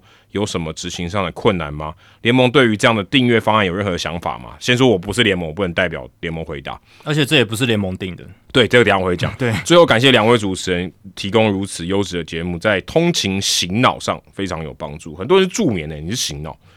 对，那我最近查一下，因为我自己是没有订这个 CBO TV 啊，那我看一下，呃，一个月是一个月是两百七十七块，你可以看到所有的比赛。所以我不晓得，你是不愿意付这两百七十七块，然后。对啊，如果你看，如果你付两百七十七块，你就没有这些问题。没有，主要是他想要听前公播哦。对啊，因为因为 C V 的 T V 上面的副帮就是艾尔达的主播球评。对对，所以如果是这样，那就没办法。如果你真的一定要前公的话，那就没办法，因为前公就是播那六十场对啊，你但你可以就是定 C V 的 T V，然后再加。有线电视就这样，就这样，对，就可以这样，对，就不用订六个频道。但是你怎么样都没办法前工帮你播一百六一百二十场了，不可能。对，那即便是大联盟，大联盟现在那些呃主播球评，特别是主播啦，主播通常都是固定的嘛，可他也不是播一百六十二场，有时候会有人代打，就是一一整季，他就算去客场播，他也不会全部都播。对啊，很有可能他。他只播一百五十场而已，但那个电视台他会全播那，就是那支球队，那支球队，他只是主播可能今天假设前公播一个大联盟球队好了，他也不会一百六十场都播了，对，就这样子。嗯，但所以今天前舍他能播主场六十场比赛，还要跟拉瓦哥，已经算很厉害了，就都没有换，都没有其他人去代班哦，这已经非常厉害了，对啊。那你刚才说对于联盟各方面来说有什么执行上的困难吗？啊，第一个我不是联盟，所以呃，这个而且事实上这跟联盟也没有关系，因为现在。主场的转播都是交给各队去谈，就像刚才 Jacky 一直谈到魏全龙，魏全龙跟伟来谈嘛，所以是魏全龙跟伟来谈，所以魏全龙要不要给伟来，他是有决定权的，跟跟这个联盟完全跟联盟完全没关系，所以联盟没有干涉，而且甚至我们刚才讲 CPBL TV，虽然挂的是 CPBL，感觉联盟在主导，对，是联盟主导没错，可是全部讯号是艾尔达，所以也不是联盟去弄的嘛。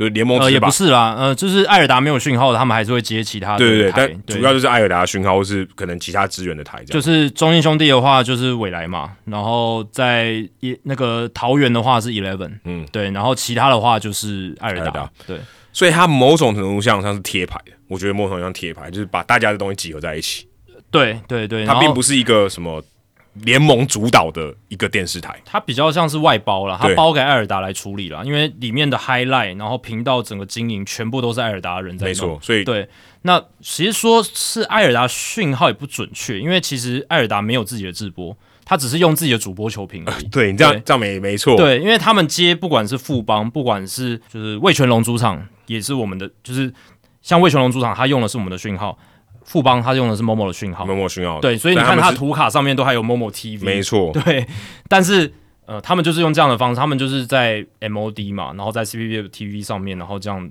转播，这样有他们的主播球评。对对，然后如果你真的想要看，呃当然艾尔达也没有固定的主播球评，而且牵涉也不在那边，但是艾尔达主要他就是客场他也有播，因为他就在摄影棚里面，对，嗯所以他基本上是没有差。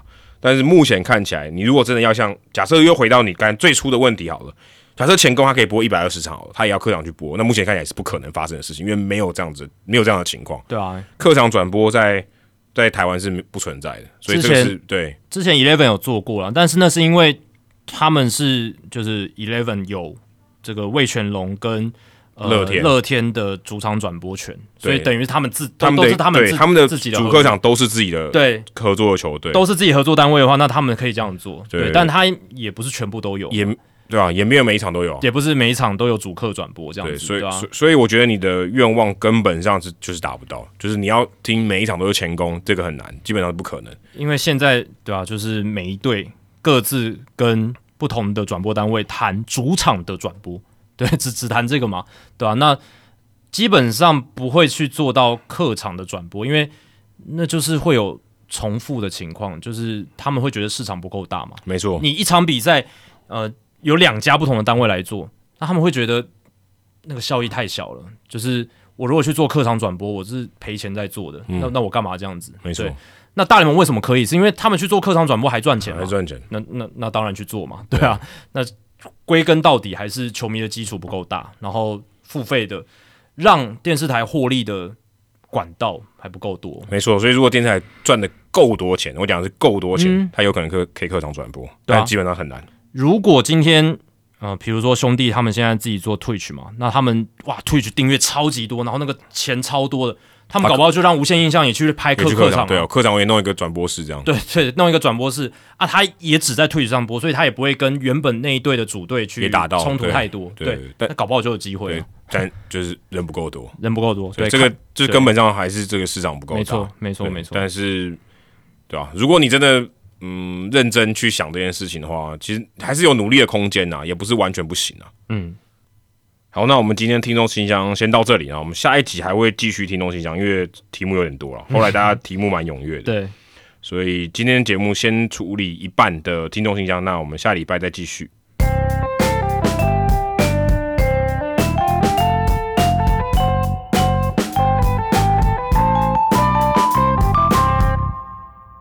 好，那来公布冷知识的解答。Jacky 刚刚猜什么？Tony Green？Tony Green。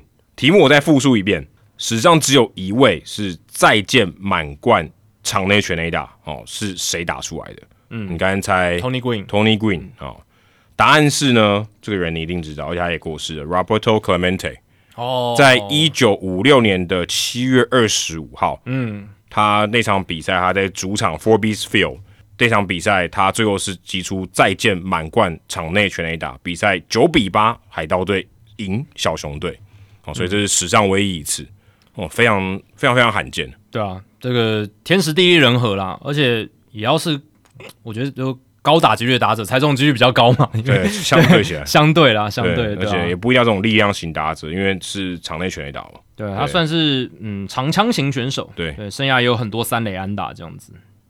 好，接下来进行本周的人物我来讲单元，Adam 这个礼拜要介绍谁？哦，这个礼拜我看到呃，这个 Athletic 的 Chad Jennings 有一篇报道，我觉得蛮有趣的、哦，因为他的主角是一个蛮有名的人哦，他是一个乐团的主唱，他就就他叫做 Giddy Lee，那他是一个七十岁的犹太人，那他其实是一个很有名的加拿大摇滚乐团 Rush 的主唱兼贝斯手。那这个摇滚乐团是非常非常，也不能说非常早期啊，就算七零年代走红的这个乐团，那现在还是 active 的，他现在已经七十岁了，太厉害了！他在这个团五十四年，非常非常猛，而且这个团还没有解散啊，比五月天还厉害。哇，七十岁还唱摇滚，真的对对对，那可能就是那个七零年代摇滚这样子。然后在一九九三年的明星赛，他在这个巴尔的摩哦的主场啊，代表唱加拿大国歌，因为他加拿大人嘛。但我今天要讲的是呢。他其实是一个蛮厉害的一个棒球的收藏家，他自己预估了他的这个收藏价值十万美金，但我想这个应该只是非常非常保守的估计，因为他最近哦要做一个拍卖，在十二月初的时候有一个拍卖，那他有公布一些他想要拍卖的品相，我看到这个拍卖网站上面起价，几乎每一个都是十万起跳，所以他如果真的成功卖出去的话，应该是哦绝对远远超过这个十万美金的收藏这样子。那例如说有哪些呢？有这个 Shoeless Joe Jackson 在一九一七年的签名球，也就是黑袜事件那一年他有签名球；Josh Gibson 的签名球，这黑人联盟全垒打王；Mickey Mantle 在一九六零年世界大赛用过的球棒，以及三千安俱乐部每一位成员的签名球，是非常非常厉害，太扯了，太扯了。然后有些是买的，有些真的是他成名之后有一些机会可以签到。嗯，他更夸张的是，他不但还有披头士的签名球，他还有。所有在他这个可以触及到范围内，所有美国总统的签名球，但可能没有 George Washington 啊，但就是有棒球以来啊，有机会可以签得到总统的签名球，例如 JFK，还有 JFK 的签名球，这非常非常厉害。那我看他的报道里面就说，他其实就是一个蛮有收藏癖的一个人，他就说他就喜欢棒球嘛，他想要拥有这个历史的一部分，然后可以让和球员有一些连接。他的很多签名球。或是一些签名，或是一些棒球的收藏是买来的。那我后来看到一个他的那个一个小，算是算是一个小花絮啊。就 Randy Johnson 也是他的歌迷啊，Randy Johnson 甚至还是他们演唱会的摄影师。我想 Randy Johnson 去拍演唱会应该蛮不错，因为只有他一个人站在二楼，其他人都在一楼，对，那就身材优势。那我看到他这个故事，他讲说他小时候他其实是家里很穷，他是一个贫穷的犹太家庭，从德国这个。大屠杀逃过来的，然后住在多伦多，所以他其实小时候是没有什么钱去看比赛，而且刚才不是有提到吗？七零年代嘛，篮球队一九七七年的才有的，所以其实是虽然他已经长大了才有的，所以他小时候其实他是老虎队的球迷，因为多伦多离底特律很近嘛，对，所以地缘关系他其实是呃在加拿大，但支持一个美国的球队，但也对啊，就是隔壁而已，也是有地缘关系，对，是有地缘关系，所以他是老虎队的球迷。那他年轻的时候也都在玩音乐，然后也没有什么运动细胞，所以他对于棒球的关注其实还好，就是呃 casual fan 这样子会去关注一下老虎队。那他有提到一个很 蛮有趣的一个，算是一个机缘吧。他说他七年代因为开始在这个巡回演出嘛，然后那个时候也没有手机，也没有电脑，也没有网络嘛，所以他常常到处巡回，他就住在旅馆里面，然后就睡很晚啊，或是可能呃晚上表演嘛，他可能下午没事，或是傍晚没事。他都在旅馆里面看电视，嗯，然后很多时候都是播小熊队的比赛。他说：“哎，来看一下哦，棒球我还是蛮有兴趣的，就开始看。哎，慢慢开始迷上棒球，开始去了解棒球，而且他求知欲很高，很喜欢历史，所以他就去翻那些什么，他是讲棒球的百科全书啊，去研究一些这些东西。然后，所以他就开始去有一些机会，他去收集到这些呃签名球或什么的。而且他自己有说，他应该是有一些收藏的癖好，例如说他是。”呃，主唱兼贝斯手嘛，所以他有签，他有收集很多贝斯，就是各种名牌的贝斯哦，然后或者说他也喜欢手表，所以他有很多这种各式各样的收藏。那他也说，他其实收藏这些东西，他就也不是拿来说炫耀或什么的。他里面有提到一个事迹，在报道里面，他说他就是到处就算是去收集吧，可能在拍卖网站啊，或是拍卖会上啊，去买买了两百多颗黑人联盟的签名球，可能到处因为买嘛。可能也很便宜啊，因为比较不是这么有名的球员，然后把这一次把两百多颗签名球捐给黑人联盟博物馆，就做这种事情，也是脑袋有点问题，我不知道在想什么，功德一件呢，功德一件。虽然那些黑人联盟的签名球可能大部分人不认识，可是。真的，对于黑人联盟博物馆来讲是很有价值的。对，但是他就想要，他可能就是喜欢历史，他就他就花时间收集，然后把全部给别人，这样这样很好，这就是一个棒球大爱。对，或者说超赞，他也可以自己开一个博物馆嘛。所以我看他这个影片，他的报道里面，他他家有一个就是一个收藏室，简直就是一个博物馆这样子。那最近之所以这个 Gilly Lee 会有他的新闻，是因为他最近出版了一个回忆录了，然后他的这个也顺便哦，借由他出版回忆录，有一些宣传期，他也要拍卖他的这个收藏。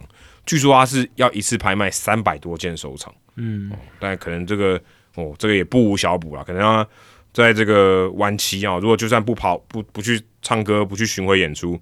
他也可以安享晚年，光光靠这个卖这些收藏品，他就削翻了。退休金有着落了。对，然后我还特别好奇一下，因为我其实呃我是有听摇滚乐，但是 Rush 的歌我是没有怎么在听啊。嗯，我还特别找一下，现在有哪些球员有用过他的歌？诶，就是用过他当出场曲。Bray Garner 有用过他的一首叫 Tom Sawyer 的这首歌，J Lowry 也用过同一首歌，P Alonso 也用过他的歌叫 Working Man，哦，也还蛮酷的。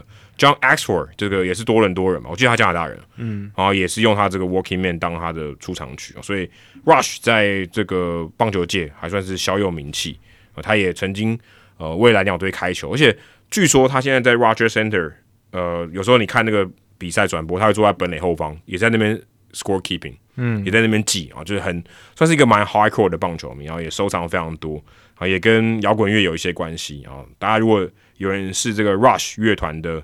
歌迷的话啊，也不晓得你就知不知道，呃，Rush 乐团的主唱是一个超级棒球迷。呃，他那首歌《Tom Sawyer》就是《汤姆历险记》的主角的名字了。哦，是哦，对对，就马克吐温《汤姆历险记》。对，对，就是 Tom Sawyer。Tom Sawyer，所以应该是有一些关联这样。所以它里面的歌，我有听听下歌那首歌，对对对，可能是跟《汤姆历险记》有关系。对对对对对。好哇，已经快要三点，快要三个小时半了，嗯，非常久。今天的数据单元，哇，这个题目也蛮。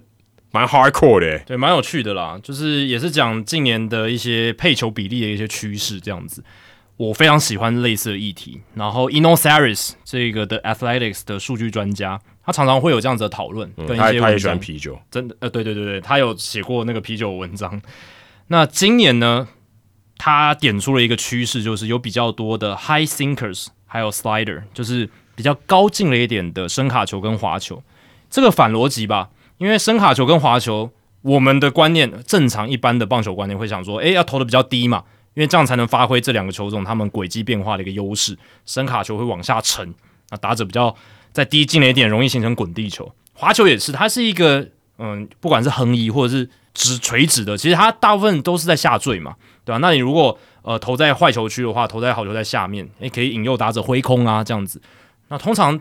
如果声卡跟滑球投在比较高的进了一点，一二三号位会被认为说，哎，应该是失投吧，或是没有投好这样子，哎，但是今年这个趋势变得比较不一样，投手开始丢比较多的高进了一点的声卡跟滑球。那今天数据单元就来聊一下，为什么会有这个数据上面的变化？那这个要从三十多年前开始说起，九零年代的时候，那时候外角低的声卡球是一个王道，这个是勇士队的投手教练 Leo Mazon 他带起的一个趋势，因为他那时候很倡导。投手你就是投外角低的声卡球，那他就是知道说投外角低的声卡球可以看到很多内野滚地啦，打者不容易打得好。但是呢，这个观念持续了很久之后，出现了两个状况。第一个是太多人都这样丢了，因为这大家觉得诶有效，我就来丢。但是丢久了之后，好像大家形成了一种约定俗成，好像就是这样。可是没有再去过问说它的效果到底如何，因为那个时候追踪的数据也没有那么多，或者是棒球讨论数据也没有那么精确。那很多投手他都是这样子哦，反正我声卡就是丢外角低，嗯。但是很多投手他其实控球没有那么好，所以打者呢，他开始看到很多失投的声卡球丢到红中的啦，的就是没有没有投到很好的外角低的位置，甚至位移轨迹不大、品质不佳的这种声卡球。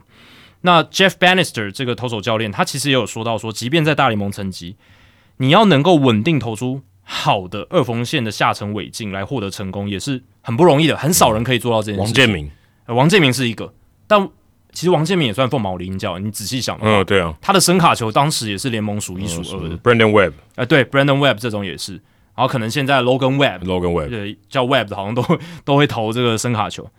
第二个状况是。打者本身也越来越会应付，说怎么样去面对这种外角低的声卡球了。后来，因为九零年代之后，到了二十一世纪初期，好像声卡球呃被打的情况有点严重。海盗队的投手教练 Ray Searage 他就开始教导投手，先去投打者的内角，然后再投外角低的声卡，这样子去压迫打者之后，打者会比较容易去把外角低的声卡球拉回来，形成内野滚地球。这个是 Travis s a c h i k 在他大数据棒球 Big Data Baseball 有写到的事情。那也是 Ray Searage 他开始获得注意，然后让海盗投手投出好成绩的关键嘛，就是大概在十年前的时候。所以那个时候开始，诶，大家又开始流行说，我丢内角声卡，或者是丢内角速球，先 establish 建立之后，再丢回外角低的位置，内野滚地球。但是近十年来又有不同的一个趋势出现了，卡特球、滑球，还有 high fastball，就是所谓高进了一点的四缝线，越来越流行了嘛。过去节目我们五六年来其实也都常在聊这一点。那声卡球是越来越失势了，越来越少人使用，越来越不受到青睐了。因为大家发现数据上面来讲，声卡球被打击率很高，被容易长打，所以大家越来越不愿意去使用。但是来到今年，其实这两年都是啊，我们之前有聊过嘛，声卡球的比例稍微回来一些了。还有今年的季后赛，我们也看到了蛮多的打者，他开始破解这种高进了一点的诉求，然后去把这种 high fastball 或者高转速的 high fastball 打好，像是 Christian Javier 不是也被打了吗？对啊。还有 Paul Sewell，我们之前也聊，他也是这种高转速的四缝线，然后投在好球在上缘被打。那为什么呢？其实 Fox 的球评 John Smoltz 他有去讨论到说，就是游击兵队的板凳教练 Donny Aker 他有给自己的打者一些建议，就是你在知道对方应该会投 high fastball 高的四缝线速球进来的时候，你要怎么破解？就是你挥击你瞄准的地方呢，比你设想进了一点再高大概两三个球。嗯。你把你的设定的击球点拉高，那这样就比较会打到了这个这个高的四缝线的诉求。因为这些高四缝线诉求它的特色就是视觉上看起来会往上窜嘛，它只是不容易下坠，所以看起来像往上窜。那你如果你的击球点设定高一点，你就是可以 getting on top of the baseball。那像 Corey Seager，像游击兵队打者在面对 Paul s e w e l 那个诉求的时候，就是打得非常好。所以今年还有今年的季后赛，其实我们看到很多。打者他开始比较瞄准高的进雷点来攻击高的四缝线诉求，试图来破解近年来这种高转速四缝线诉求投胎好球太高，然后压低的需求这样子的搭配，这几年这很流行嘛，所以破解 high four seam 这个已经有开始在做了，因为今年好球带一二三号位就是高进雷点的四缝线诉求被加权上垒率大增，今年是点三零九，去年是点二九一哦，前年是点二九二，都是比较低的。那今年这个 high four seam 就是高进了一点的四缝线诉求的被 WOBA 上升到了点三零九，这个在大样本数据底下其实是一个很高的数值，就被锁定了嘛，蛮容易理解的。对，因为很多人都这样丢嘛，很多投手都是这样的特色。那打者这边也会做阴影，这个我们之前节目常聊，就是你当有一个配球的趋势出现之后，大家都开始这样做，蛮好猜的，蛮好猜。然后你设定或者是做阴影上面的策略，你就可以比较执行。的成功的几率高，这样子对，所以现在开始打者这边反制这种高进一点的四缝线，然后也让这种高的四缝线比较容易挨打，所以呢，投手这边也开始做反制了。那投手的反制是什么呢？他们开始用更多，就是今天的主题，高进一点的声卡跟滑球做搭配。今年全联盟哦，声卡加滑球，然后投在好球带一二三号位的这种数量，比去年多了将近三千颗。哦，但是就像我刚才一开始讲的，声卡跟滑球一般来说不是都希望投在好球带比较低，嗯，甚至这种坏球区来做引诱嘛？对，但是这个就是现在刚才讲的配球比例在做变化，然后高的四缝线速球或者嗯这种高四缝线速球加曲球的搭配，可能现在打者越来越去适应了。那我们就要用一些反向思考，不同的思考方式来帮助自己投手这一边再把这个优势拉回来。那其实我之前在访问五夺的时候，他有提到类似的观念，就是特别是在这种中职的环境里面，打者的熟悉效应超强，打者都其实很认识五夺，五夺也投到第九年了。那你更需要去不断的变换配球策略性的一些变化。那他以前五夺说，他以前在还没有来到龙队之前，他比较多都是内外角的搭配，还没有做高低位，因为他那时候就是其实他一直以来都是伸卡球为主的投手嘛，然后搭配着滑球。那一直把球压低，然后走内外角。可是他来到龙队之后，他开始把声卡球也会丢高进了一点，那是他设计的高低位的搭配。所以他也从一个滚地球型的投手，变成了他的飞球的比例拉高，但他的 ERA 其实还是蛮低的。那他就有说，其实这也是一种有某种程度上刻意设计的结果，因为他开始把变化球跟深卡球投的比较高，那打者就容易打成冲天炮，就是因为有一些高低位落差的变化。那你要投的准，投不准就是完蛋了。没错，这就是你要有具备这样子的控球能力，你才能做这样转变，而且转变的好。嗯，不是所有人都做得到。其实这比较难啊，你要丢到坏球位置，他人家就打不好了。对，他有出棒的，要么就挥空，要打不好。没错，对啊？那那五多也提到说，因为他球位不强了，那如果他再照以前模式那样投，那打者都很好猜球，很好做预期，那他就容易挨打。那如果做一些高低位的变化，可以增加他提高解决打者的这种比例，嗯，然后也让打者比较容易打不好。那近两年呢，高进雷点的声卡球的被 WOBA 被加权上垒率是二零一五年以来的最低，所以今年看起来投手做这样子的一个策略的调整，看起来是还蛮不错的，就是是有一定的效果的。然后呢，近两季高进雷点声卡球的比例也是 Statcast 年代以来，就是二零一五年以来哦最高。跟三十年前的，就是我们刚刚讲的那个时候的趋势正好相反。三十年前强调的是把声卡球压在低的进 A 点，嗯，但现在感觉上高进 A 点的声卡球越来越得势。去年高进 A 点的声卡球百分比是百分之十二啊，今年来到百分之十二点九。那在 Statcast 刚开始的时候，只有百分之十点五的声卡球会丢到这个好球带一二三号位。那这九年下来，大概成长了呃两个百分点左右。对吧？所以这个也是一个蛮有趣的一个趋势啊。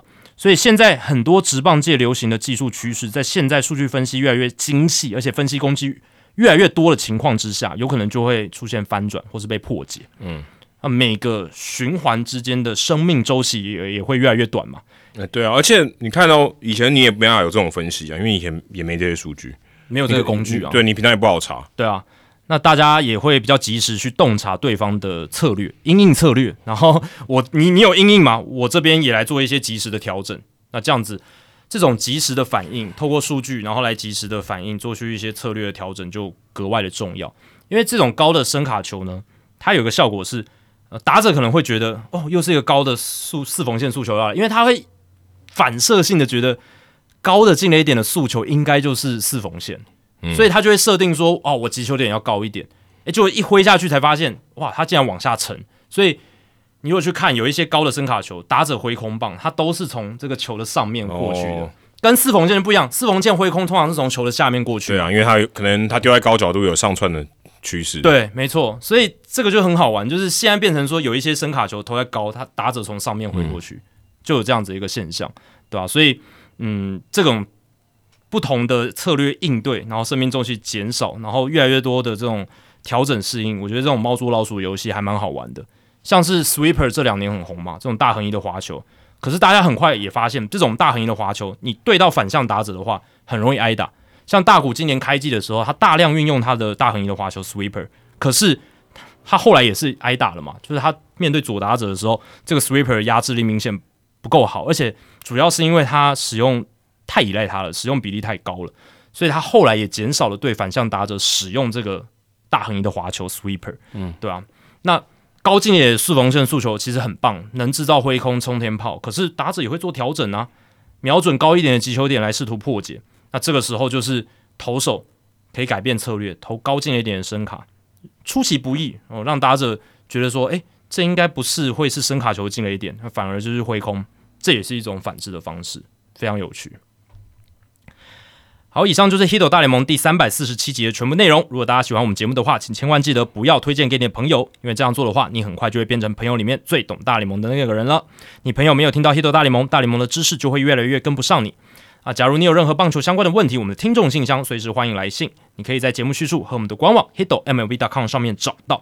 下一集我们会持续的把剩下的问题回答完，还有别忘记到 Apple Podcast、Spotify 给我们五星评价和留言回馈，让我们能够做得更好，也让还没有听过 Hito 大联盟的朋友可以更快的认识我们。如果你写的不错的话，我们也会在节目开头中念出来分享给大家哦。今天节目就到这里，谢谢大家，拜拜，拜拜。